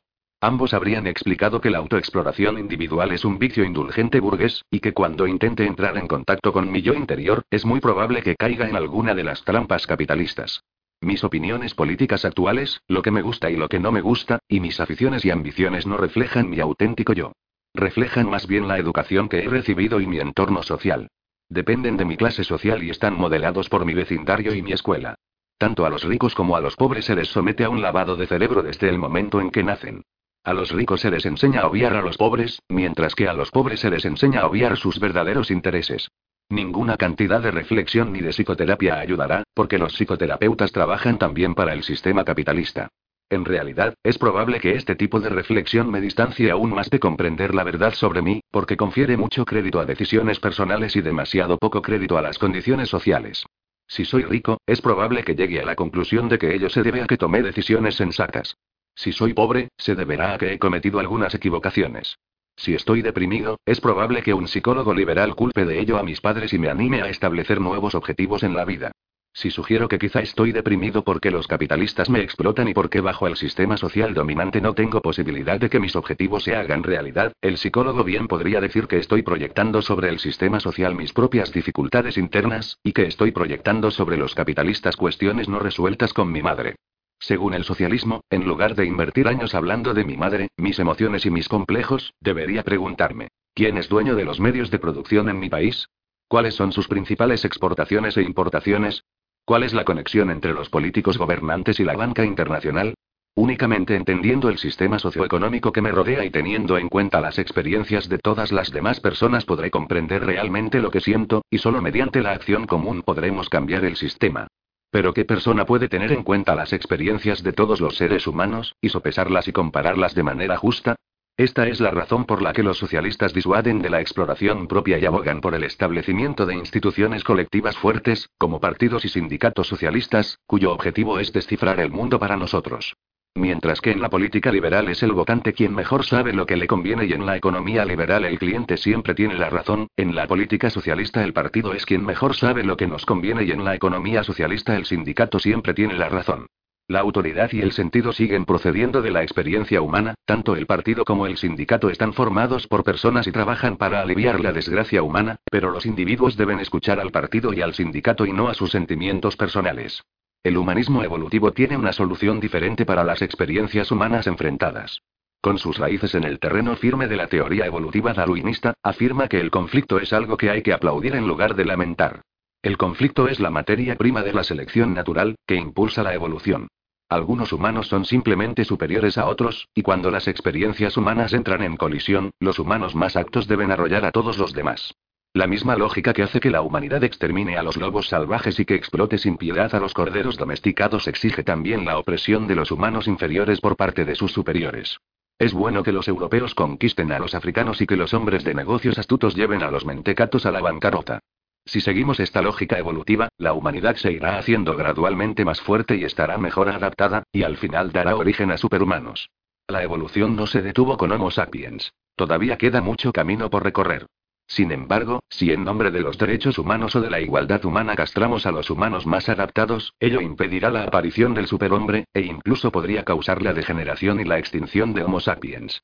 ¿Quiénes son exactamente estos humanos superiores que anuncian la llegada del superhombre? Pues podrían ser razas enteras, tribus concretas o genios individuales excepcionales. En cada caso, lo que los hace superiores es que poseen unas capacidades mejores que se manifiestan en la creación de nuevo conocimiento, tecnología más avanzada, sociedades más prósperas o arte más bello. La experiencia de un Einstein o un Beethoven es mucho más valiosa que la de un borracho inútil, y es absurdo tratarlos como si tuvieran el mismo mérito. De manera similar, si una nación concreta ha liderado de forma continuada el progreso humano, debemos considerarla justamente superior a otras naciones que contribuyeron poco o nada a la evolución de la humanidad. Así, en contraste con artistas liberales como Otto Dix, el humanismo evolutivo piensa que la experiencia humana de la guerra es valiosa e incluso esencial. La película El tercer hombre está ambientada en la Viena inmediatamente posterior a la Segunda Guerra Mundial. Reflexionando sobre el reciente conflicto, el personaje Harry Lee me dice, después de todo, no es tan espantoso, en Italia, cuando mandaban los Borgia, hubo mucho terror, guerras y matanzas, pero también fue la época de Miguel Ángel, de Leonardo da Vinci y del Renacimiento. En Suiza pasó lo contrario. Hubo 500 años de amor, de democracia y de paz. ¿Y cuál fue el resultado? El reloj de Cuco. Lime se equivoca en casi todo. Suiza fue probablemente el rincón más sanguinario de la Europa moderna temprana, su principal artículo de exportación eran soldados mercenarios, y el reloj de Cuco en verdad lo inventaron los alemanes, pero los hechos que narra Lime son menos importantes que la idea que pretende transmitir. Que la experiencia de la guerra empuja a la humanidad a nuevos logros. La guerra al fin da rienda suelta a la selección natural. Extermina a los débiles y recompensa a los violentos y a los ambiciosos. La guerra expone la verdad acerca de la vida y despierta el deseo de poder, gloria y conquista. Nietzsche lo resumió diciendo que la guerra es la escuela de la vida y que lo que no me mata me hace más fuerte. Ideas similares las expresó el teniente Henry Jones, del ejército inglés.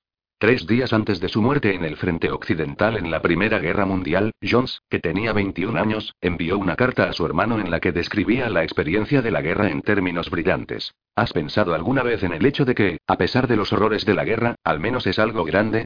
Quiero decir que en ella uno se enfrenta a realidades.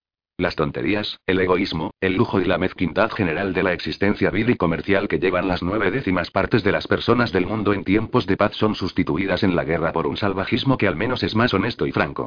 Considéralo de esta manera. En tiempo de paz, uno vive únicamente su pequeña vida dedicado a trivialidades, preocupado por las propias comodidades, por asuntos de dinero y todas esas cosas. Viviendo solo para sí. ¡Qué vida más sórdida! En la guerra, en cambio, incluso si te matan solo anticipas lo inevitable unos cuantos años en cualquier caso, y tienes la satisfacción de saber que la has palmado en el intento de ayudar a tu país. En realidad, has cumplido un ideal que, hasta donde puedo ver, rara vez consigues en la vida cotidiana. La razón es que la vida cotidiana funciona sobre una base comercial y egoísta. Si quieres ser alguien, como suele decirse, no puedes mantener las manos limpias. Personalmente, a menudo me alegra que la guerra me haya salido al encuentro. Ha hecho que me dé cuenta de qué cosa más baladí es la vida. Pienso que la guerra ha dado a cada uno la oportunidad de salir de sí mismo, por así decirlo. Ciertamente, y hablando por mí, puedo decir que en toda mi vida había experimentado un alborozo tan salvaje como al inicio de un gran ataque, como el del pasado abril, por ejemplo.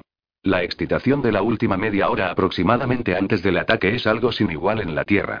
En su gran éxito Blackout derribado, el periodista Mark Bowden relata en términos parecidos la experiencia de combate de Shawn Nelson, un soldado estadounidense, en Mogadiscio en 1993. Era difícil describir cómo se sentía, era como una epifanía. Cerca de la muerte, nunca se había sentido tan completamente vivo. Había habido instantes en su vida en los que había sentido que la muerte pasaba muy cerca, como cuando otro coche que se desplazaba a gran velocidad salió bruscamente de una curva cerrada y casi chocó frontalmente contra el suyo. Aquel día había vivido con aquel sentimiento, con la muerte respirando directamente en su cara, en un momento tras otro y tras otro, durante tres horas o más, el combate era, un estado de total conciencia mental y física. En aquellas horas en la calle él no había sido Shawn Nelson, no tenía conexión con el mundo mayor, ni facturas que pagar, ni lazos emocionales, nada. Había sido simplemente un ser humano que permaneció vivo desde un nanosegundo al siguiente, inhalando una bocanada después de otra, completamente consciente de que cada una podía ser la última. Sintió que nunca volvería a ser el mismo. También a Adolf Hitler le cambió e iluminó su experiencia en la guerra.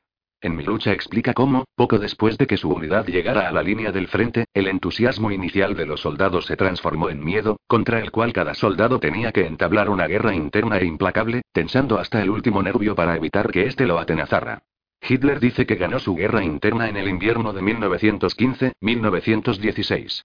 Finalmente escribe, mi voluntad fue el dueño indiscutible, estaba sereno y decidido. Y esto perduró. El destino podía imponerme las pruebas supremas sin que mis nervios se destrozaran o mi razón sucumbiera. La experiencia de la guerra reveló a Hitler la verdad acerca del mundo. Es una jungla dirigida por las leyes implacables de la selección natural. Los que rehusan reconocer esta verdad no pueden sobrevivir. Si queremos mejorar, no solo tenemos que comprender las leyes de la jungla, sino adoptarlas alegremente. Debe indicarse que, al igual que los artistas liberales que se oponían a la guerra, Hitler sacralizó la experiencia de los soldados rasos. De hecho, la carrera política de Hitler es uno de los mejores ejemplos que tenemos de la inmensa autoridad que se concedió a la experiencia personal de la gente común en la política del siglo XX. Hitler no era un oficial de rango. En cuatro años de guerra, no pasó de cabo. No tenía educación formal, ni habilidades profesionales, ni experiencia política. No era un empresario exitoso ni un activista sindical, no tenía amigos ni parientes en puestos importantes, ni tampoco dinero. Al principio, ni siquiera tenía la ciudadanía alemana. Era un inmigrante pobre. Cuando Hitler apelaba a los votantes alemanes y les pedía su confianza, solo podía esgrimir un argumento a su favor. Sus experiencias en las trincheras le habían enseñado lo que nunca se puede aprender en la universidad, en los cuarteles generales o en un ministerio gubernamental. La gente le seguía y le votaba porque se identificaba con él y porque también creía que el mundo era una jungla, y que lo que no nos mata nos hace más fuertes. Mientras que el liberalismo se fusionó con las versiones más moderadas del nacionalismo para proteger las experiencias únicas de cada comunidad humana, los humanistas evolutivos como Hitler identificaron naciones concretas como los motores del progreso humano, y concluyeron que éstas deberían apalear o incluso exterminar a quien se interpusiera en su camino. Sin embargo, debe recordarse que Hitler y los nazis representan solo una versión extrema del humanismo evolutivo. Así como los gulags de Stalin no invalidan automáticamente todas y cada una de las ideas y argumentos socialistas, los horrores del nazismo no deben cegarnos ante las posibles perspicacias que el humanismo evolutivo pudiera ofrecer. El nazismo nació de emparejar el humanismo evolutivo con teorías raciales concretas y emociones ultranacionalistas. No todos los humanistas evolutivos son racistas, y no toda creencia en el potencial de la humanidad para seguir evolucionando exige necesariamente establecer estados policíacos y campos de concentración. Auschwitz debiera servir como una señal de aviso escrita en rojo sangre en lugar de ser un telón negro que oculta secciones enteras del horizonte humano. El humanismo evolutivo desempeñó un papel importante en el modelado de la cultura moderna, y es probable que desempeñe un papel todavía mayor en el modelado del siglo XXI. ¿Es Beethoven mejor que Chuck Berry? Para estar seguros de que comprendemos la diferencia entre las tres ramas humanistas, comparemos algunas experiencias humanas. Experiencia N1. Un profesor de musicología está sentado en la casa de la ópera de Viena, escuchando la obertura de la quinta sinfonía de Beethoven. Papapapam. Cuando las ondas sonoras inciden en sus tímpanos, su nervio auditivo envía señales a su cerebro, y su glándula suprarrenal inunda su torrente sanguíneo de adrenalina. Su ritmo cardíaco se acelera, su respiración se intensifica, el vello de la nuca se le eriza y un escalofrío les recorre la columna. Papapapam. Experiencia N2. Corre el año 1965. Un Mustang convertible viaja a gran velocidad por la carretera del Pacífico que une San Francisco con Los Ángeles. El joven conductor escucha a Chuck Berry a todo volumen. Go, go, honey, go, go. Cuando las ondas sonoras inciden en sus tímpanos, su nervio auditivo envía señales a su cerebro, y su glándula suprarrenal inunda su torrente sanguíneo de adrenalina. Su ritmo cardíaco se acelera, su respiración se intensifica, el vello de la nuca se le eriza y un escalofrío le recorre la columna. Go, go, honey, go, go. Experiencia N3. En las profundidades de la jungla congolesa, un cazador pigmeo se halla inmóvil, fascinado. Desde la aldea cercana le llega el sonido de un coro de muchachas que entonan su cántico de iniciación. Io, oh. Io, oh. Cuando las ondas sonoras inciden en sus tímpanos, su nervio auditivo envía señales al cerebro, y su glándula suprarrenal inunda su torrente sanguíneo de adrenalina. Su ritmo cardíaco se acelera, su respiración se intensifica, el vello de la nuca se le eriza y un escalofrío le recorre la columna. IO, O. IO, O. Experiencia N4. Noche de luna llena, en algún lugar de las montañas rocosas canadienses. Hay un lobo situado en la cumbre de una colina, escuchando los aullidos de una hembra en celo. Aguau. Aguau. Cuando las ondas sonoras inciden en sus tímpanos, su nervio auditivo envía señales a su cerebro, y su glándula suprarrenal inunda su torrente sanguíneo de adrenalina. Su ritmo cardíaco se acelera, su respiración se intensifica, se le eriza el pelo del cogote y un escalofrío le recorre la columna. Aguau. Aguau. ¿Cuál de estas cuatro experiencias es la más valiosa? Si somos liberales, diremos seguramente que las experiencias del profesor de musicología, del joven conductor o del cazador congolés son valiosas por igual, y que deben apreciarse por igual. Toda experiencia humana aporta algo único y enriquece el mundo con nuevo sentido. A algunas personas les gusta la música clásica, a otras les encanta el rock y aún otras prefieren los cánticos tradicionales africanos. Los estudiantes de música deberían verse expuestos al más amplio rango posible de géneros, y al acabar el día todos podrían entrar en la tienda de iTunes, introducir el número de su tarjeta de crédito y comprar lo que quisieran.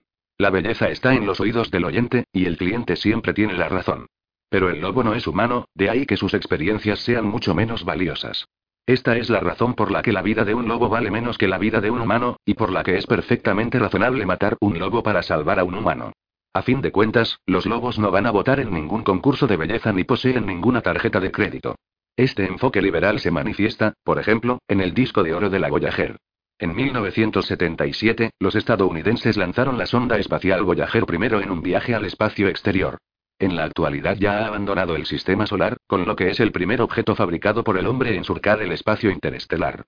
Además de equipo científico de última generación, la NASA incluyó a bordo un disco de oro, destinado a presentar el planeta Tierra a cualesquiera extraterrestres curiosos que pudieran encontrar la sonda. El disco contiene variada información científica y cultural sobre la Tierra y sus habitantes, algunas imágenes y voces, y varias docenas de piezas musicales de todo el mundo, que se supone que representan una buena muestra de logros artísticos terrestres. La muestra musical mezcla sin ningún orden aparente piezas clásicas, que incluyen el movimiento inicial de la Quinta Sinfonía de Beethoven, música popular contemporánea, como Be Gode, de Chuck Berry, y música tradicional de todo el mundo, que incluye un cántico de iniciación de muchachas pigmeas del Congo. Aunque el disco también contiene algunos aullidos lobunos, no forman parte de la muestra de música, sino que están relegados a una sección diferente que incluye también el sonido del viento, la lluvia y el oleaje. El mensaje a oyentes potenciales de Alpha Centauri es que Beethoven, Chuck Berry y el cántico de iniciación de muchachas pigmeas tienen el mismo mérito, mientras que los aullidos lobunos pertenecen a una categoría totalmente diferente. Si somos socialistas, probablemente estemos de acuerdo con los liberales en que la experiencia del lobo tiene poco valor. Pero nuestra actitud hacia las tres experiencias humanas será muy diferente. Un socialista convencido explicará que el valor real de la música no depende de las experiencias del oyente individual, sino del impacto que tiene en las experiencias de otras personas y de la sociedad en su conjunto. Tal como dijo Mao, no existe tal cosa como el arte por el arte, el arte que se sitúe por encima de las clases, el arte que esté desligado o sea independiente de la política. De modo que cuando se trate de evaluar las experiencias musicales, un socialista se fijará, por ejemplo, en el hecho de que Beethoven escribió la Quinta Sinfonía para un auditorio de europeos blancos de clase alta, exactamente cuando Europa estaba a punto de embarcarse en su conquista de África. Su sinfonía reflejaba los ideales de la Ilustración, que glorificaban a los hombres blancos de clase alta y calificaba la conquista de África como la carga del hombre blanco. El rock and roll, dirían los socialistas, lo inventaron músicos afroamericanos oprimidos que se inspiraron en géneros como el blues, el jazz y el gospel. Sin embargo, en las décadas de 1950 y 1960 fue secuestrado por la Norteamérica blanca convencional y puesto al servicio del consumismo, del imperialismo norteamericano y de la coca colonización. El rock and roll lo comercializaron y se lo apropiaron adolescentes blancos pudientes en su fantasía de rebelión pequeño burguesa. El propio Chuck Berry se doblegó a los dictados del gigante capitalista. Mientras que originalmente cantaba acerca de un chico de color llamado Honey Gode, bajo la presión de las emisoras de radio de propietarios blancos cambió la letra por un chico de pueblo llamado Honey Gode. En cuanto al coro de muchachas pigmeas congolesas, sus cánticos de iniciación forman parte de una estructura patriarcal de poder que lava el cerebro tanto a hombres como a mujeres para que se amolden a un orden de género opresivo. Y si una grabación de un tal cántico iniciático llega alguna vez al mercado global, solo servirá para reforzar las fantasías coloniales occidentales sobre África en general y sobre las mujeres africanas en particular. Así, pues, ¿qué música es mejor? ¿La quinta sinfonía de Beethoven, John Gode o el canto iniciático de las pigmeas? ¿Qué debe financiar el gobierno? ¿La construcción de teatros de ópera, escenarios para el rock and roll o exposiciones sobre el patrimonio africano? ¿Y qué debemos enseñar a los estudiantes de música en escuelas e institutos? Bueno, no me pregunten a mí. Pregúntenle al delegado cultural del partido. Mientras que los liberales caminan de puntillas alrededor del campo minado de las comparaciones culturales, temerosos de dar algún paso en falso políticamente incorrecto, y mientras que los socialistas dejan que el partido encuentre el sendero adecuado a través del campo de minas, los humanistas evolutivos saltan alegremente dentro del mismo, haciendo estallar todas las minas y disfrutando con el caos. Pueden empezar indicando que tanto liberales como socialistas marcan el límite de los demás animales, y no tienen ningún problema en admitir que los humanos son superiores a los lobos y que, en consecuencia, la música humana es mucho más valiosa que los aullidos de los lobos. Pero la misma humanidad no está exenta de las fuerzas de la evolución. De la misma manera que los humanos son superiores a los lobos, algunas culturas humanas están más avanzadas que otras. Existe una jerarquía inequívoca de experiencias humanas, y no tenemos que disculparnos por ello. El Taj Mahal es más bello que una choza de paja, el David de Miguel Ángel es superior a la última figurita de arcilla que ha modelado mi sobrina de 5 años, y Beethoven compuso música mucho mejor que la de Chuck Berry o la de las pigmeas congolesas. Vale, ya lo hemos dicho. Según los humanistas evolutivos, quien quiera que argumente que todas las experiencias humanas son igual de valiosas es un imbécil o un cobarde. Tal vulgaridad y timidez solo conducirá a la degeneración y a la extinción de la humanidad, pues impide el progreso humano en nombre del relativismo cultural o de la igualdad social. Si liberales y socialistas hubieran vivido en la edad de piedra, probablemente habrían visto poco mérito en los murales de las Caux y Altamira, y habrían insistido en que de ningún modo son superiores a los garabatos de los neandertales. Las guerras religiosas humanistas. En un principio, las diferencias entre humanismo liberal, humanismo socialista y humanismo evolutivo parecían bastante frívolas. Comparadas con la enorme brecha que separaba a todas las sectas humanistas del cristianismo, el islamismo o el hinduismo, las discusiones entre las diferentes versiones del humanismo eran insignificantes. Mientras todos estemos de acuerdo en que Dios está muerto y en que solo la experiencia humana da sentido al universo, importa en verdad si pensamos que todas las experiencias humanas son iguales o que algunas son superiores a otras? Pero, a medida que el humanismo conquistaba el mundo, estos cismas internos fueron agravándose y acabaron estallando en la más mortífera guerra religiosa de la historia. En la primera década del siglo XX, la ortodoxia liberal confiaba aún en su fuerza. Los liberales estaban convencidos de que únicamente si se concedía a los individuos la máxima libertad para expresarse y seguir los dictados de su corazón, el mundo gozaría de una paz y una prosperidad sin precedentes. Puede que tome tiempo desmantelar completamente las trabas de las jerarquías tradicionales, las religiones oscurantistas y los imperios brutales, pero cada década aportará nuevas libertades y nuevos logros, y al final crearemos el paraíso en la tierra. En los idílicos días de junio de 1914, los liberales creían que la historia estaba de su parte. En la Navidad de 1914, los liberales estaban traumatizados por la guerra, y en las décadas que siguieron, sus ideas se vieron sometidas a un doble ataque, desde la derecha y desde la izquierda. Los socialistas argumentaban que el liberalismo era en realidad una hoja de parra para un sistema despiadado, explotador y racista. En lugar de la tan cacareada libertad, léase propiedad. La defensa de los derechos del individuo para hacer lo que considere bueno supone en muchos casos salvaguardar la propiedad y los privilegios de las clases media y alta. ¿Qué tiene de bueno la libertad para que uno viva donde quiera cuando no puede pagar el alquiler, estudiar lo que le interesa, costearse la matrícula, viajar a donde desean y comprarse un coche? Bajo el liberalismo se hizo famoso un chiste. Todo el mundo es libre de morirse de hambre. Lo que era aún peor, al animar a la gente a considerarse individuos aislados, el liberalismo la separa de los demás miembros de la clase y le impide unirse contra el sistema que la oprime. Por lo tanto, el liberalismo perpetúa la desigualdad, y condena a las masas a la pobreza y a la élite a la alienación. Mientras el liberalismo se tambaleaba por este puñetazo desde la izquierda, el humanismo evolutivo golpeó desde la derecha. Racistas y fascistas culpaban tanto al liberalismo como al socialismo de subvertir la selección natural y causar la degeneración de la humanidad. Advertían que si a todos los humanos se les concedía igual valor y las mismas oportunidades educativas, la selección natural cesaría. Los humanos más adaptados se verían sumergidos en un océano de mediocridad y, en lugar de evolucionar hacia el superhombre, la humanidad se extinguiría. Desde 1914 a 1989, las tres sectas humanistas libraron una guerra sanguinaria, y al principio el liberalismo sufrió una derrota tras otra. Los regímenes comunistas y fascistas no solo se adueñaron de numerosos países, sino que además las ideas liberales fundamentales se presentaron como ingenuas en el mejor de los casos o bien como rotundamente peligrosas. Solo con dar libertad a los individuos el mundo gozará de paz y prosperidad. Sí, ya. La Segunda Guerra Mundial, que en retrospectiva recordamos como una gran victoria liberal, no lo parecía en absoluto en aquella época. La guerra se inició como un conflicto entre una poderosa alianza liberal y una Alemania nazi aislada. Hasta junio de 1940, incluso la Italia fascista prefirió jugar a esperar. La alianza liberal gozaba de una abrumadora superioridad numérica y económica. Mientras que en 1940 el PIB alemán era de 387 millones de dólares, el de los adversarios europeos de Alemania sumaba 631 millones de dólares, sin incluir el PIB de los dominios de ultramar británicos y de los imperios francés, holandés y belga. Aún así, en la primavera de 1940 a Alemania le bastaron tres meses para asestar un golpe decisivo a la Alianza Liberal y ocupar Francia, Países Bajos, Noruega y Dinamarca. El Reino Unido solo se salvó de una suerte parecida gracias al Canal de la Mancha. Los alemanes fueron derrotados únicamente cuando los países liberales se aliaron con la Unión Soviética, que se llevó la peor parte del conflicto y pagó un precio mucho más elevado. 25 millones de ciudadanos soviéticos murieron en la guerra, en comparación con el medio millón de británicos y el medio millón de norteamericanos. Buena parte del mérito de derrotar al nazismo debe concederse al comunismo. Y, al menos a corto plazo, el comunismo fue también el gran beneficiado por la guerra. La Unión Soviética entró en la guerra como un paria comunista aislado. Salió de ella como una de las dos superpotencias globales y como líder de un bloque internacional en expansión. En 1949, la Europa Oriental se había convertido en un satélite soviético, el Partido Comunista Chino ganó la Guerra Civil China, y Estados Unidos estaba atenazado por la histeria anticomunista.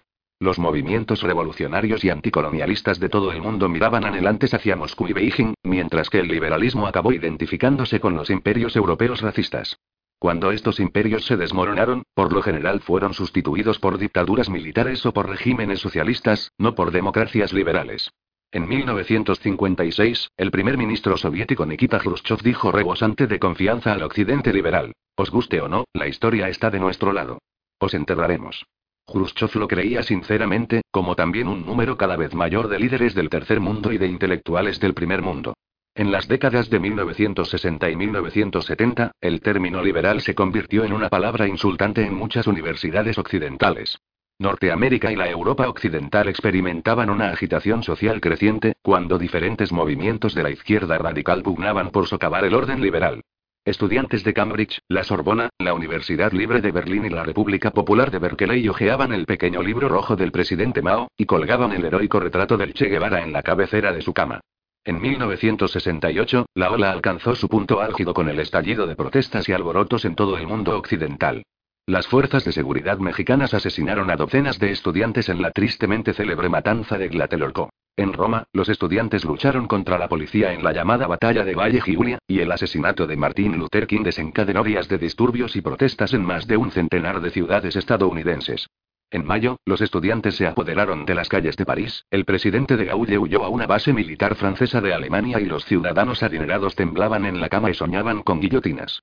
En 1970, el mundo tenía 130 países independientes, pero solo 30 de ellos eran democracias liberales, y la mayoría estaban situados en el rincón noroccidental de Europa. La India era el único país importante del tercer mundo que se comprometió con la ruta liberal después de asegurarse su independencia, pero incluso ella se distanció del bloque occidental y se inclinó hacia los soviéticos. En 1975, el campo liberal sufrió la derrota más humillante de todas. La guerra de Vietnam terminó cuando el David norvietnamita venció al Goliath norteamericano. En una rápida sucesión, el comunismo se adueñó de Vietnam del Sur, Laos y Camboya. El 17 de abril de 1975, la capital de Camboya, Phnom Penh, sucumbió ante los gemeres rojos. Dos semanas más tarde, todo el mundo pudo ver cómo unos helicópteros evacuaban a los últimos yanquis de la azotea de la Embajada de Estados Unidos en Saigón. Muchos estaban seguros de que el imperio norteamericano caía. Antes de que nadie pudiera decir teoría del dominó, el 25 de junio Indira Gandhi proclamó el estado de emergencia en la India, y dio la impresión de que la mayor democracia del mundo iba camino de convertirse en otra dictadura socialista. La democracia liberal se parecía cada vez más a un club exclusivo de ancianos imperialistas blancos que tenían poco que ofrecer al resto del mundo o incluso a sus propios jóvenes. Washington se presentaba como el líder del mundo libre, pero la mayoría de sus aliados eran o bien reyes autoritarios, como el rey Khalid de Arabia Saudita, el rey Hassan de Marruecos y el Shah de Persia, o bien dictadores militares, como los coroneles griegos, el general Pinochet en Chile, el general Franco en España, el general Park en Corea del Sur, el general Geisel en Brasil y el generalísimo Chiang Kai-shek en Taiwán. A pesar del apoyo de todos estos coroneles y generales, desde el punto de vista militar, el Pacto de Varsovia tenía una enorme superioridad numérica sobre la OTAN. Para alcanzar la paridad en armamento convencional, probablemente los países occidentales tendrían que haber abandonado la democracia liberal y el mercado libre y haberse convertido en estados totalitarios en permanente pie de guerra. Únicamente las armas nucleares salvaron la democracia liberal. La OTAN adoptó la doctrina del AGMA, destrucción mutua asegurada, según la cual incluso los ataques soviéticos convencionales tendrían una respuesta en forma de ataque nuclear total. Si nos atacáis amenazaban los liberales, nos aseguraremos de que nadie salga vivo. Detrás de este escudo monstruoso, la democracia liberal y el mercado libre consiguieron conservar sus últimos bastiones, y los occidentales pudieron gozar de sexo, drogas y rock and roll, así como de lavadoras, frigoríficos y televisores. Sin bombas nucleares no habría existido Woodstock, ni los Beatles, ni supermercados abarrotados. Pero a mediados de la década de 1970, y a pesar de las armas nucleares, parecía que el futuro pertenecía al socialismo. Y entonces todo cambió.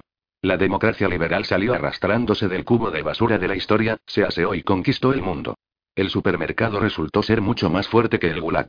La Blitzkrieg empezó en el sur de Europa, donde los regímenes autoritarios de Grecia, España y Portugal sucumbieron y dieron paso a gobiernos democráticos.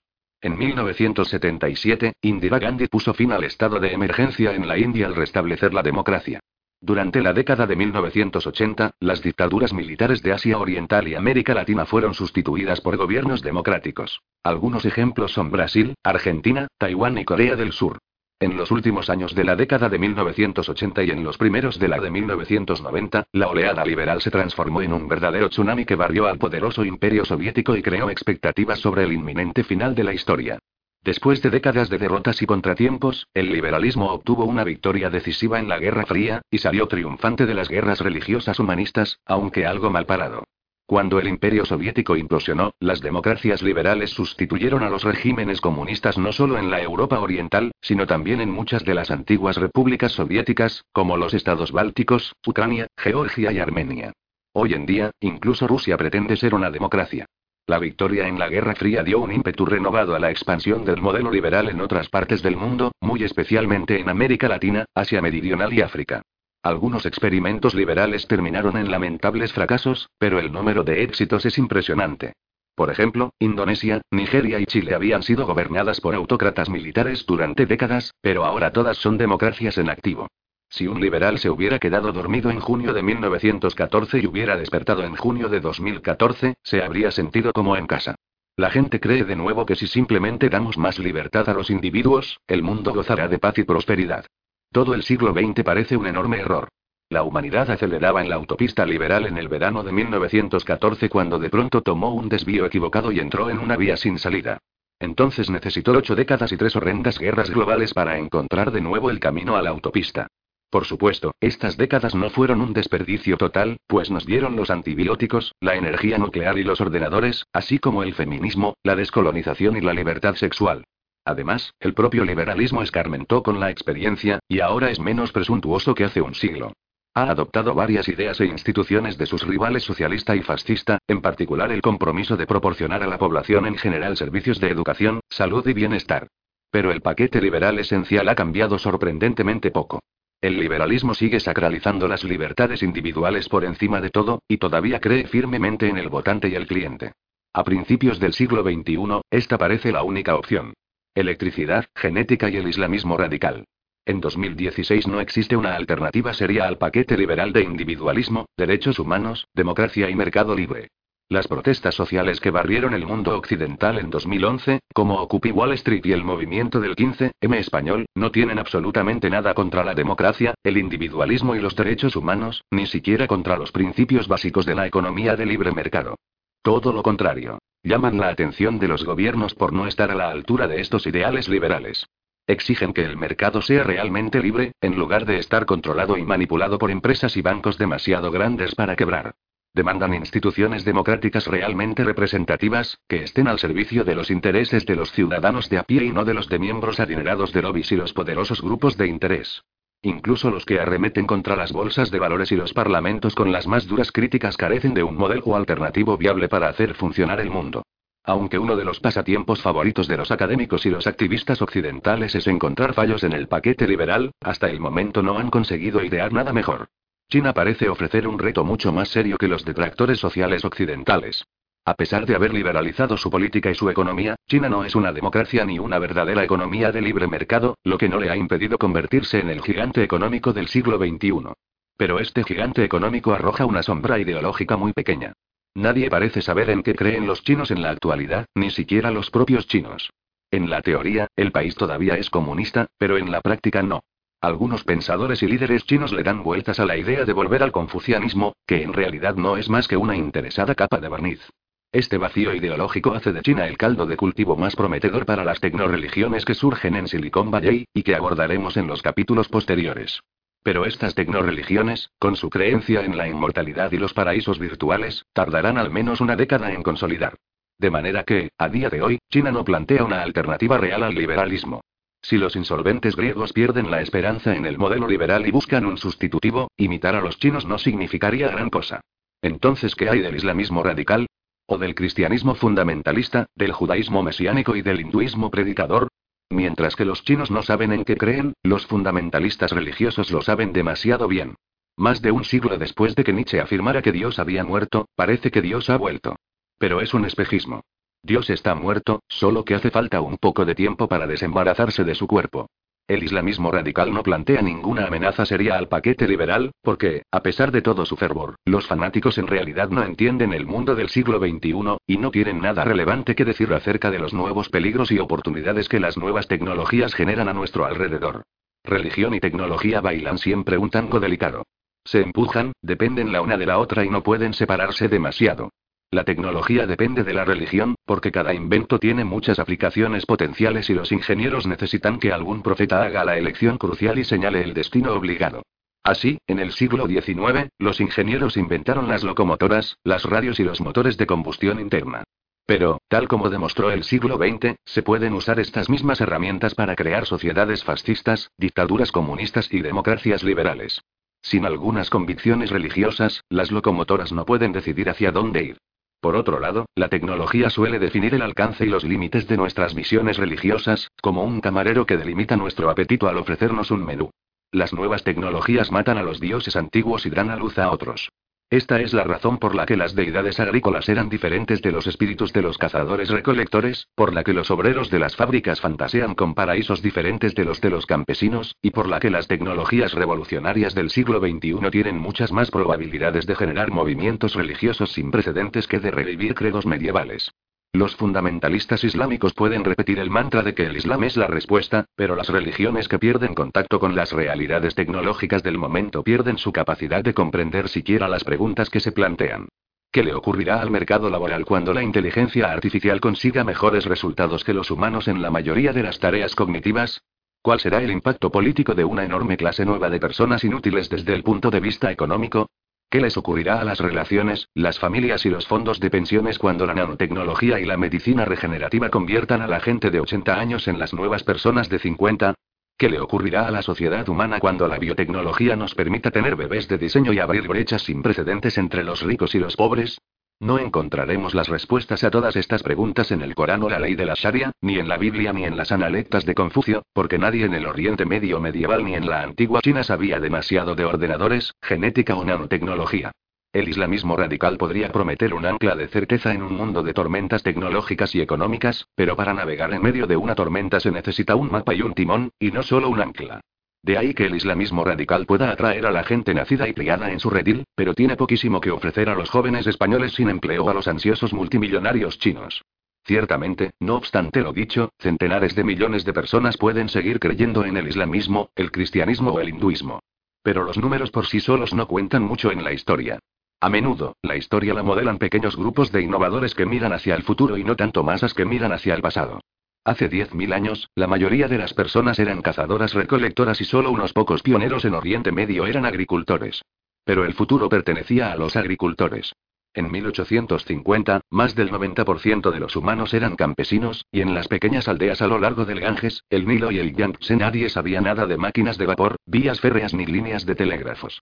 Pero el destino de estos campesinos ya se había decidido en Manchester y Birmingham, a manos del puñado de ingenieros, políticos y financieros que encabezaron la revolución industrial. Máquinas de vapor, ferrocarriles y telégrafos transformaron la producción de alimentos, artículos textiles, vehículos y armas, y dieron a las potencias industriales una ventaja decisiva sobre las sociedades agrícolas tradicionales. Incluso cuando la revolución industrial se extendió por el mundo y penetró río arriba por el Ganges, el Nilo y el Yangtze, la mayoría de la gente siguió creyendo en los Vedas, la Biblia, el Corán y las analectas más que en la máquina de vapor. Como ocurre en la actualidad, en el siglo XIX no había escasez de sacerdotes, místicos y gurúes que afirmasen que solo ellos poseían la solución a todos los males de la humanidad, incluidos los nuevos problemas creados por la revolución industrial. Por ejemplo, entre las décadas de 1820 y 1880, Egipto, apoyado por la Gran Bretaña, conquistó Sudán e intentó modernizar el país e incorporarlo a la nueva red de comercio internacional. Esto desestabilizó a la sociedad sudanesa tradicional, generó una animadversión generalizada y promovió revueltas. En 1881, un líder religioso, Muhammad Mabin Abdallah, declaró que él era el Mahdi, el Mesías, enviado para imponer la ley de Dios en la tierra. Sus partidarios derrotaron al ejército anglo-egipcio y decapitaron a su comandante, el general Charles Gordon, en un gesto que conmocionó a la Gran Bretaña victoriana. Después establecieron en Sudán una teocracia islámica, regida por la ley de la Sharia, que duró hasta 1898. Mientras, en la India, Dayananda Saraswati encabezó un movimiento de resurgimiento hindú, cuyo principio básico era que las escrituras védicas nunca se equivocan. En 1875 fundó la Arya Samaj, la sociedad noble, dedicada a la difusión del saber védico, aunque, en verdad, Dayananda interpretaba a menudo los Vedas de una manera sorprendentemente liberal, defendiendo por ejemplo la igualdad de derechos para las mujeres mucho antes de que la idea se popularizara en Occidente. El Papa Pío IX, contemporáneo de Dayananda, tenía opiniones mucho más conservadoras sobre las mujeres, pero compartía la admiración de Dayananda por la autoridad superhumana. Pío IX lideró una serie de reformas en el dogma católico y promulgó el principio innovador de la infalibilidad papal, según el cual el Papa no puede equivocarse nunca en asuntos de fe. Esta idea aparentemente medieval no se convirtió en un dogma católico obligatorio hasta 1870, 11 años después de que Charles Darwin publicara El origen de las especies. Treinta años antes de que el Papa se descubriera incapaz de cometer errores, un fracasado académico chino llamado Hong Xiuquan tuvo una serie de visiones religiosas. En estas visiones, Dios le reveló que Jon no era otro que el hermano menor de Jesucristo. A continuación, Dios encomendó a Jon una misión divina. Expulsar a los demonios manchúes que habían gobernado China desde el siglo XVII y establecer en la tierra el gran y pacífico reino del cielo, Taiping Tianguo. El mensaje de Jon inflamó la imaginación de millones de chinos desesperados y conmocionados por las derrotas de China en las guerras del opio, así como por el advenimiento de la industria moderna y del imperialismo europeo. Pero Jon no los condujo hasta un reino de paz. Por el contrario, los dirigió contra la dinastía Manchukin en la rebelión Taiping, que fue la guerra más mortífera del siglo XIX. Entre 1850 y 1864, al menos 20 millones de personas perdieron la vida, muchas más que en las guerras napoleónicas o en la Guerra Civil Norteamericana. Centenares de millones de personas se aferraron a los dogmas religiosos de Hom, Dayananda, Pío IX y el Mahdi, incluso cuando fábricas industriales, ferrocarriles y buques de vapor llenaban el mundo. Pero la mayoría no pensamos en el siglo XIX como en el siglo de la fe. Si pensamos en los visionarios del siglo XIX, es mucho más probable que recordemos a Marx, a Engels y a Lenin que al Mahdi, a Pío IX o a Hong Xiuquan. Y así debe ser. Aunque en 1850 el socialismo era solo un movimiento periférico, pronto adquirió ímpetu, y cambió el mundo en un sentido mucho más profundo que los autoproclamados mesías de China y Sudán. Si el lector cuenta con servicios públicos de salud, fondos de pensiones y escuelas gratuitas, es necesario que dé las gracias a Marx y a Lenin, y a Otto von Bismarck, y no tanto a Hong Xiuquan o al Mahdi. ¿Por qué Marx y Lenin tuvieron éxito allí donde Hong y el Mahdi fracasaron? Ello no se debió a que el humanismo socialista fuera más elaborado desde el punto de vista filosófico que las teologías islámica y cristiana, sino a que dedicaron más atención a comprender las realidades tecnológicas y económicas de su época que a escudriñar textos antiguos y sueños proféticos. Las máquinas de vapor, los ferrocarriles, los telégrafos y la electricidad generaron problemas inauditos y también oportunidades sin precedentes. Las experiencias, necesidades y esperanzas de la nueva clase de proletariados urbanos eran sencillamente demasiado diferentes de las de los campesinos bíblicos. Para dar respuesta a dichas necesidades y esperanzas, Marx y Lenin estudiaron cómo funcionaba una máquina de vapor, cómo operaba una mina de carbón, cómo los ferrocarriles modelaban la economía y cómo la electricidad influía en la política. En una ocasión, alguien pidió a Lenin que definiera el comunismo en una única frase. El comunismo es el poder de los soviets, dijo, más la electrificación de todo el país. No puede haber comunismo sin electricidad, sin ferrocarriles, sin radio. No era posible establecer un régimen comunista en la Rusia del siglo XVI, porque el comunismo requiere la concentración de la información y los recursos en un núcleo. De cada cual según sus capacidades, a cada cual según sus necesidades solo funciona cuando la producción puede recolectarse y distribuirse a lo largo de enormes distancias, y cuando las actividades pueden controlarse y coordinarse a la escala de países enteros. Marx y sus seguidores comprendieron las nuevas realidades tecnológicas y las nuevas experiencias humanas, de modo que tuvieron respuestas relevantes para los nuevos problemas de la sociedad industrial, así como ideas originales acerca de cómo beneficiarse de oportunidades sin precedentes. Los socialistas crearon una religión valiente y nueva para un mundo valiente y nuevo. Prometieron la salvación mediante la tecnología y la economía, con lo que establecieron la primera tecnoreligión de la historia y cambiaron los cimientos del discurso ideológico. Antes de Marx, la gente se definía y se dividía en función de su enfoque de Dios, no según los métodos de producción.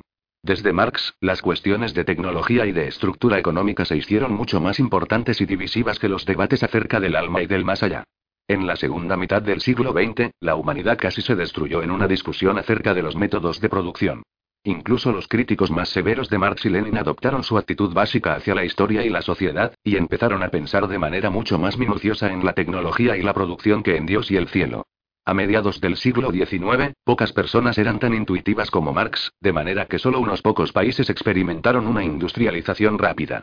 Estos pocos países conquistaron el mundo.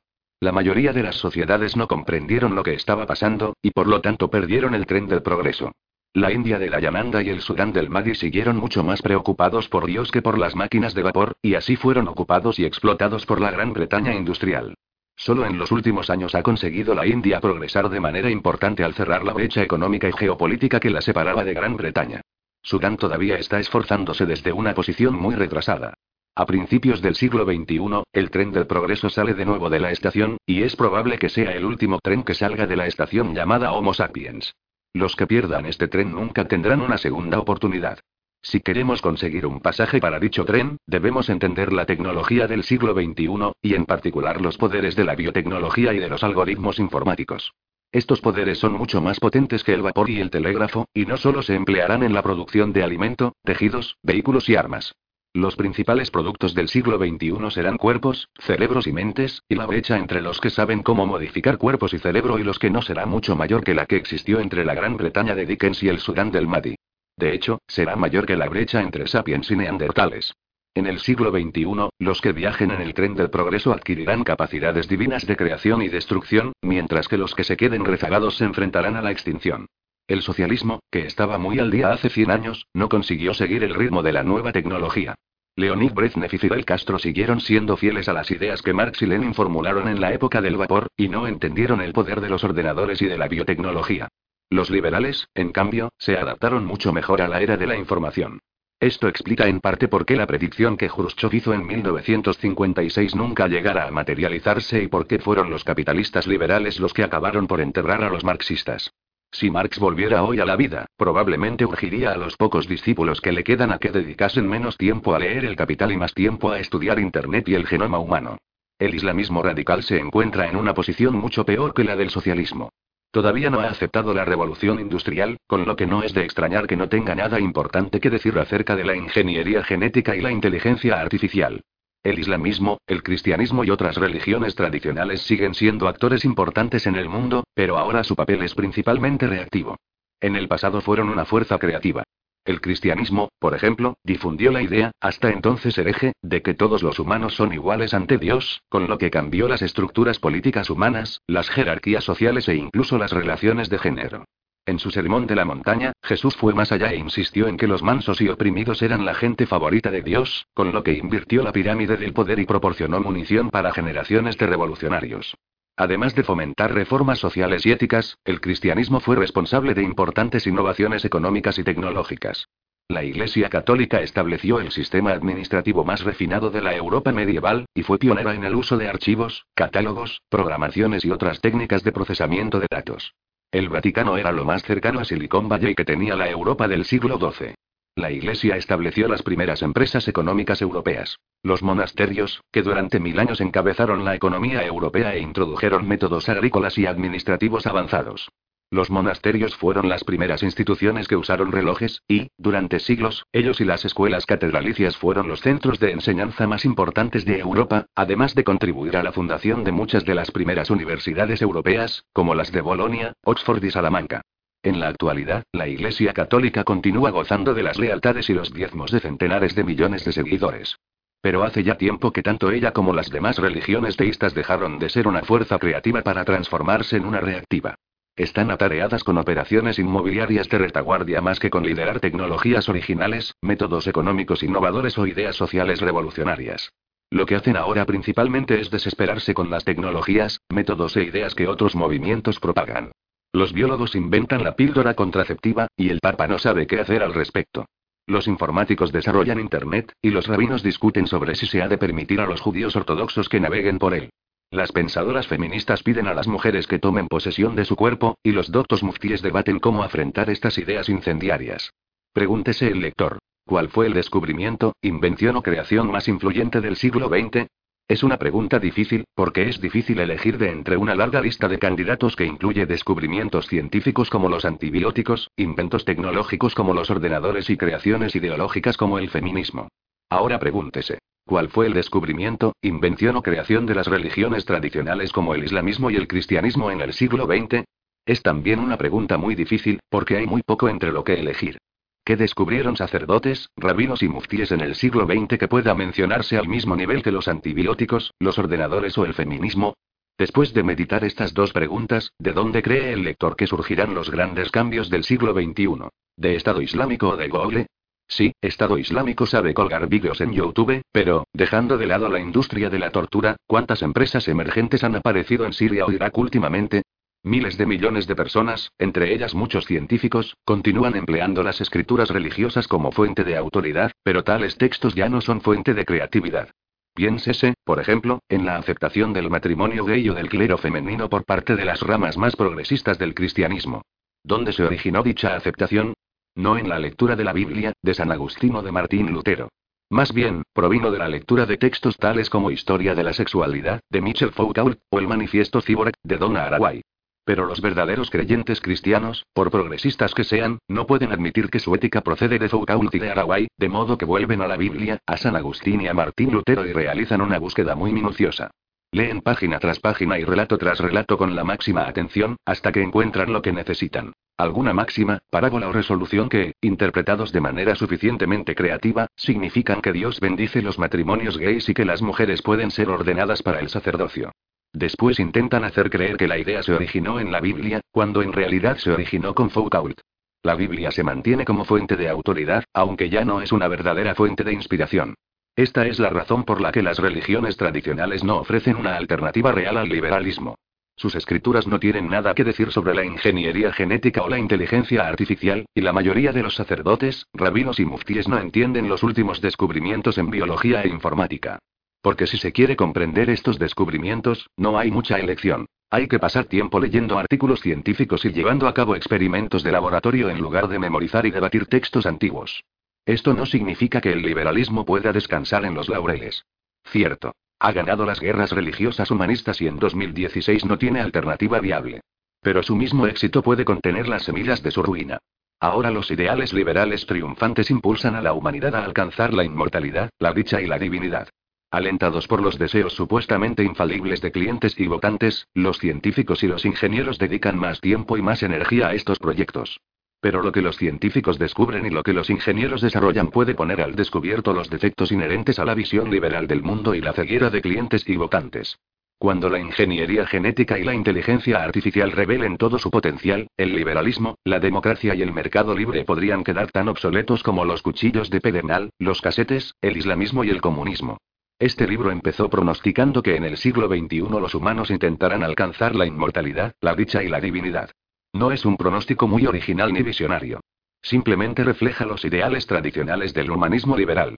Puesto que hace tiempo que el humanismo ha sacralizado la vida, las emociones y los deseos de los seres humanos, no resulta sorprendente que una civilización humanista quiera maximizar la duración de la vida humana, la felicidad humana y el poder humano. Pero la tercera y última parte del libro argumentará que intentar realizar este sueño humanista socavará sus mismos cimientos al dar rienda suelta a nuevas tecnologías posthumanistas. La creencia humanista en los sentimientos ha permitido que nos beneficiemos de los frutos de la alianza sin pagar su precio. No necesitamos que ningún Dios limite nuestro poder y nos conceda sentido. Las decisiones libres de clientes y votantes nos proporcionan todo el sentido que necesitamos. Así, pues, ¿qué ocurrirá cuando nos demos cuenta de que clientes y votantes nunca toman decisiones libres, y cuando tengamos la tecnología para calcular, diseñar o mejorar sus sentimientos?